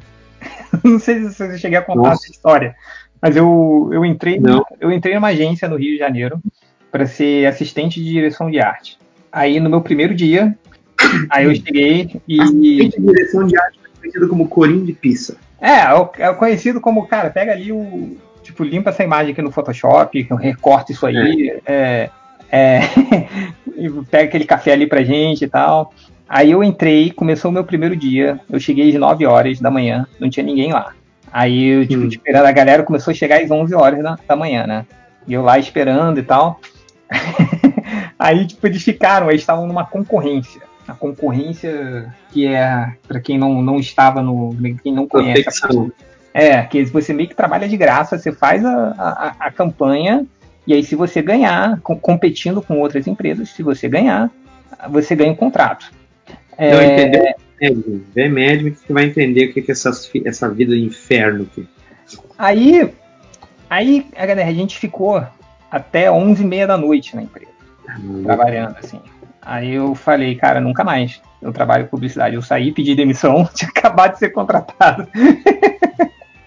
Aí eu falei, não, não, não, tá louco. Nunca mais entro numa agência de publicidade, nunca mais en- entrei, cara. Uhum. Mas aí eu, mas eu fiz tudo, velho. Eu fiz. Eu trabalhei com vendendo livro, trabalhei caixa de, de papelaria.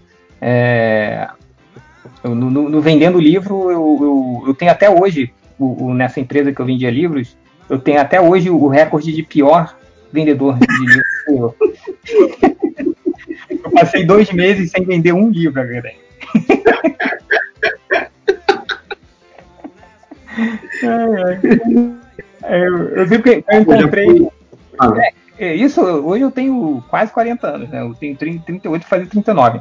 E eu, trabalhei com isso quando tinha 17 anos, 16, 17 anos. Assim. Eu encontrei, primeiro da última vez que eu fui pro Brasil, o meu antigo chefe. Aí ele falou, pô, Cheio, eu ainda tenho empresa e tal. Sabia que você ainda é é o pior vendedor da história da empresa?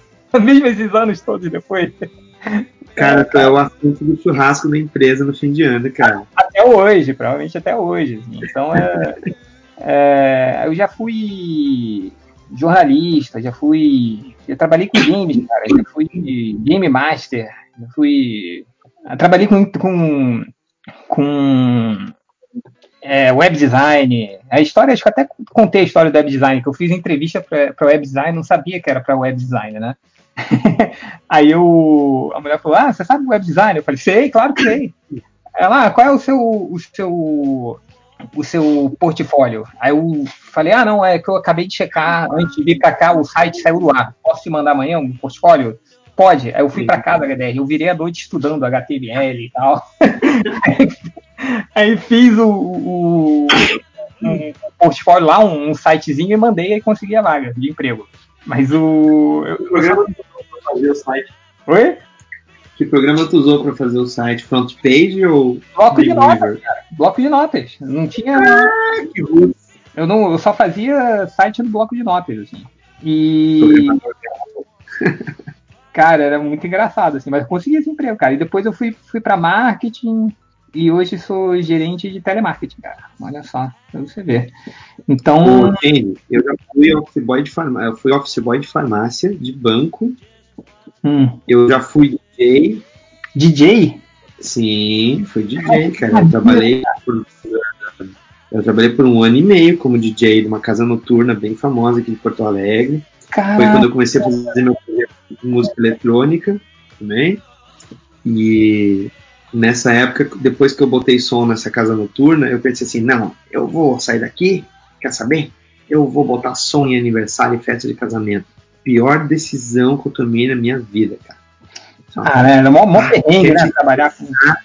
Quer te estressar, põe som na festa dos outros, cara. Puta que pariu, velho. Ah, cara, é, é- é foda, né? O, o- o- eu não sei, tra- trabalhar com evento assim é muito complicado, né, cara? Eu, É. Teve uma época também, aí é, é foda. Eu, eu, eu, eu fiz de tudo também, né, cara? Eu era fotógrafo, cara. É, Fotógrafo. Ah, eu- sei lá, era, falava que era fotógrafo, não tinha ninguém pra bater foto, eu ia lá bater foto. Era. Com uma cybershot bem vagabunda no mínimo. É, não, não, usava a câmera da empresa. Aí tinha Ah, uma, tá. uma Nikon maneira, assim e tal. Aí eu fui tirar fotos do Fashion Rio, cara, evento de, de, de, de moda. Fotografia de Gisele Bündchen, olha só, hein? Olha aí. É, Então, porra, cara, e, e evento era muito complicado, cara. Dava, dava uma canseira, porra. Imagina você que tinha que montar tudo, é, da escutar gente chata, pedindo, toca isso aí, não sei o que, não podia não deixava você. Teve um aniversário de 15 anos, cara, que a guria pegou todo o set list da menina, a menina fez todo o set list lá eu, pra eu tocar as músicas que ela queria ouvir, com os amiguinhos dela, tudo tá, beleza. E aí chega o pai dela, me traz uma pilha de vaneirão, cara, De que? de vinil, de, É vinil? de música da pista, tipo Gaúcho da Fronteira, Leonardo, esses trecos. E fala assim, eu tô pagando, toca essas músicas aí, quero vir com meus amigos. Ah, cara. Aí, cara, deu quase briga de família lá, velho, por causa que eu fiz, toquei essas merdas. velho. É, eu me lembro que no. Deu, deu, deu, uma. Não uma briga, mas no casamento da minha irmã, cara. Tipo, tem uma hora que minha prima chegou no, no DJ, assim. Ela falou, pô, cara, bota, bota essas músicas aí. Aí tocou, era só funk proibidão, assim. aí quando. Funk proibidão, a minha irmã desesperava, pô, maluco, na minha, no casamento, esses funk proibidão. A galera começou a dançar. Foi maneiro, assim. Mas. Tá bom, tá bom. É, no... mas, cara, eu, eu, eu imagino que tu- tua vida não devia ser fácil, cara, né? Porque, caraca, é, porque aniversário, assim, essas festas, assim, se envolve muito do, sei lá, da, da, galera, né, que quer a festa do jeito deles e tal, tu não pode fazer nada. Sim. Não, o problema não é tu botar a festa conforme o aniversariante, ou o casal que tá casando, ou o dono do evento. Isso é de boa, porque tu tá seguindo o cronograma. O problema é quem acha que tá mandando mais do que a pessoa que é é a estrela da festa, entendeu? Uhum. E aí você fica à mercê de ter que agradar as duas pessoas. É. Aí é, ou mais pessoas, o que é pior ainda. né? Então, mas foi uma coisa que eu fiquei, tipo, seis, talvez no máximo oito meses. Aí eu larguei a mão, não quis mais, só botava som em festa de, de amigo, coisa assim, até porque eu já tinha os equipamentos. E depois eu comecei a desenhar para o exterior, né? Comecei a trabalhar um trabalho para Marvel, para Image, tudo, e daí não dava mais tempo. Uhum. E- mas nessa época era mais ou menos assim. Mas eu, eu, fui, eu fui entregador de farmácia, eu dei injeção em bunda de velho. Caraca, Dei, que maneiro. sério, cara. Pá, tenso, tenso. É, cara, teve, teve uma vez que eu. Cara, que eu fui Game Master, cara, de um, de um jogo de futebol, assim, que. Jogo de futebol. É, de um jogo de videogame de futebol. Não consigo imaginar jogando futebol, gente. Cara, eu, eu era ruim, né? eu, eu jogava, eu era, eu era goleiro, eu fui goleiro do meu time. É, inclusive, eu, foi uma história engraçada, assim, cara. Teve um- quando eu fui go- ninguém queria ser goleiro, né? Aí eu, Tá. pô, beleza, vamos lá, né? Eu posso ser o goleiro. Aí fui goleiro da escola. Aí, cara, teve um jogo que eu, eu comecei a. Teve campeonato, né? Assim, campeonato de escola, assim, né? Sim. E aí, HDR, e eu tava, sei lá o que aconteceu, cara, eu tava agarrando pra caralho, assim. aí Tava eu, bem, Não entendi. tava, tava, tava, tava agarrando muito, tava jogando muito bem. Aí o, o- pegando pênalti, sabe? Tava agarrando, fechando gol, assim. Aí o. Aí meu time foi. foi, foi para as últimas, pras últimas competições. Ele chegou na final, só que a final foi é, depois, sabe daquelas férias de final de ano, que são tipo dois meses de férias? Sim. E, e aí foi, eu, eu, aí teve o jogo depois dessas férias. Só que o que aconteceu, galera, nessas férias eu desenvolvi uma miopia animal, assim. Passou de zero para 5 graus. E eu não saquei que eu tava com miopia, assim, né? Goleiro míope, tipo, só vê a bola aguentando na cara. Cara, a gente perdeu de um 6 a 0 assim, Eu tomei seis frangos feios porque eu não tinha mais noção de, de, de profundidade? Aí eu fui de herói da escola, vilão da escola, né? Então... Ai, ai. Ascensão e glória do melhor goleiro da escola. Ascensão e glória do, do melhor goleiro da escola. Assim. Ascensão Então, e queda, desculpe. É, ascensão e queda, né? Ascensão e queda, isso. Então, porra, foi foda, né? Ô, Ju, e, e tu, Ju? A Ju já saiu.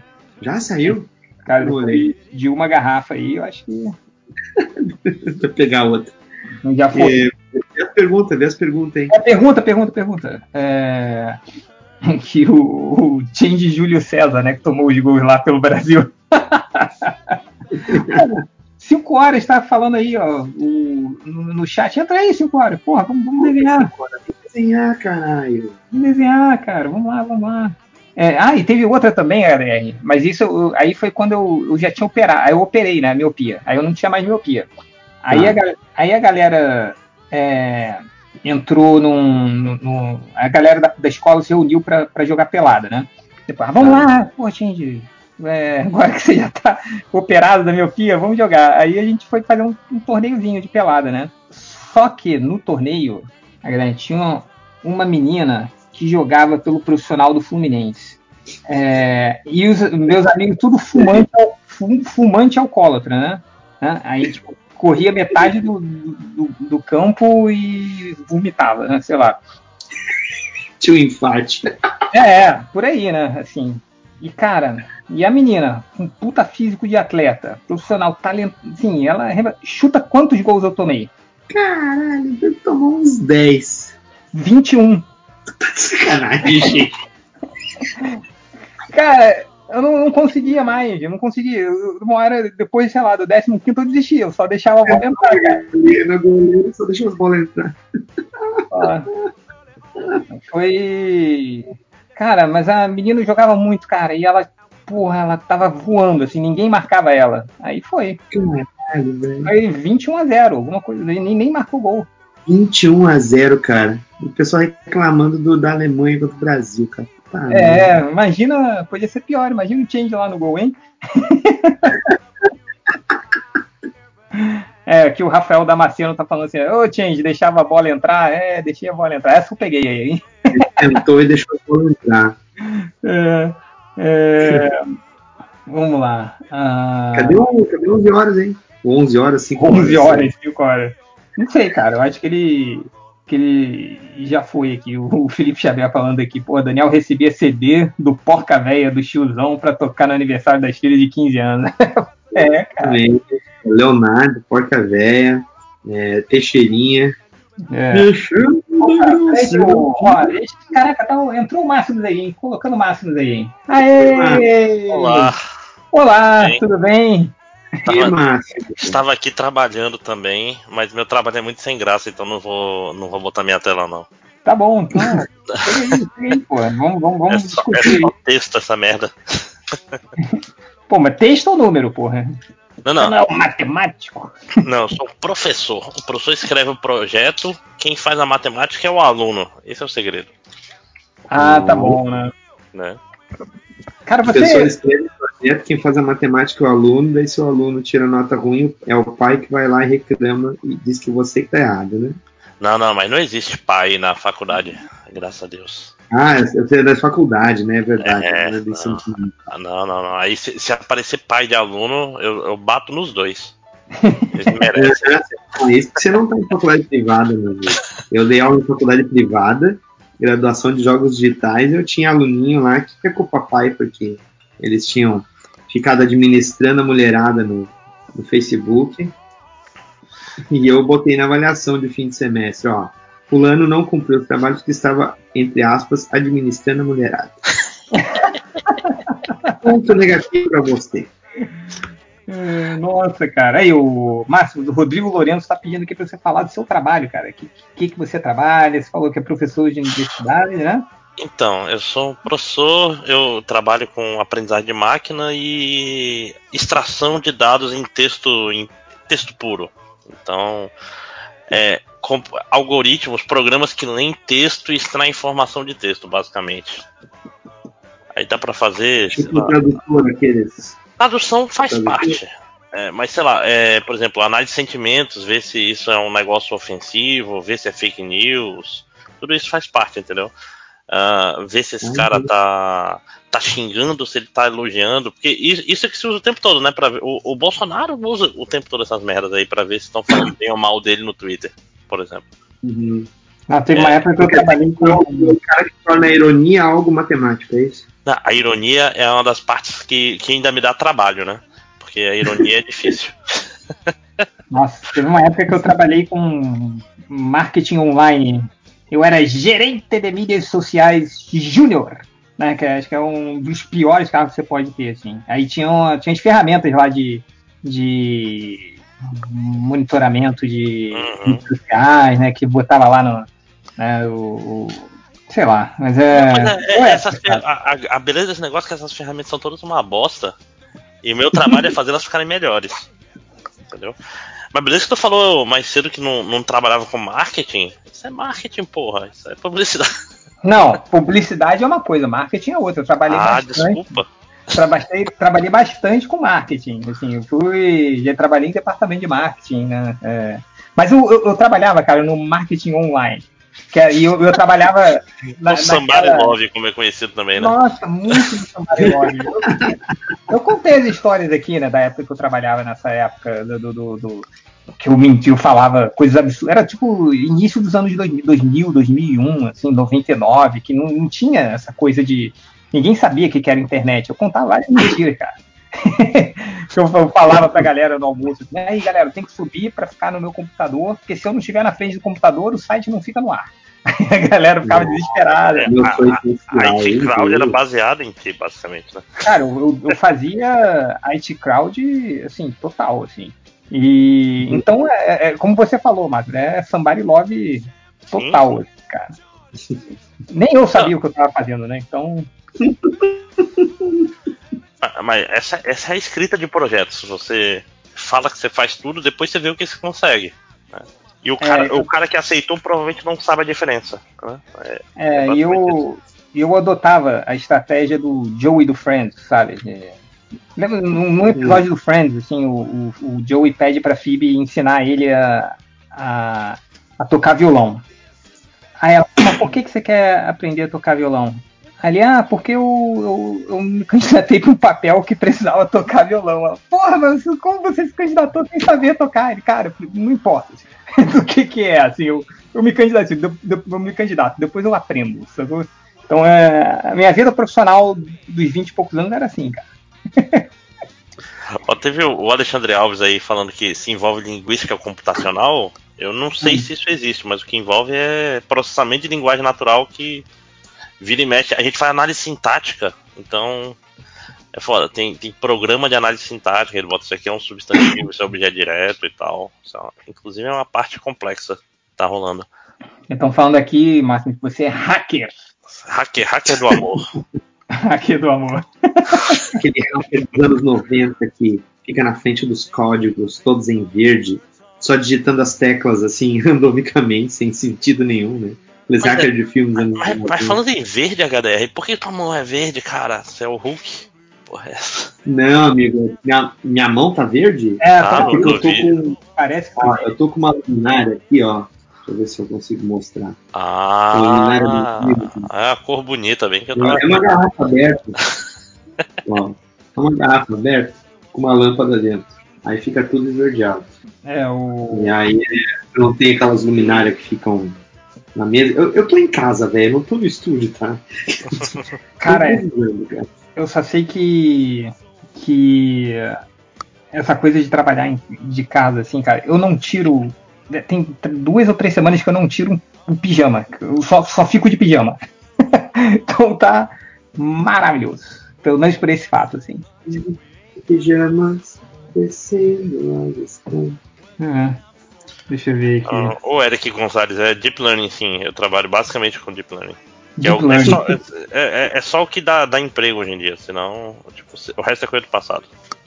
Cara, tá aí. Se você pudesse trabalhar com alguma coisa, Máximo, assim, o que você escolher, o que Eu ia seria? fazer jogo, cara. Só que eu ia ter que largar tudo e passar uns 5 anos aprendendo a fazer jogo, né?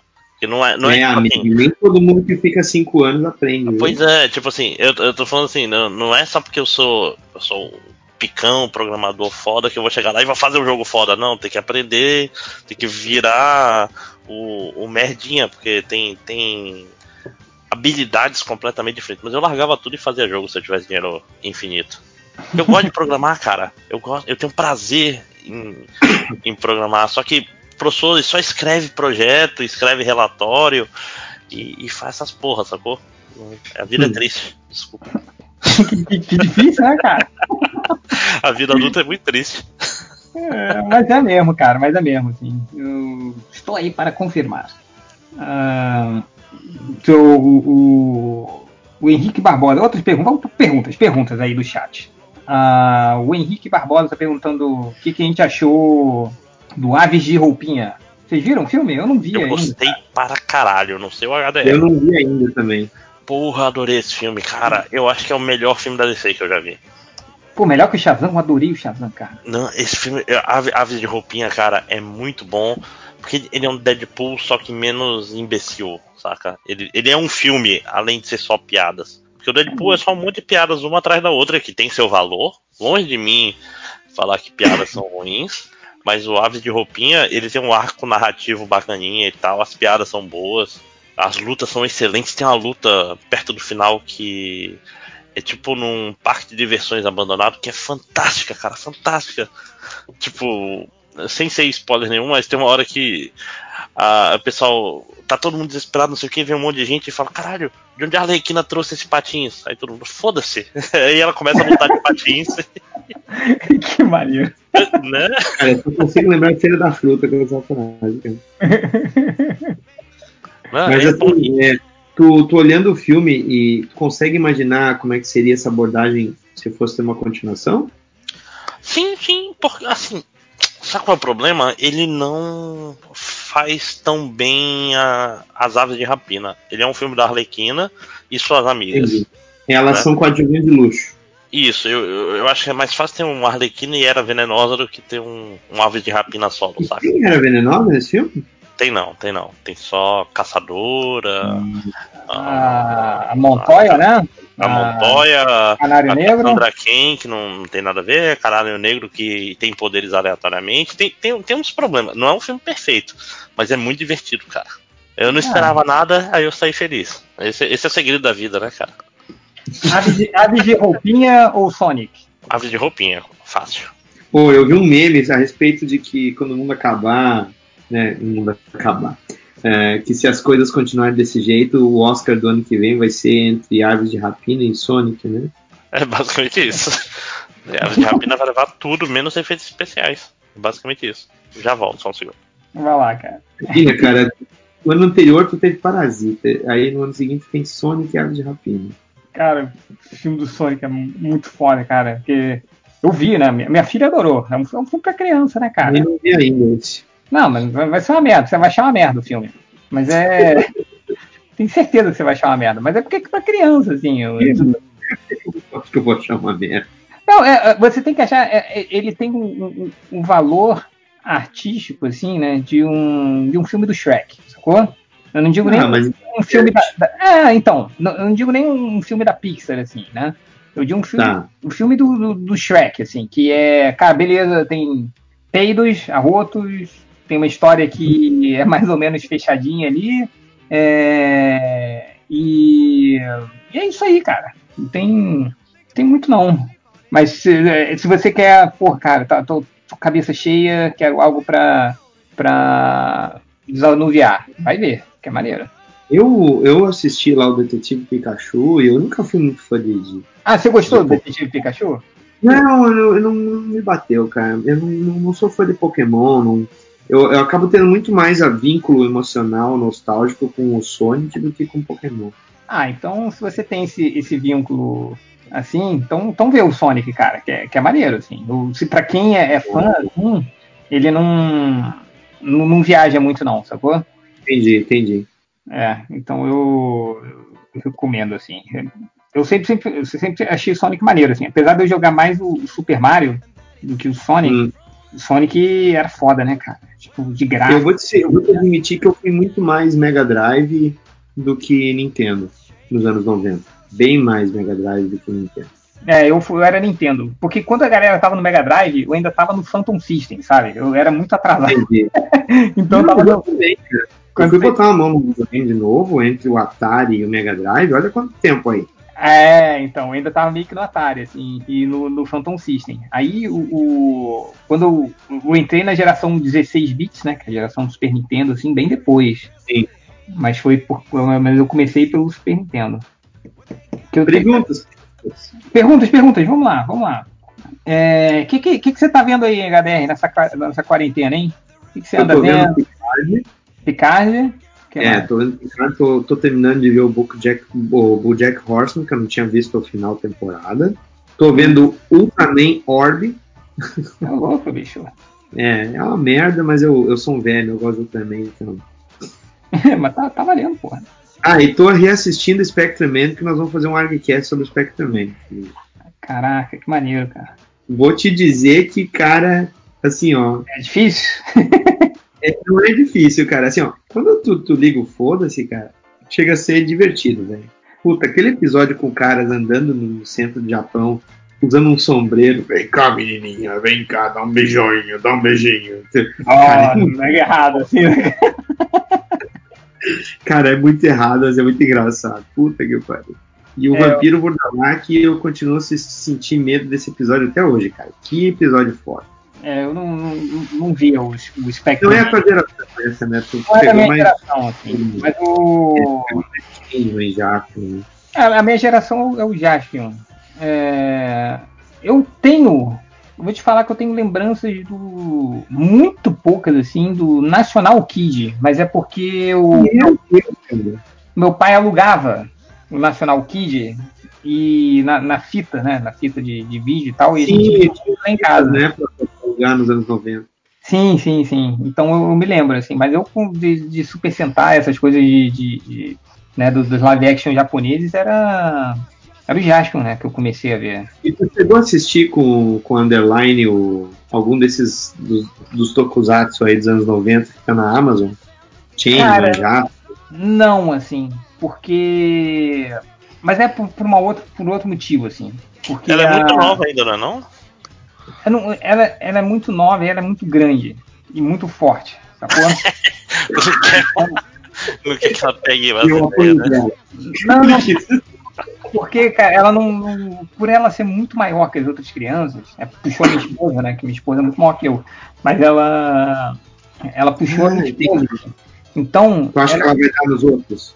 Não, ela já ela não tem noção da força dela, assim. Então, o- teve uma vez que, tipo, ela foi pedir dar licença, assim, pro, pro moleque. ela meio que, tipo, pegou o moleque e empurrou, assim. O moleque voou, bateu de cara. É, aí o, aqui em casa a gente meio que corta qualquer coisa violenta, assim, sacou? Pra não Entendi. estimular. Apesar, ela faz taekwondo, ela tá na faixa roxa do taekwondo. Ah, meu Deus, velho. Devia virar uma máquina de matar, velho. É a Hit Girl do, do, do Change. Pois é, mas o. Mas é, no, no, no Taekwondo, ela sabe que no Taekwondo é só no tatame, sacou? Só na aula. Aí o. Ah, tá. Mas então, por enquanto, é, de coisas audiovisual pra ela, a gente bota coisas mais infantis, assim, né? Então. Entendi. Tipo, ser animações mais infantis, assim. Então, por enquanto ainda não. Não comecei a fazer. Ah, você faz bem. O, o, o Fabiano, por exemplo, o professor Nerd, que faz o ARG lá com a gente, o Skill, Aham. Ele. O Dudu, que é o filho mais, mais velho dele, né? Que a filha dele agora é, é minha filhada, mas o filho mais velho dele, o, o Eduardo, ele. Ele começou a ver o seriado do Batman e do Robin com ele, né? O do Adam West. tudo. Mas ele passou a, a- a- o seriado só quando ele começou a entender que ele não tinha que bater nos colegas. É, Porque- muito complicado. Se lembrar era porrada, né? Direto, né? Eu me lembro que tinha um amigo meu que ele, que ele falou assim, tipo, a gente tava conversando, aí ele, porra, cara, meu, a gente tomou uma chamada lá na, na escola porque o, o filho começou a bater e tal. Ele falou, não entendo. Aí eu comecei a falar, cara, o que que você... Ele vê TV, assim, o que que ele vê na TV? Ele, ah, não, ele vê só uns desenhozinhos bobinhos, assim, tipo, tem um desenho lá do... do que tem o Superboy, o Robin, é, ele tava vendo o Young Justice, que ele viu que tinha o Superboy e o Robin, ele achou que fosse pra criança. E é mega violento o desenho, assim. Tipo, as porradas. as Você porra, tem gente correndo, tem, tem tal, assim. Então eu falei, cara, então, deixa eu te falar uma parada. Aí ele viu, assim, aí ele tirou, ele mudou. Eu, dei, eu, eu recomendei uns desenhozinhos mais infantis, assim. Tem o, o Daniel Tigre e tal, que é um umas coisas assim. Aí o filho, cara, mudou da água pro vinho. Da água pro vinho, assim. Então, eu acho que tem que esperar um pouco, sacou? No máximo Sim. que eu vi foi um, um She-Ra e o He-Man clássico, que não tinha. Não tinha violência, né? Não, Então- tinha, era muito difícil ter. Tem que botar o, o desenho do, do Conan, saca? Porra, aquele e- desenho do Conan, cara, eu ficava revoltado. A espada fazia, levar, levar o pessoal pra outra dimensão. Acho muito, acho muito, Mostra muito o- tranquilo. Mostra, mostra o Conan transando com a bruxa, tocando ela no fogo. A Nossa, sopa cara. de. a sopa. Quero ver esse filme quando eu tinha 11 anos, cara. Um estúpido Ah, é. Nossa, é, é, foi. Eu, eu também vi o, o Conan. Cara, meu pai me. Eu te contei essa história várias vezes no MDM. Cara, meu pai me botou pra ver o primeiro Robocop, cara. Quando eu tinha um. Sei lá, quando eu tinha uns 8 anos de idade. Robocop e Comando para Matar eram os heróis da minha infância, cara. E o American Ninja, obrigado Michael Dudikoff. É. Era os VHS que bombavam na. Porque é, uma coisa diferente de Manaus é que era normal ter videocassete na casa das pessoas nos anos 80. É mesmo? Porra, era mega. Porque é zona- Ah, é, zona zona, zona franca, franca, né? Zona É. franca, zona franca, tá certo. Né? Então aqui tinha muita locadora de vídeo e, todo, e, e era normal ter dois videocassetes numa casa pra, pra copiar os filmes, saca? Ah, Olha aí. Pô, então todo mundo tinha uma porrada de filme em casa. é. Hein? Hum? Ô, ô, ô Máximo, Oi? Márcio, os fansuber quase tudo nasceram em Manaus, né? Nos anos 90. Os super não sei, mas a pirataria aqui é muito forte. Eu tenho, inclusive, tenho vários amigos que, que foram. Até na época do CD, cara. Tipo assim, o pessoal que. Não, cara, na época do VHS eu conheci. Eu, eu fui, fui. Tinha um amigo de um amigo que ele era um dos maiores pirateiros de VHS de Manaus. Aí tu via assim, era, era um VHS passando o filme e uma torre com 10 a 15 VHS embaixo copiando ao mesmo tempo, entendeu? O próprio Netflix Caraca, dele. cara. Né? Tipo, 15, assim. é. É, lembro não, coisa- é, é, o cara tinha um multiplicador lá pra não, não, dar, Sim, não sim. perder o sinal e tal. Eu fico, caralho, bicho. Mas isso eu me lembro de reportagens na época, assim, sobre pirataria de VHS, assim, já era um, era um esquema bizarro, cara. De, de- não só de VHS, mas na época do que começou a pirataria do CD, você lembra que vendia CD de, Sim, sim. de, de programas e jogos? né? Tinha Né, assim, o- to- todo o. Como é que é o nome? O imposto de renda do Brasil no CD lá. Na... Se você quer, você quer saber quanto seu vizinho ganha, tá lá no, no CD. É, lembro que ficava um cara é lá no. os teus vizinhos. Tinha um cara, mesmo. um desses pirateiros famosos é, de CDs, assim, tinha um lá no Rio, que era o cara que vendia CorelDRAW, cara. Sabe, lembra do CorelDRAW, aquele programinha? Sim, claro, meu pai usa até hoje. Lembro. Que é o pior programa gráfico que tem, mas as pessoas amam, amavam usar o CorelDRAW no início dos anos 2000. Porque eu usei direto no Gráfico Expresso, assim. Aí o cara ficava lá no, no centro da cidade, lá na, na Carioca, gritando: Ó, Corel, Corel, Corel, Corel, Corel, Corel, Corel, Corel, Corel, Corel, Corel, Corel, Corel, Corel, Corel. Aí um, um, tinha um amigo meu que na época ele pegou a, a voz desse cara e lembra do, do funk do Creu? Creu, ele fez a montagem do Corel. Corel. Corel, Corel, Corel, Corel, Corel, Corel, Corel. Cara, eu, eu tô procurando aqui porque esse cara que eu conhecia, eu tô pensando bem, eu tenho quase certeza que ele foi preso pela Polícia Federal.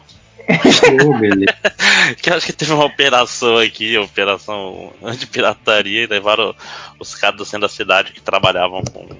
Cara, olha, o cara tinha uma loja em shopping que vendia CD pirata, cara. Era de... É nesse nível, assim. O cara não tava nem aí É com nada, quase tava um anime preocupado. Ah, mas nessa época, cara, né? Anime com DVD pirata lá, os, os stands. Uhum. Nessa, nessa época era Terra Sem Lei, né, velho? É, não, mas isso aí já era anos 2000 e alguma coisa. Não- o cara, o cara tinha, tinha uma loja em shopping tipo, em 2005 com CD Porra. e DVD pirata. É, não- Aí, aí é foda mesmo, né? Não, tanto que a Polícia Federal foi lá, né? Dá, dá um oi. Ele Ô, Jorge, tava- Jorge, se você estiver ouvindo aí, dá, dá um salve da cadeia. Não, mentira. provavelmente ele- Será que ele ficava gritando também, ó? Corel, Corel, Corel. É. Perguntas, perguntas. Perguntas, perguntas, vamos lá. É... Corel Velocidade 5. Ninguém, ninguém mandou. Ninguém mandou pergunta do garotinho aqui, né? Pois é, né? Não, tem, tem, tem gente aí. O, Falando aqui que o desenho do Máximo está muito fraco, que é só tipo, muito preto, Irmão, com a bola. É, o mais, é o mais redondinho, eu diria. É, O mais minimalista de todos. né? Menos é mais, gente. é- é menos é mais. É... Perguntando aqui o, o anime preferido de cada um aí, hein? Berserk. Berserk, qual é a história do Berserk? Todo mundo fala desse anime, mas eu não... Cara, é, é sobre o. Um cara que se fode muito. É o. É, o, é difícil explicar que é tão longo. Não, mas, é, um cara que medieval. é- É, é, é é- medieval sobre um cara que usa uma espada muito grande e luta contra demônios. Só, mas só depois. Porque é tudo muito triste, muito edgy e muito legal. É, é, é, é o, o Berserker é o, é o Bastard meio emo, né? Não, não, não. Ba ba basta de basta de o Hermes e Renato dos, dos mangás, né? É, tipo assim, ele é zoeiro, não tá nem aí com nada e tal. Berserk é, é o Watchmen dos mangás. Olha. Que isso, mano? Não, não, não estou falando isso à toa. Tá certo. Não, é Eu- muito bom, é muito bom, gente. Eu Muito bom. gosto, Eu tenho, eu gosto filmes aí pra do, você assistir. Eu gosto do Túmulo de Vagalumes, cara. Ah, não, dá, não posso mais ver esse filme, não, cara. Porque envolve morte de criança. Eu fico Então, mal. eu acho que, ah, assim, esse filme ele é um chute no, no, no- teu estômago, um soco no teu estômago, na tua cara. Mas ele, eh, você para e pensa assim, se tem um sujeito que fez um anime como esse e escreveu um livro como esse, é porque o mundo ainda tem esperança, cara. Porque Ah, eu, eu passo mal vendo isso aí, não posso não. esse, filme, esse filme é foda. Esse filme é foda. Você sabe Você que não não- foi, o, não foi o Miyazaki que fez nesse filme. Não, foi o. O assistente foi o dele, né? cara- É. E outra, é, é, esse filme ele foi feito no mesmo tempo que o Totoro. Então, o legal Nossa, tudo errado, né? Completamente Não. diferente. assim. o estúdio, o estúdio, metade do estúdio era alto astral, né? E a outra metade era super da história do livro. Mas se tu olhar bem, os dois animes eles falam sobre a morte, sobre como a morte entra no universo infantil. Porque o Totoro é sobre a morte, é as crianças tendo contato com aquela criatura imaginária, não querendo pensar se a mãe dela está com câncer ou não. Sim, sim, sim. É, eu. Pô, mas o túmulo dos vagalumes, cara, é muito complicado, assim. Eu não. Eu, se, se- se- eu vejo a primeira cena, eu já começo a chorar. Já começo a querer desligar, eu não, não consigo, cara. Hoje eu, eu Ah, já vi. eu- é, é um filme foda, é uma animação foda, mas não dá, cara. Não dá. Mas ele é um. que- eu, assim, se, eu, se, eu, se eu for olhar por esse lado, é, é o meu preferido. Mas se eu for tentar ver alguma coisa um pouco mais. É, que, que, que tire um pouco desse aspecto, né? É o Macross Plus, cara. Eu adoro Macross Plus. Mas Plus, cara, que, que, que curioso. Não, não tô dizendo que é ruim, mas eu acho uma es- escolha interessante. Macross Plus é da Yoko Kano, cara. A trilha Sim. sonora demais. A história é muito boa também. Que o Não, eu Macross adoro. Passava no Multishow há muitos anos atrás, né? Quando eu não tinha TV a cabo, inclusive. Ele pega o conceito clássico lá da, do triângulo amoroso, e aí tu tem uma personagem que é sempre uma cantora. Só que o Macross Plus, ele se passa no futuro da, da franquia do Macross, e a cantora em questão é uma realidade artificial chamada Sharon Apple. É como se fosse a, a Lady não é, uma, não é uma Cross Plus que é copiado daquele filme de ruim, Stealth, eu acho? Não tem um filme Não. de caças que é, é sobre, tipo assim, o, o último piloto fodão contra o caça de inteligência artificial? Porque.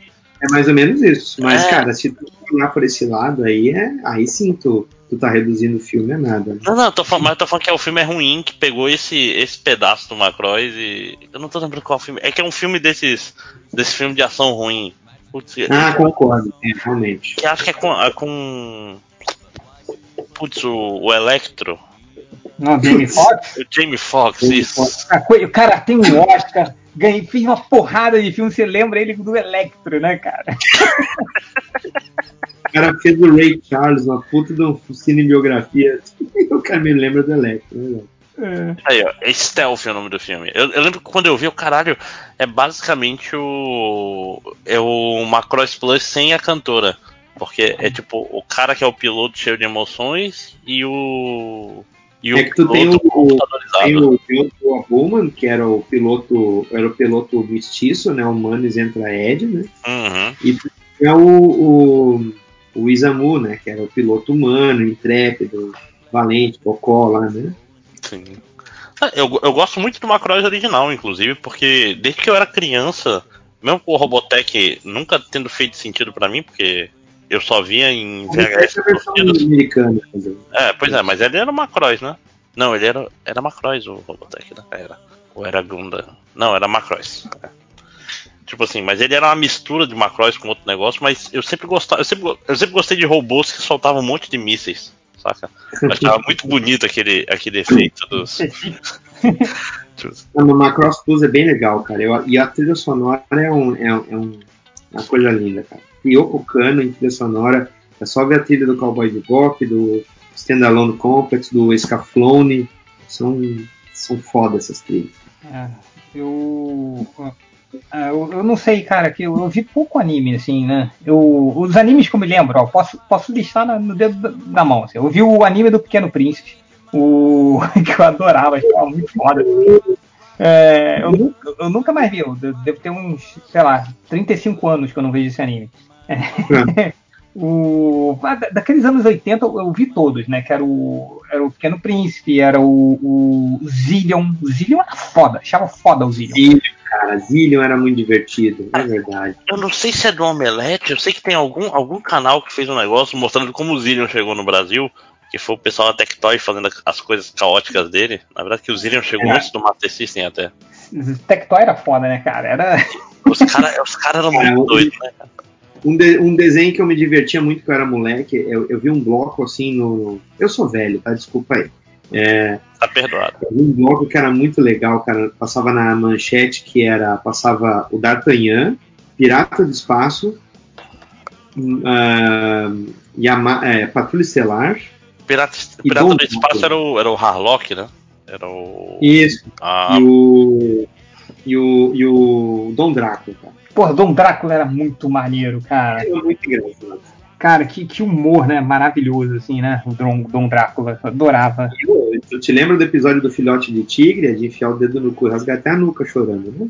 Ah, não me lembro. Eu me lembro pouco do Dom Drácula. Eu via também o. Ge- O filhote de tigre é aquele que o que tá passando um trem lá na cidade e aí o trem descarrilha e tinha num dos vagões um filhote de tigre e um urso panda. Aí a sangria, filha do Dom Drácula, acha os dois bichinhos na floresta e esconde eles na, na, na, na mansão deles. E aí eh, o Dom Drácula tava atacando as meninas lá, né? eh, sugando sangue. E eles começam a achar que é o bicho, né? Que é o tigre esse que tá Uhum. atacando. Quando eles conseguem encontrar, o, eles perseguem lá as, a- os rastros e encontram, daí no caso, os, os dois animais lá na mansão, eles vão atirar no filhote de tigre e o panda se mete na frente, leva o tiro e os dois morrem. Meu Deus É. do céu! É triste, a gente chora, eu, eu com nove anos chorando. Caraca, não me lembro, não. Eu- Isso parece minha, minha esposa sempre fala um tal de animais dos bosques do, do bosque dos vinténs que, que ela chora só de lembrar, assim, cara. Que era sobre animais que estavam fugindo desse bosque aí porque estavam construindo coisa e tal, e morre um monte de animal no meio do caminho. Uma parada bad vibe pra cacete passar na cultura.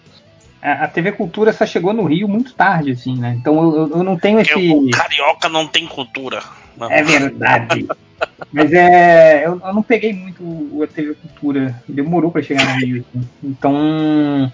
Mas, então, mas, cara, ó, outro anime que eu via era o aquele de kickboxing. O. O Savamu? Isso, o Rei Arthur. O. que mais? É, o do Peter Pan. Passava do Peter Pan. Você lembra do anime do Peter Pan? Sim. Eu achava, eu achava foda, assim. E, e uma coisa que eu, que eu, eu, não, eu não tinha essa noção do que, que era, assim, o, o- de, de que era exatamente japonês, assim, mas, cara, eu me lembro que, que meio que você sabia identificar que tinha algo de diferente ali pela Era, qualidade da era animação. bem animado, né? Era bem animado, exatamente, era bem animado, sacou? Então, então tinha isso, que, que, porra, eu adorava porque tinha mais frames por segundo, né, de animação, você tinha, não era aquela, sei lá, aquela coisa horrorosa que a gente estava acostumado, assim, né? Ah, era tudo, tudo era meio que qualidade do nível da abertura do Thundercast, sacou? então, pô, gostava pra caraca, cara, quando tinha passava um anime assim, né? Eu só fui ter noção de que era realmente assim, cara, anime é, é um, um desenho específico do Japão, assim, eu acho que foi com, com Akira, quando eu vi Akira pela primeira vez, também fiquei traumatizado.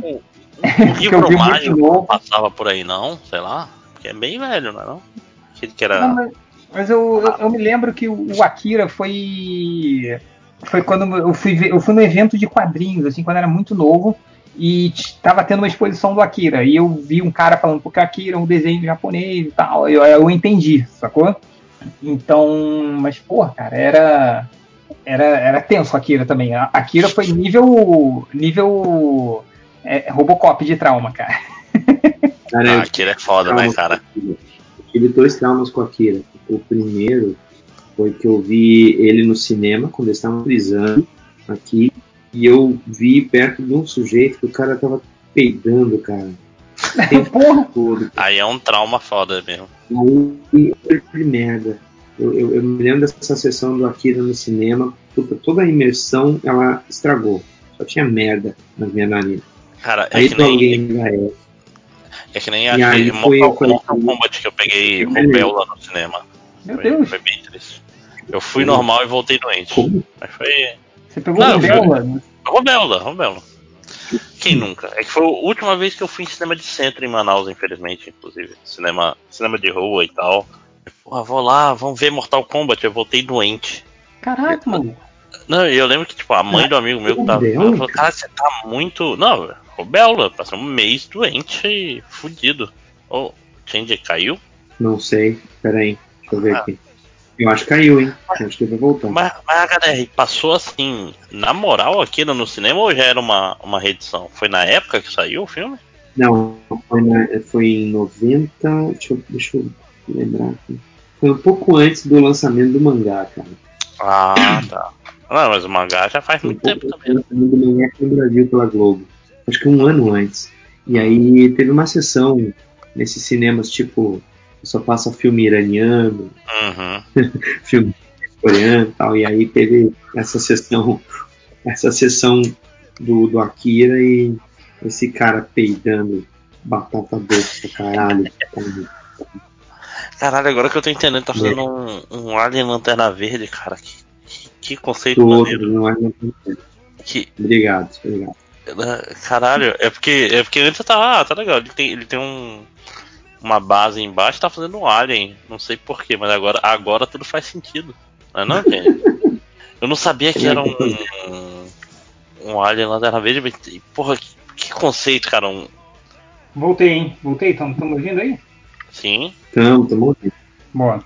Tô aqui, como eu tava falando aqui, eu tô, tô estupefato aí com o conceito do, do Alien Lanterna Verde. Ah, porra, demais, né, cara? Sensacional. A gente tava tentando ver on- onde ele ia usar o anel, né? Se ia ser, sei lá. é no... Caralho. Eu acabei fazendo. É clichê mesmo. Na, na língua, que é outro Alien. É, a gente- a gente pensou em fazer. Pô, bota na língua, ia ser maneiro. Não, ia cagar o desenho, provavelmente, mas ok, né? Não, não, deixa assim. Deixa assim. Ó, Claro que é no cu, Robin. Seu engraçadinho. É, Tá vendo como eu tô louco? eu, é. Ai, não, fiz merda. Ai, caralho. Eu já volto, só um segundo. Vai lá. Isso. Mas eu. Acho que o Akira foi, foi. Cara, é que o Akira é um filme impressionante até hoje, né? Assim, tipo, é incrível, incrível. O- o- eu, eu, eu queria ver um, algum documentário sobre os bastidores de- do Akira. Ah, Deve ter, cara. Só foi lançado no material em DVD, nem VHS, é, deve ter, né? deve ter, deve ter. Eu, é, eu, eu tenho que procurar, cara, porque é, é incrível, assim. Acho. Fico Eu me lembro bolado. eu, eu me lembro que quando eu fui ver é, no VHS, e aí eu, eu. Aquelas sequências como aquela, por exemplo, que o, que o Tetsu cai da moto, é o cara cai na moto, ele tá empurrando a moto, e a câmera vai por baixo, assim, e fica focando, Porra, né? sim, sim. empurrando. É, é muito foda essa movimentação frame por frame. Assim. É. O- a gente começou a falar do Akira e tem uma, uma galera gritando aqui no chat. Cadera! Cadera! Akira! Ai, ai. O Kioma Lane falando aqui que o anime dele preferido é a Grande Família. É, deixa eu ver. Mas, cara, aí depois, acho que a partir daí ele foi pro Cavaleiros do Zodíaco e, e aí foi ladeira abaixo.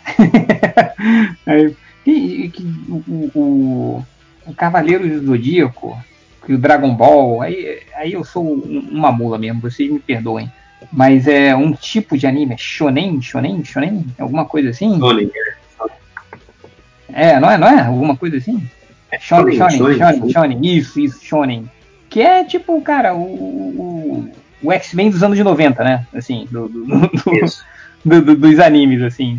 Então, eu acho que foi a partir daí que, que eu acompanhei mais esses tretos aí, que foi o, o Cavaleiro do Zodíaco, o Dragon Ball, e acho Eu vou te dizer que eu, que eu, eu tive a minha fase Shonen, mas com qual?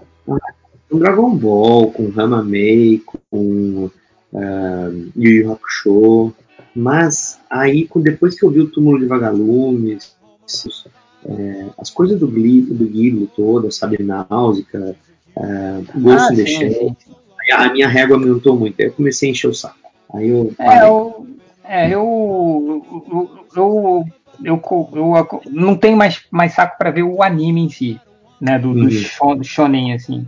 Mas eu, eu de vez em quando acompanho o, o- o- eu acompanho do, o do Dragon Ball, que saiu agora, né? Mas nem, nem é o mais o cara que desenha, é um, é um assistente dele que desenha agora. Tu sabe o Change que fizeram uma pergunta pra mim Oi? é, lá no canal que eu achei muito boa. É, perguntaram assim que se o se anime, se, se o esquema dos mangás no Japão fosse como nos Estados Unidos, que cada saga cada saga tu teria que pôr um time artístico diferente, que saga que eu iria trabalhar.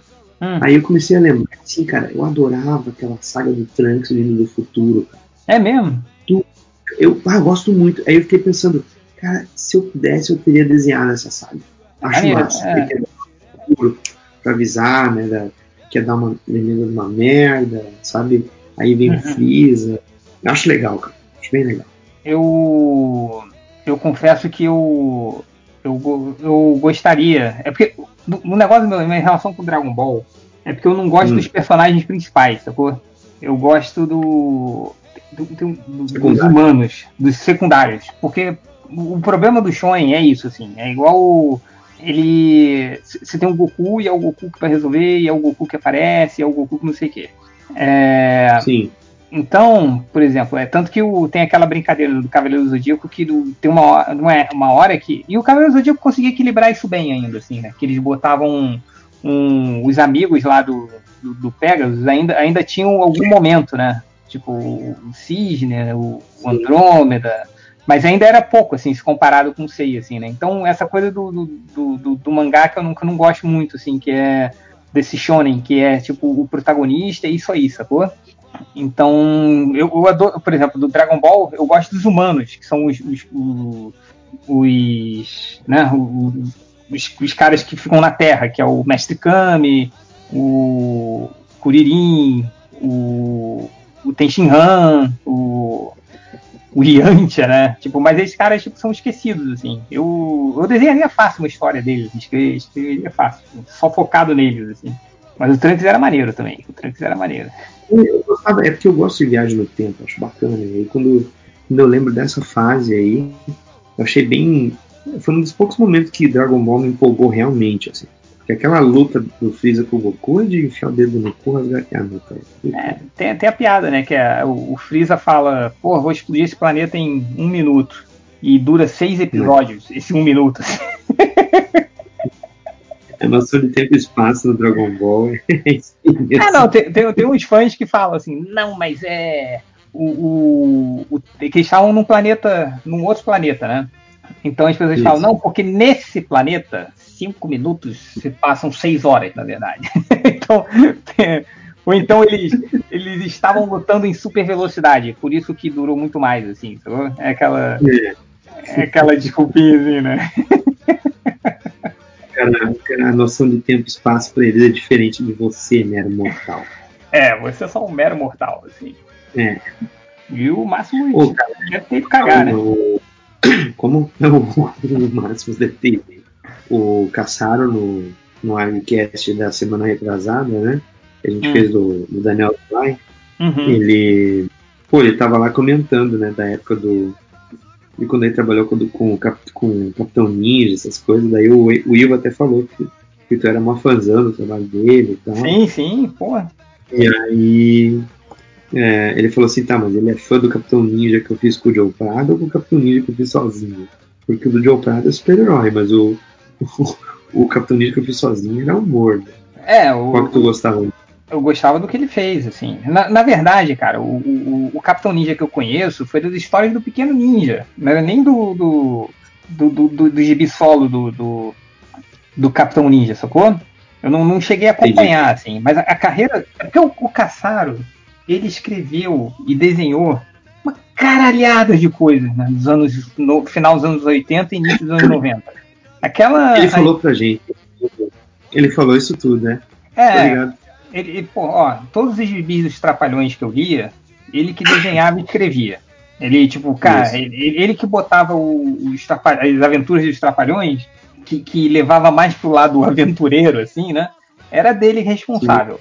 Ele fez uma porrada de heróis da TV, que era na época que o, o título Heróis da TV não era de super-heróis, era de Super Sentai. assim. Não, não, da Ana Barbera não, do, do, do Jaspion, do Black Kamen Rider, do Changeman, ele também fazia essas porra toda. Com ele, com o Watson e o.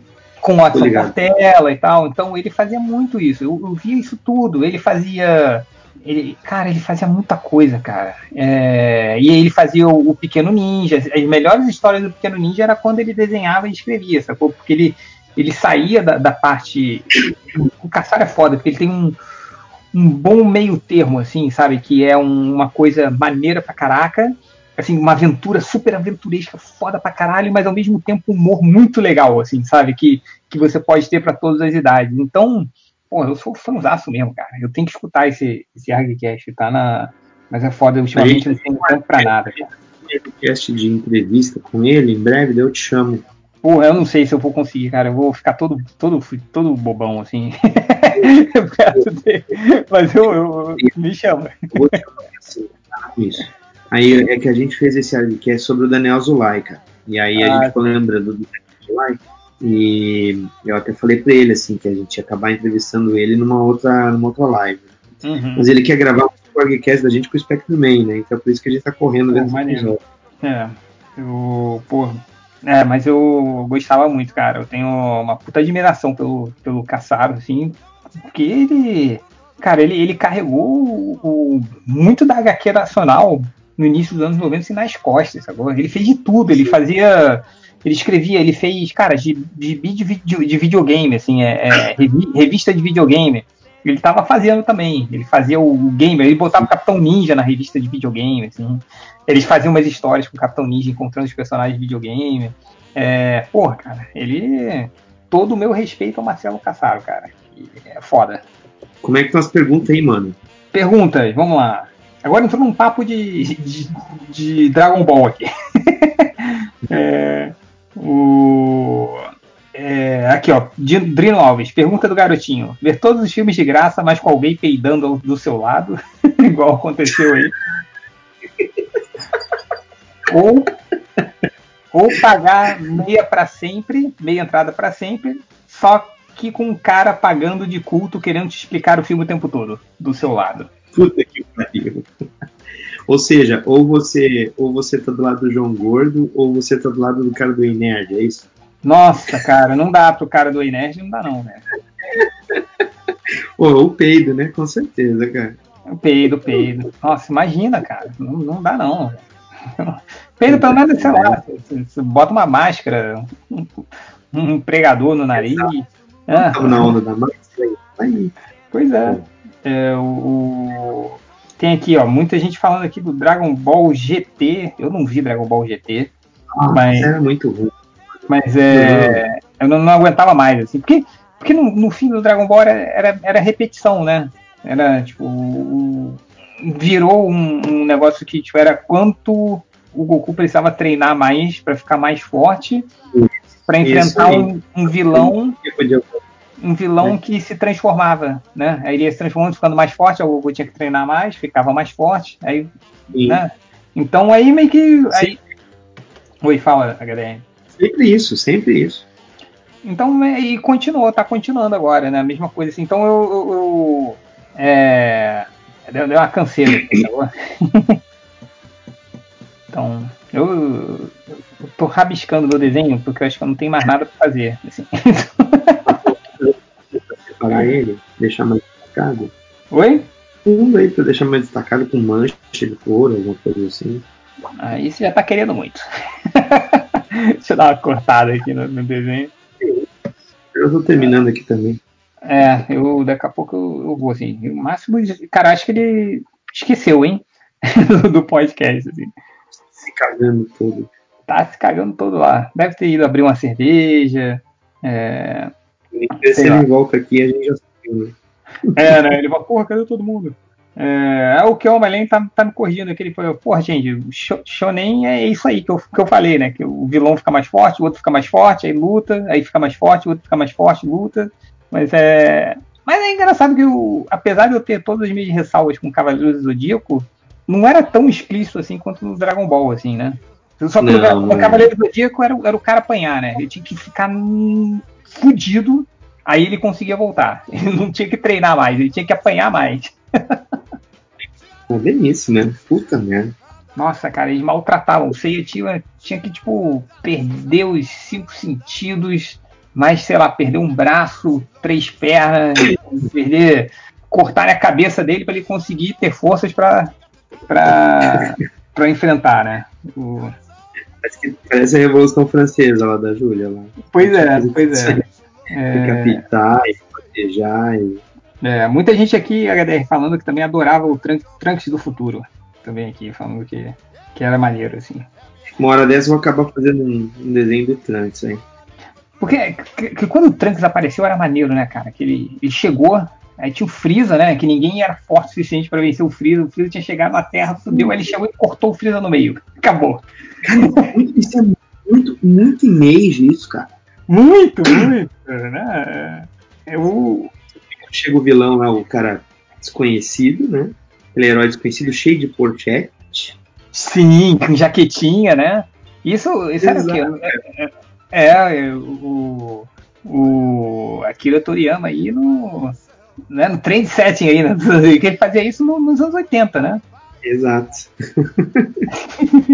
é, essa galera, essa galera aí da Image, todos os caras estavam ligados nos mangá também, só que o Jin Lee, né, cara? Tava, né, cara? A estética deles era tudo. O, eu me lembro que o, o, o Jin Lee colocava muito daquelas linhas de movimento de mangá, né? No, no tipo, quando Sim, o personagem estava correndo. É, o speedline, né? Então eu me lembro Isso. disso. Que, que, eu vi assim e achava, achava maneiro, assim. O, deixa eu ver aqui, o, o, o Mauro Alves falou que Cavaleiros do Dia é o rock dos, dos mangás, né? Que o cara tem que apanhar até, até o final conseguir. É bem isso, né? Agora eu não posso perdoar. Agora eu não te perdoo. É, Assim, quer dizer, antes. é tipo agora, caralho. né? Tipo, o, o, Nossa, fulano, não perdoo. Aí depois mata um outro cara do lado dele. Ah, não, agora não tem perdão. é, o Rodrigo Lourenço aqui, ele tá querendo saber os quadrinhos que a gente tá lendo, hein? O que, que você anda lendo aí, HDR? Eu ando lendo. Eu tô lendo o Relendo Marshall Law. Como é que tá a experiência aí de eu- reler o Martial Law? Como? Como é que tá a experiência de reler o Martial Law? Melhor ainda. Cara, tem muita coisa dos dias de hoje, cara. Tá lindo, viu? Caraca. Lindo, cara. E mais louco de tudo é que eu não entendo como é que o, o, o Caruso não conseguiu entender as coisas, cara. Mas ele não, não, pegou o Law, é isso? O Caruso não entendeu nada. Eita. Aí a gente ficou assim, como assim, velho? Aí virou uma piada de dois anos, mais ou menos, no ARG, que a gente tem que fazer um episódio do, do Marshall Law com o Caruso tentando, tendo que ler de novo e entender. Ah, mas a gente tinha essa piada do, do, do- do Poderoso Porco também, que ele tinha achado é, os invisíveis do Grant Morrison. Ele tava reclamando dos invisíveis. Porra, mas que gibi chato, não sei o quê. É, Quem não entendeu? Aí ele falou, cara, tu entendeu o gibi? Aí, ah, não, não entendi. Eu falei, Porra, então Quem não entendeu? O porco? o porco. Nossa, cara, como Não, eu eu vou confesso que chega uma hora, cara, que os invisíveis é, é foda mesmo, assim, que você para e, velho, não, deixa eu parar, respirar um pouquinho, dar uma é saída. Referência jogada, é verdade. É, mas assim, mas é. Mas veio, também virou a, uma das piadas internas do MDM, assim, do- dos invisíveis. Eu tô lendo o Marshall Law de novo. Eu tô na metade já da biografia do Eisner, que eu tinha parado de ler e tô, tô lendo. É uma biografia bem interessante, Bacana. bem legal. Ele esculacha o Bob Kane pra caralho, É velho. mesmo, cara? Caraca. Conta umas histórias assim, do tipo assim, pra ver como o Bob Kane era, era escroto, velho. Muito escroto. Ele comenta em detalhes aquela vez que o Kirby também, quando chegou um dos caras da máfia. é, tu conhece essa história? Não, não, não conheço não. Porra, manda aí, né? O Kirby trabalhou no estúdio do, do Will Eisner, no início da carreira dele. Porque o Eisner fazia quadrinho para as editoras, né? Uhum. Ele fazia quadrinhos sob encomenda, às vezes ele criava pseudônimos, e às vezes ele botava outros caras para desenhar mesmo, né? Prestação de serviço. E aí o no início da carreira, ele estava trabalhando lá, Hum. e aí no prédio onde, onde tinha o escritóriozinho lá do Eisner, do estúdio dele, é, tinha aqueles serviços que era daquelas famílias da máfia, que os caras ficavam limpando os banheiros, né? e trocando toalha, trocando, né, é, limpando a pia, né, deixando toalha limpa, toalha quente para as pessoas secarem as mãos, tal, né? Uhum. E a família que estava responsável pelo banheiro lá do, do prédio comercial, esse onde o Eisner tinha um estúdio, é, não estava cuidando muito bem do banheiro, estava deixando tudo muita mora caralho, né? E aí eles cobravam todo mês uma, uma taxa para manter esse serviço. E o Eisner estava se negando a pagar, porque o trabalho dava pouco, né? E aí o, a família essa da máfia mandou um Brutamontes lá para cobrar, do, mandou para cobrar da, do Eisner. Olha, vocês têm que pagar isso aqui, é, faz parte aí do serviço, vocês têm que pagar, vocês estão devendo. E o Eisner, pequenininho lá também, peitou aquele grandalhão e falou, cara, não, nós não vamos pagar, né? Mas veja bem, amigo, nós não vamos pagar, isso é contra a lei.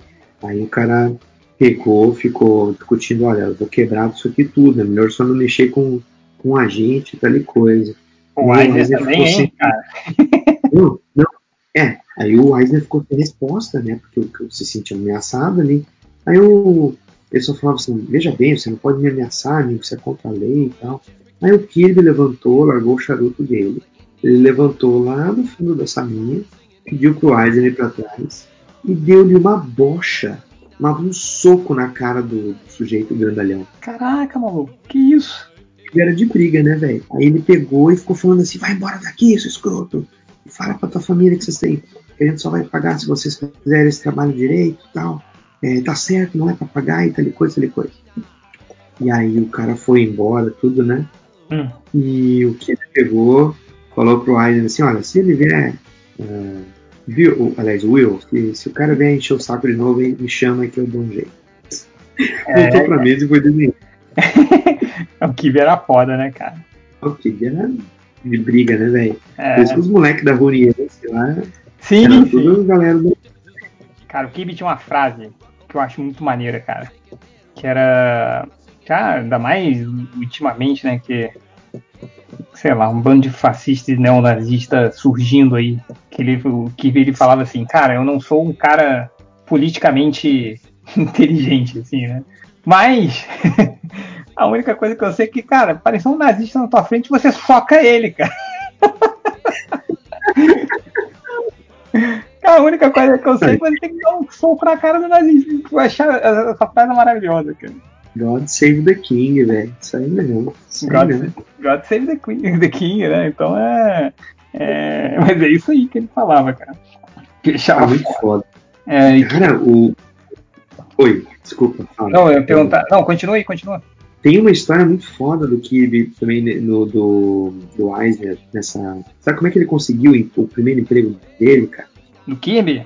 Trabalhar com é, Não, o, o Eisner. O, Ah, o cara lá do meio do Graphic Expressa, que estava tentando, ele tava tentando mostrar o trabalho dele, né, como desenhista, Hum. de uma gráfica que ele queria ficar nessa gráfica. O cara não queria olhar o portfólio dele, falava, não, não tô contratando, vai embora e tal. Aí esse cara pegou, na terceira tentativa do, do, do Eisner, tentou mostrar o portfólio dele, esse cara tava lá mandando o Eisner quase pra puta que pariu, e aí chega um empregado falando que a máquina, a impressora enguiçou com as rotativas dele, né? uhum. E o Eisner tinha eh, curso técnico para manutenção de gráfica, né? E ele foi seguindo o cara, pedindo pro, pro sujeito olhar o portfólio dele, e o, e o, e o sujeito falando assim, não, agora não, não posso ir, não posso. Por quê? Não, tem que resolver um negócio aqui. Passa com o senhor, tal. Tá, se isso vai pelo menos fazer você calar a boca, vai. Aí ele vai, e ele fica falando, não, veja bem, eu, trabalho com quadrinhos, eu posso desenhar as tiras do jornal, o seu jornal pode pegar e pode imprimir essas tiras, não tem que pagar para ninguém, não sei o que mais. Aí o, o cara, nem ouvindo ele, né? Ele Uhum. chega na gráfica, o máquina tinha enterrado lá, e ele, puta que pariu, agora eu perdi a máquina e tal. Aí o Eisner falou assim, olha, eu estudei manutenção de máquina, posso dar uma olhadinha? Aí o cara olhou pra ele assim, ué, olha. Aí o Eisner consertou a máquina, velho, na hora, na frente dele. Que maneiro. E aí o cara ficou assim: escuta, menino, eu posso até olhar teu desenho, mas eu vou te contratar para ser um cara para trabalhar na gráfica aqui, entendeu? aí tá, beleza. Aí ele passou a publicar o material do Eisner Pô, que maneiro, porque cara. ele consertou a máquina. Caraca, É a terra da oportunidade, loucura, né? loucura, cara. Cara, É uma boa, se- é uma boa. Eu aconselho você ler. Imagina. É aquela coisa, né? Se você não. Porra, a hora certa, né, também. Que o cara tá lá, né? Sim. Mas ele, mas ele ia toda semana para mostrar a página, tira nova, e o cara só mandava ele, vai embora, Willi. Nós não estamos contratando.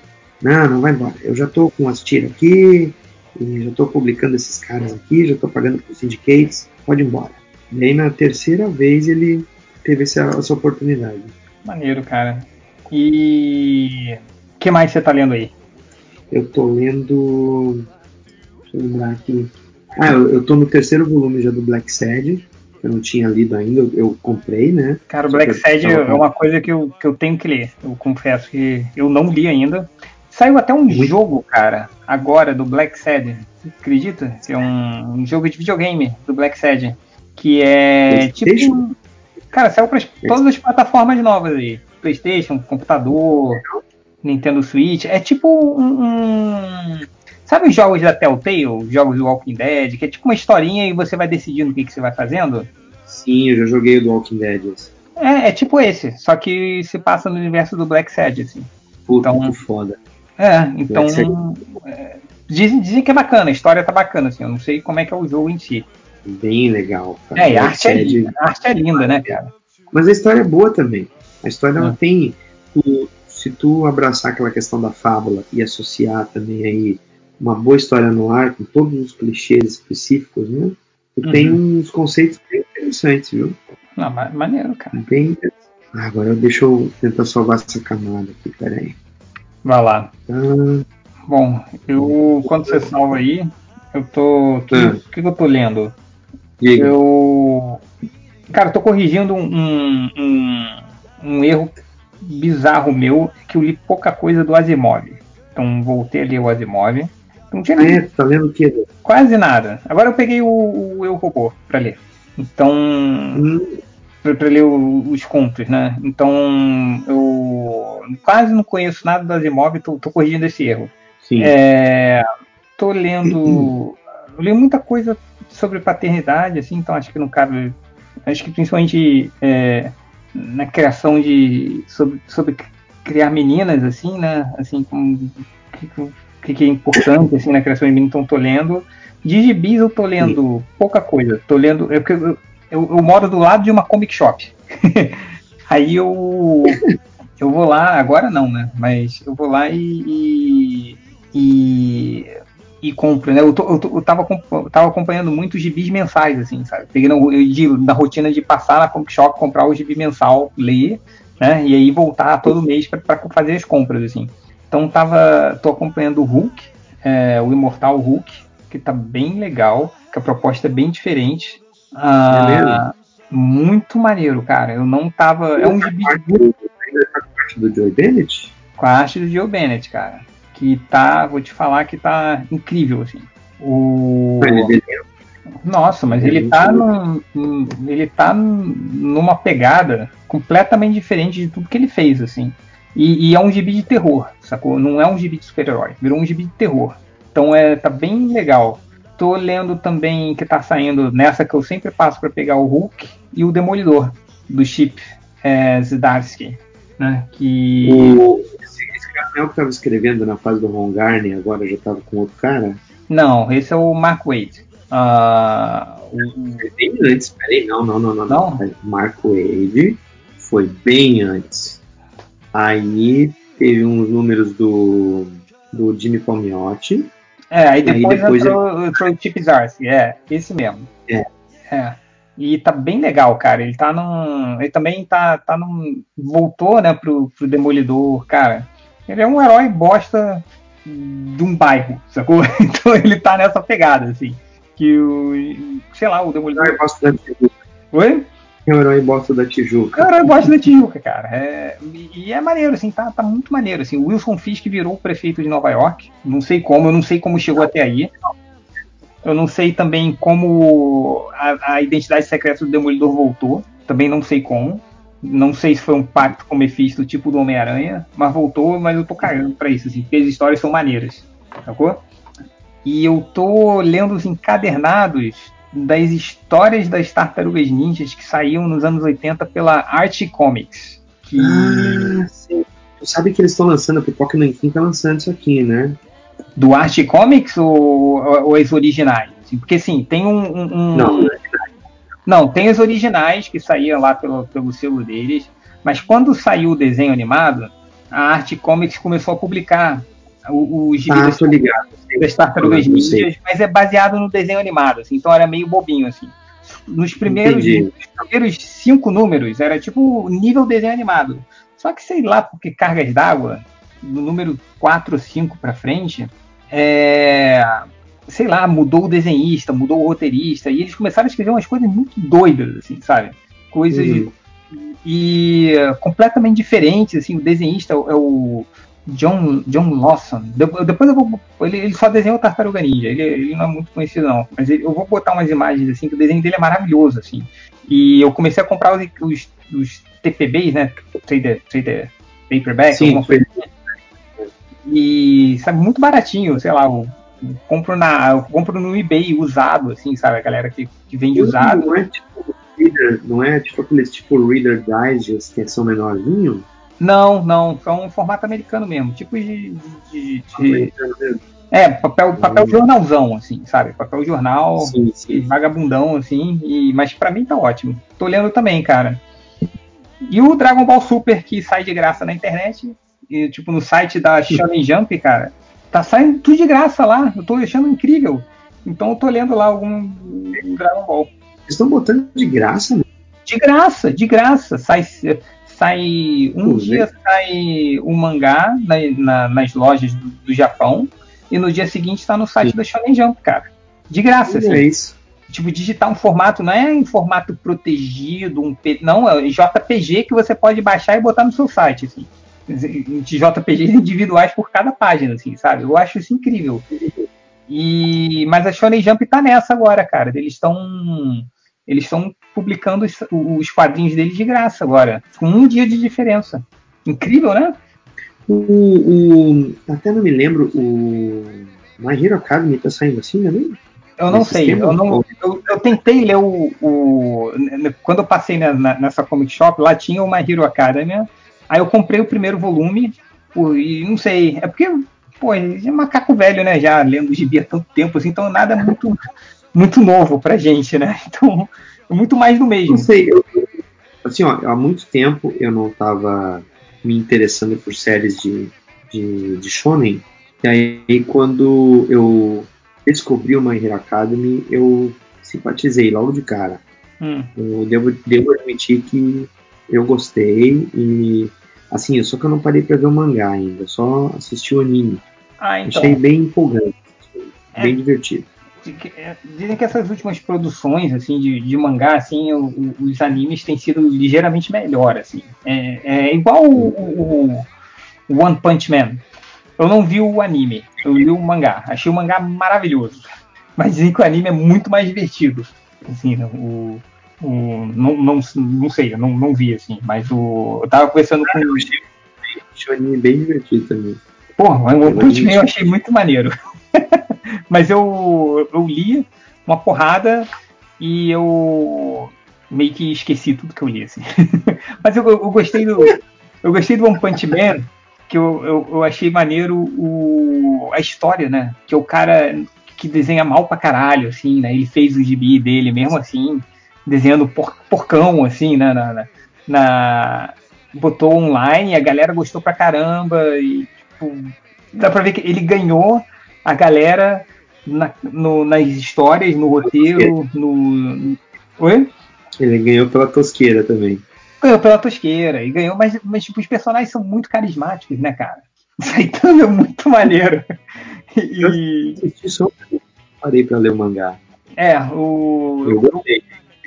Eu, eu As sequências de luta. São maravilhosas, né? Ah, são.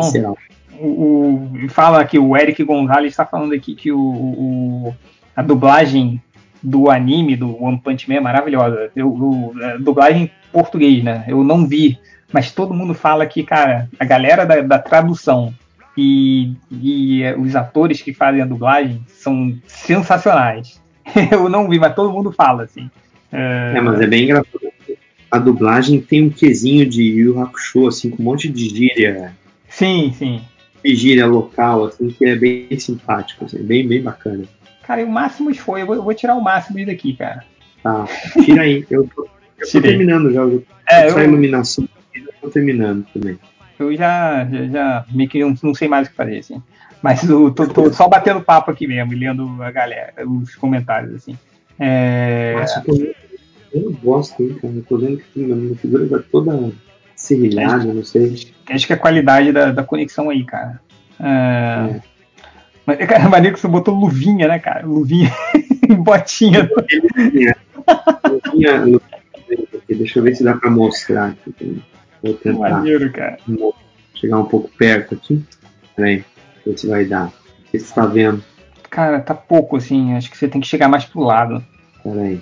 Sim, ver. É, vai dar pra ver o anel ali. Mas, pô, ficou maneiro, hein, cara. Então, eu achei, é, achei uma ótima solução. Peraí, tu tá conseguindo enxergar mesmo? Não, chega. Não, tava dando pra enxergar, agora não dá. Chega um pouquinho pro lado, assim. Peraí. Vamos ver se agora dá. Viu? Peraí, deixa eu ver aqui. Acho que não, cara. É, não, chega um pouquinho para sua esquerda. Já, já tá estabelecido. Tá, e agora? Peraí. É, agora dá, porque você botou em dois dedos, né? maneiro. Eu botei nos dois dedos no meio, né? Pô, maneiro, maneiro, maneiro, maneiro. Deu, deu pra ver agora. Ai, ai. Agora, Mas a parada do, do, One, do hum? One Punch Man que eu achava maneiro, a parada do One Punch Man, que era, tipo, tinha os diferentes níveis de heróis, né? Então, tipo, você entrava, você entrava no nível baixo, aí você ia avançando, né? De... Sim, é um sindicato, né? Tem um monte de Pô, tinha o coisa. sindicato do herói, eu achava isso muito maneiro. Tinha o herói da bicicleta, eu achava ele maravilhoso, cara. O herói da bicicleta. Muita coisa bizarra, né? O herói da bicicleta. Ele chegava na bicicleta e arremessava a bicicleta nas pessoas, cara. Eu achava isso maravilhoso, porque ele não tinha o que fazer. É o que resta. É, Coitado. que arremessar a bicicleta. Então, e ele sempre se fudia muito, né? Ele quase morria várias vezes, assim. Então, é, achava muito maneiro, cara. É, Tem uma pergunta aí? Parou as perguntas? Não, acho que agora temos 80 pessoas no chat. Meu Deus. É, ainda temos 80 pessoas, cara. Que horas são aí no Brasil? São... Aqui são 3 horas da manhã. Eita porra! Terminando É, Terminando. Terminando bem. É, eu tô bem aqui, que ainda são 11 horas aqui. É, o Rafael Damasceno tá falando que tá lendo Os Vingadores do Hickman. Eu tentei ler os X-Men dele, mas é. que tá saindo agora, mas não gostei não, cara. Ah, tem gente que me diz que é bom, tem gente que me diz que é ruim, tem gente que me diz que é mais ou menos. É, o- Coisa. é, é- é tudo que você já leu, você- você já, tudo que tem ali você já leu em algum momento dos X-Men, entendeu? Então. Cara, é que assim, cada nova é legal, porque eles estão tomando contato com Sim, é legal, é legal. Esse esquema, por exemplo, do da, da bissexualidade, essas coisas. Ah, a, a Calisto e a, e a Tempestade ralavam um carpete lá, velho. Porra. Ah, a Mística e a Sina, né? Não, não podia. É, essas paradas também, né? E É. esse esquema da, da discriminação, da, da, da questão de, de, de, de, de tu estabelecer um país para os mutantes, essas coisas todas. Já viu, eles já fizeram isso umas três vezes já. É, não é um problema, entendeu? Você, você até descobrir, se sentir encantado com isso tudo. Mas é que é, isso também não tira o mérito, né? Não, que não, está sendo não. feito nova geração. Mas a gente já viu esse samba, né? Sim, é o que eu falei já- pro, pro, pro Lojinha. O Lojinha tá achando maneiro. Ele, pô, gente, como assim? Que ele viu que eu, eu li e, e parei de ler.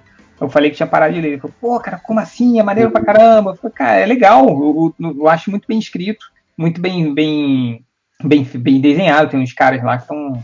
É... O Quem é o, RB. É o RB Silva, né? Isso, RB. tá assim destruindo, né? Então o, o- é legal, mas são coisas que eu já vi, assim, então não é nada de novo ali, né? Então passo para outra. Gente, a gente já tá vacinado, a gente já tá sabendo, assim, tipo assim, se não me engana não, né? Já tô, tô ligado já.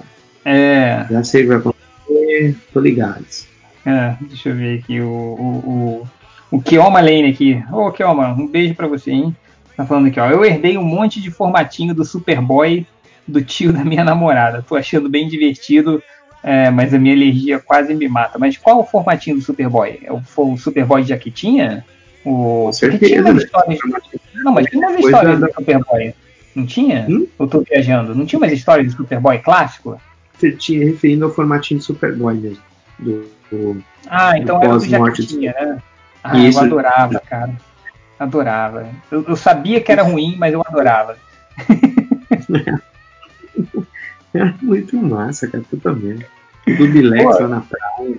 Do Bilex na praia, era. Né, ele, ele, ele namorava uma repórter de TV que. Não era? Não era? Tinha uma coisa dessa? Assim? Sim, sim, aí tu tinha Fúria querendo, querendo também ter uns trololó com ele, né?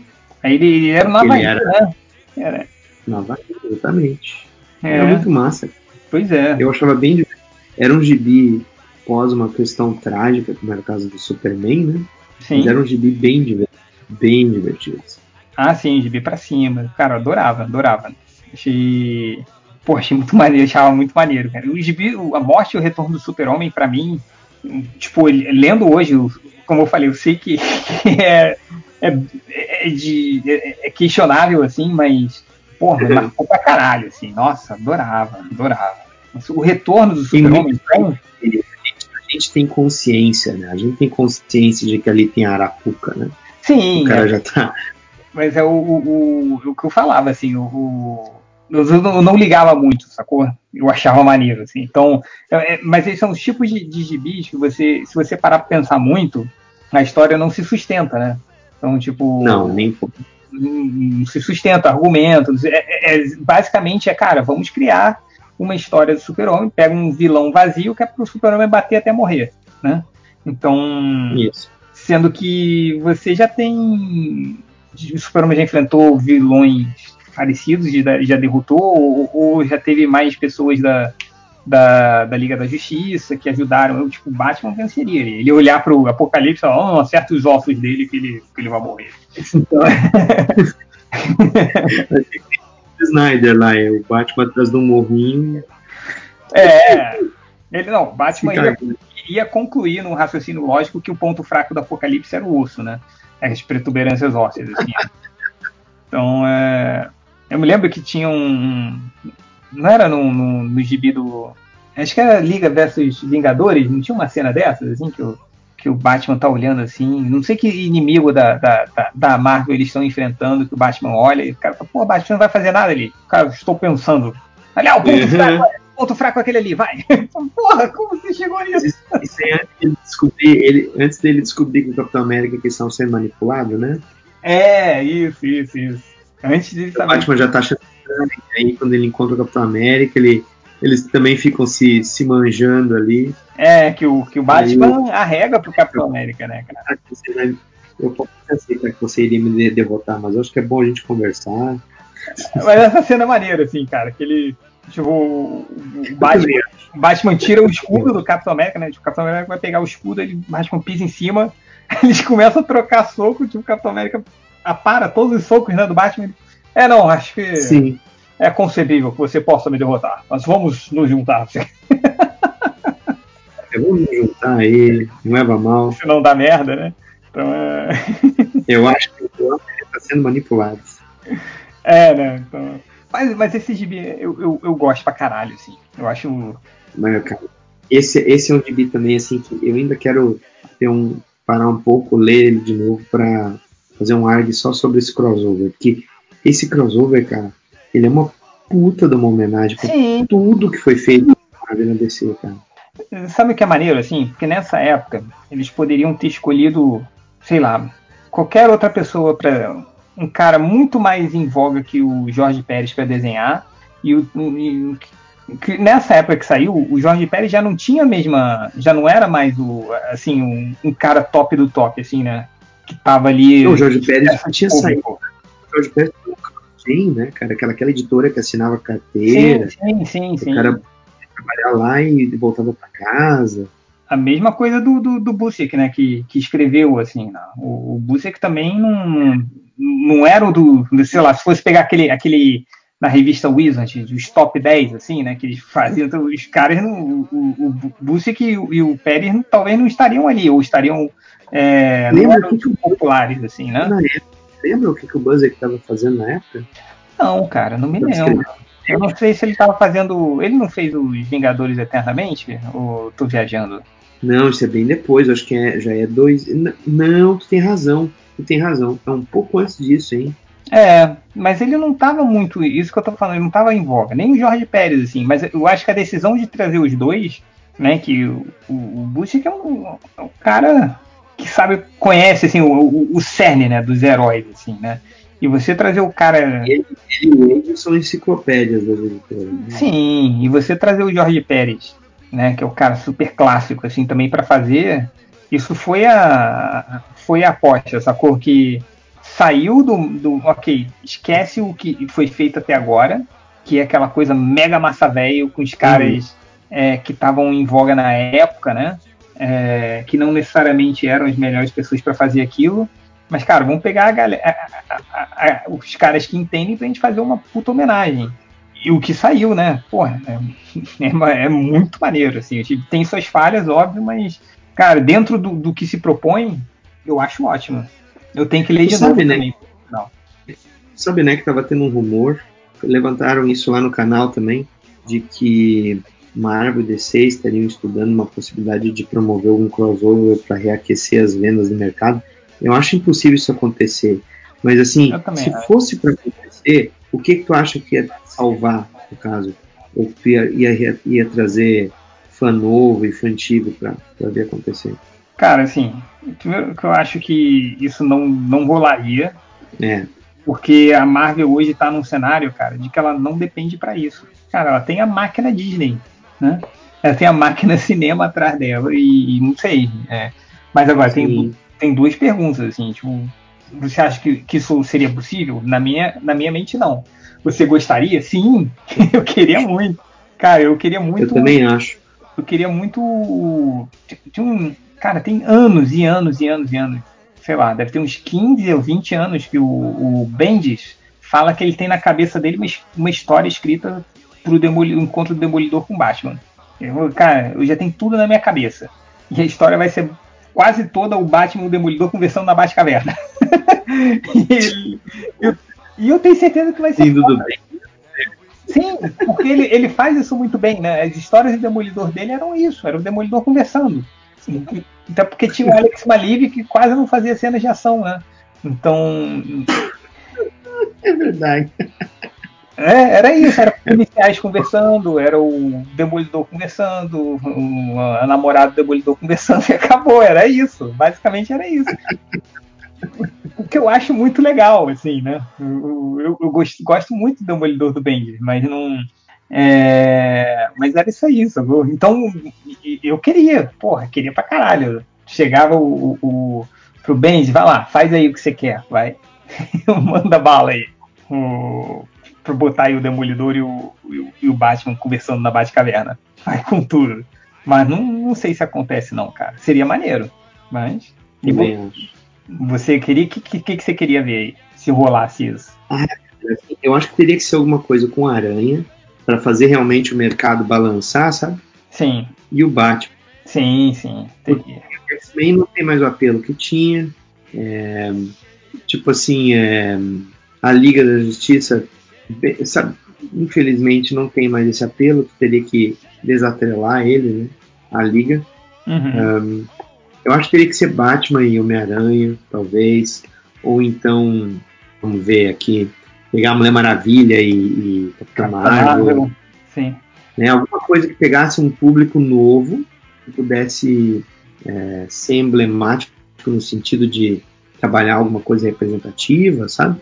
É, ou então, sei lá, Pantera Negra e. sei lá, velho. É. Alguma coisa que trabalhasse no segmento que pudesse gerar até um, um buzz. Ah, no fim, tem que pensar muito nessa questão da imprensa, né? Os caras eles enxergariam muito desse modo, né? É. Como que a imprensa reagiria, promoveria para eles uma coisa assim. Pois é, mas isso seria tipo um, um, não, não sai isso, porque, cara, isso aí seria um.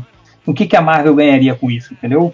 Sendo que Pois é, eu sei disso. Eu sei que eles não pensam assim. É, isso seria uma coisa que, que colocaria mais ou menos só, só traria as reais vantagens para descer, sacou? Que seria associar a marca dela ou, ou que hoje não é tão conhecida no, nos cinemas quanto a da Marvel. Estou falando assim do, do, público geral, assim, né? É, se se para claro. aumentar vendas, você tem que alcançar um público geral. É, sei lá. É, Hum, acho difícil. Acho muito difícil. Adoraria ver, cara. Adoraria. Estaria lá na porta da, da, da ah, shop aqui para comprar. Tu, e se fosse uma iniciativa tipo a Mal, o que, que tu faria? Tipo o quê? No meio das coisas que venderiam pra caralho, assim. Uma iniciativa tipo Amálgama. Ah, não, o que, cara. que tu faria? Amálgama é muito ruim. Não, não, só um pouquinho, só um pouquinho. É. Eu me expressei não uma iniciativa tipo Amálgama.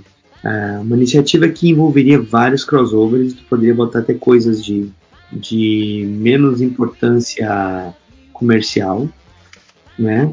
Mas uhum. o que, que tu poderia fazer? Ah, sim, de, de relação ao crossover.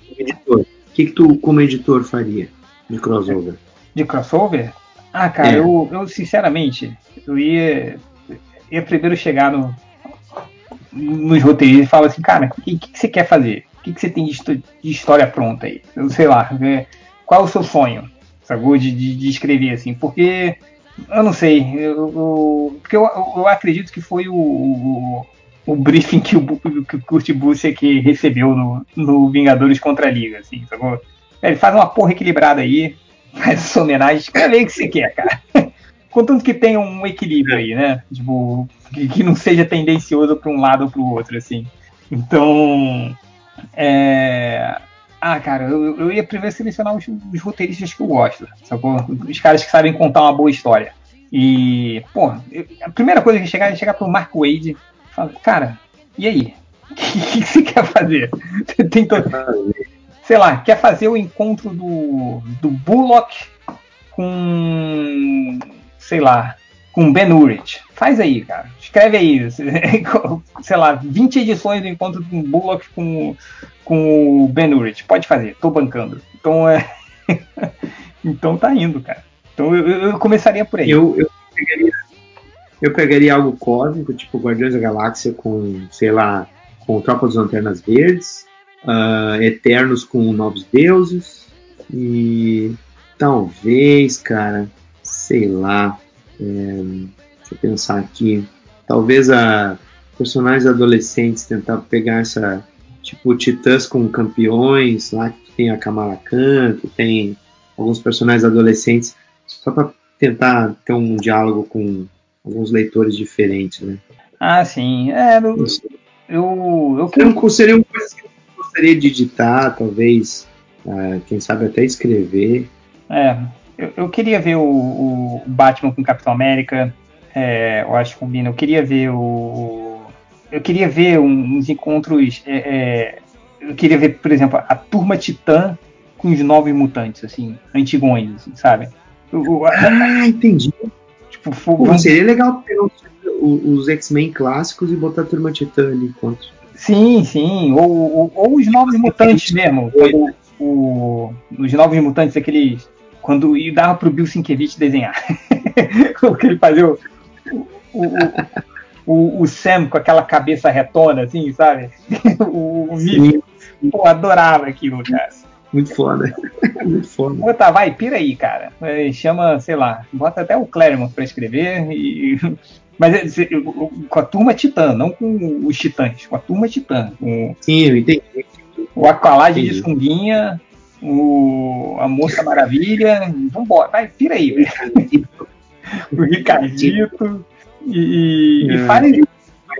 É o, e o Beast Boy, que era o mutano da Patrulha do Destino lá. Melhor ainda, cara. Eu pegava essa, é, é, a Turma Titã e o. e o. os Novos Mutantes e dava pro Michael Red fazer. Putz! Eu tenho aqui, tá, cara, curiosamente, está até aqui ao meu alcance. Aqui, ó, olha pra minha câmera aí que eu vou mostrar o. Peraí. O solo do Michael Red. Eu queria comprar essa merda, cara. Ele tem. Se... É, aqui, ele faz uma história do encontro da turma Titã com a Patrulha do Destino, que é maravilhosa. É maravilhoso, cara. Que. Cara, comprar isso aí. Isso aí é aqui no Brasil, eu acho, cara. É que ele faz. Olha isso, você ele, ele faz uma história do Homem-Hora que é maravilhosa, cara. Essa história aqui, eu não sei se é ele que escreve, porque a esposa dele escreve também, né? Mas acho que é tudo dele. Sim, dois. Mas é o. Eu acho que é. É, ele faz a história do Batman é, inspirada no, na série do Adam West, que também é maravilhosa. E aqui, uma da Liga da Justiça do Senhor Milagre. Cara, é bom demais esse aqui. Mas isso aí é, um, é uma edição que só tem as HQ do All Red dessa série solo? Não, é, essa solo, na época que saía, era um. um era isso aí, sacou?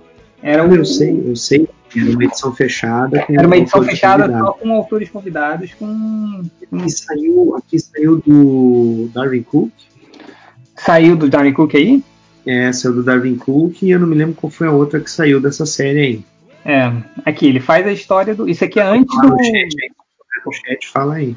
É, o, isso aqui é antes do Batman 66. Ele faz uma história com o Batman do Adam West, assim. É, hum. Que é bem bacana. O, mas a história da Turma Titã com a Patrulha do Destino, cara, é uma coisa maravilhosa. É, é, eles, tipo, eles morando no apartamento de cima e a Patrulha do Destino morando no apartamento de baixo. Sacou? Eles se mudando pro apartamento. É, é quase o- a, a piada que o Fiorito faz, que é tipo, dividindo apartamento, é isso aí, sacou? Tipo, é, é a turma titã é, fazendo uma festa à noite e aí a patrulha do destino fica puta, porque começa a entrar uma galera. Tem o Moonel aqui, o. o é, aí eles aí, aí apa- aparece a patrulha do destino bolada, que, porra, tá fazendo mó barulho, aí eles vão lá e começa uma porradaria. O Aqualad enche a banheira, ele meio que não consegue desligar, aí tipo, entope o banheiro de água. Cara, é muito maneiro, cara. É loucura, assim, né? Bota o Michael Red pra fazer um, um gibi da Turma Titã com os nove mutantes, porra, isso é maneiro pra caramba, cara. Vou atrás disso aí, cara, porque eu gosto do Red, eu acho bem bacana. Eu queria ver essa HQ que ele fez do Bowie também. Só tá muito caro aqui no Brasil. Tá Qual muito caro. é? Como é que é? O, o- é do David Bowie? ou- Bowie, né? Ah, sei. É. O problema é que Tá sai, sai muito por uns, sai por uns preços muito caros, cara. É, mas o. Ah, outra coisa que eu tô lendo é. Tem uma- umas paradas que estão saindo aqui no- nos Estados Unidos que a Marvel e a DC estão lançando republicações é, de gibis antigos, assim. E sai eu- eu- em outubro, quando eu estive nos Estados Unidos, eu vi essas publicações Tipo, esse- 30 anos, né? É, tipo esse aqui, que é o Marvel Team Up com o Homem de Ferro com Homem-Aranha, que é a Sim. estreia do, do Chicote, né? Então, Lembro. então eles lançam, cara, com. Eles relançam por um dólar. E é um, é um gibi único. Inclusive, eles botam as mesmas propagandas da época, sacou? É, comentei, é um facsímile, né? É, pô, achei isso muito, muito interessante, assim. Então, eu tenho, tipo, é um, é um dólar, né? É baratinho, assim, e, e é sempre uma leitura divertida. Aí eu, eu, eu pego e sai muitos, né? Tá, aparentemente está fazendo muito sucesso. Então, toda vez que eu vou lá, tipo, eu pego uns, uns cinco, aí já tem material para ler, assim. Hum. Cara, eu acho que eu, eu, eu só tô reativando as leias aqui que eu deixei ocultas, mas eu acho que eu terminei, viu? É, também, cara. Eu tô, eu tô, já, tô, já tô bem aqui, já terminei tem umas três horas já.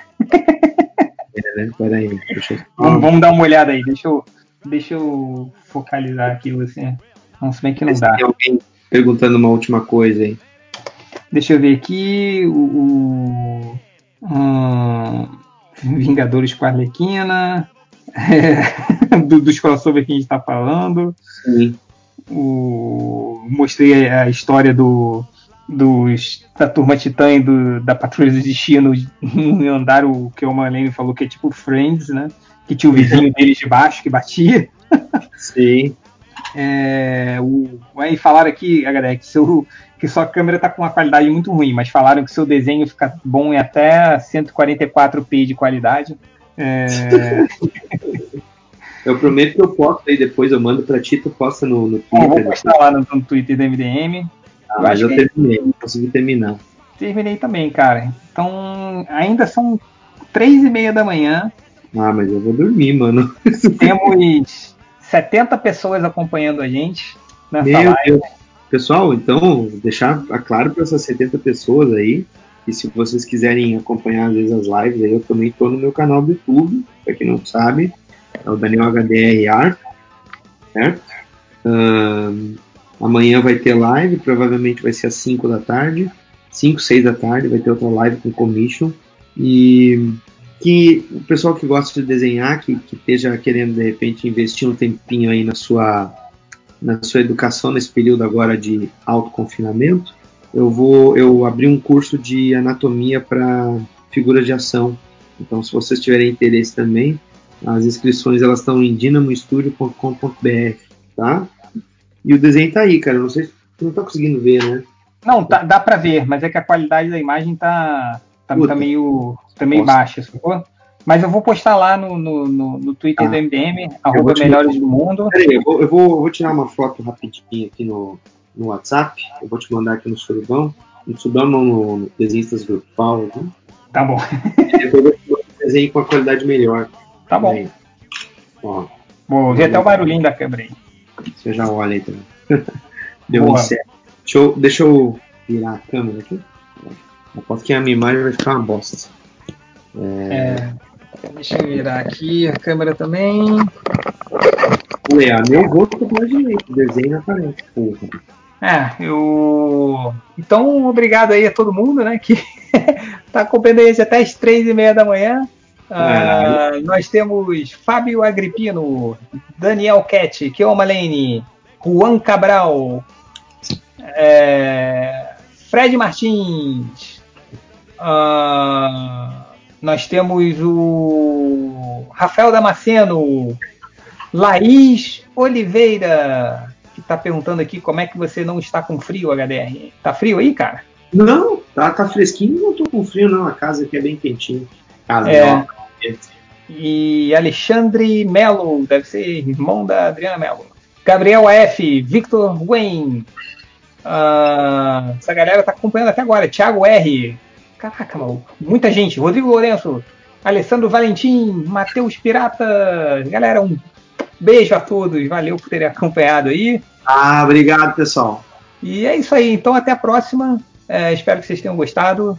A gente sabe que tá, tá foda aí a quarentena, todo mundo atrás desses conteúdos ao vivo. No canal lá do Daniel HDR Art, pronunciei certo? Isso aí. Le- lives praticamente diárias, pode acompanhar o HDR lá. Isso mesmo. Cinco horas da tarde. Dias. Você pode também pedir desenho, sketch lá, pode contribuir, pode ficar conversando de quadrinhos, receita de, de prato de comida, essas coisas. É, e, cara, eu tento acompanhar sempre que posso. Então, Obrigado, obrigado, Felipe. valeu, galera. Um beijo. Falou, gente. Estou encerrando a transmissão. Tchau, tchau. Boa noite, vamos descansar. Boa noite, vamos dormir.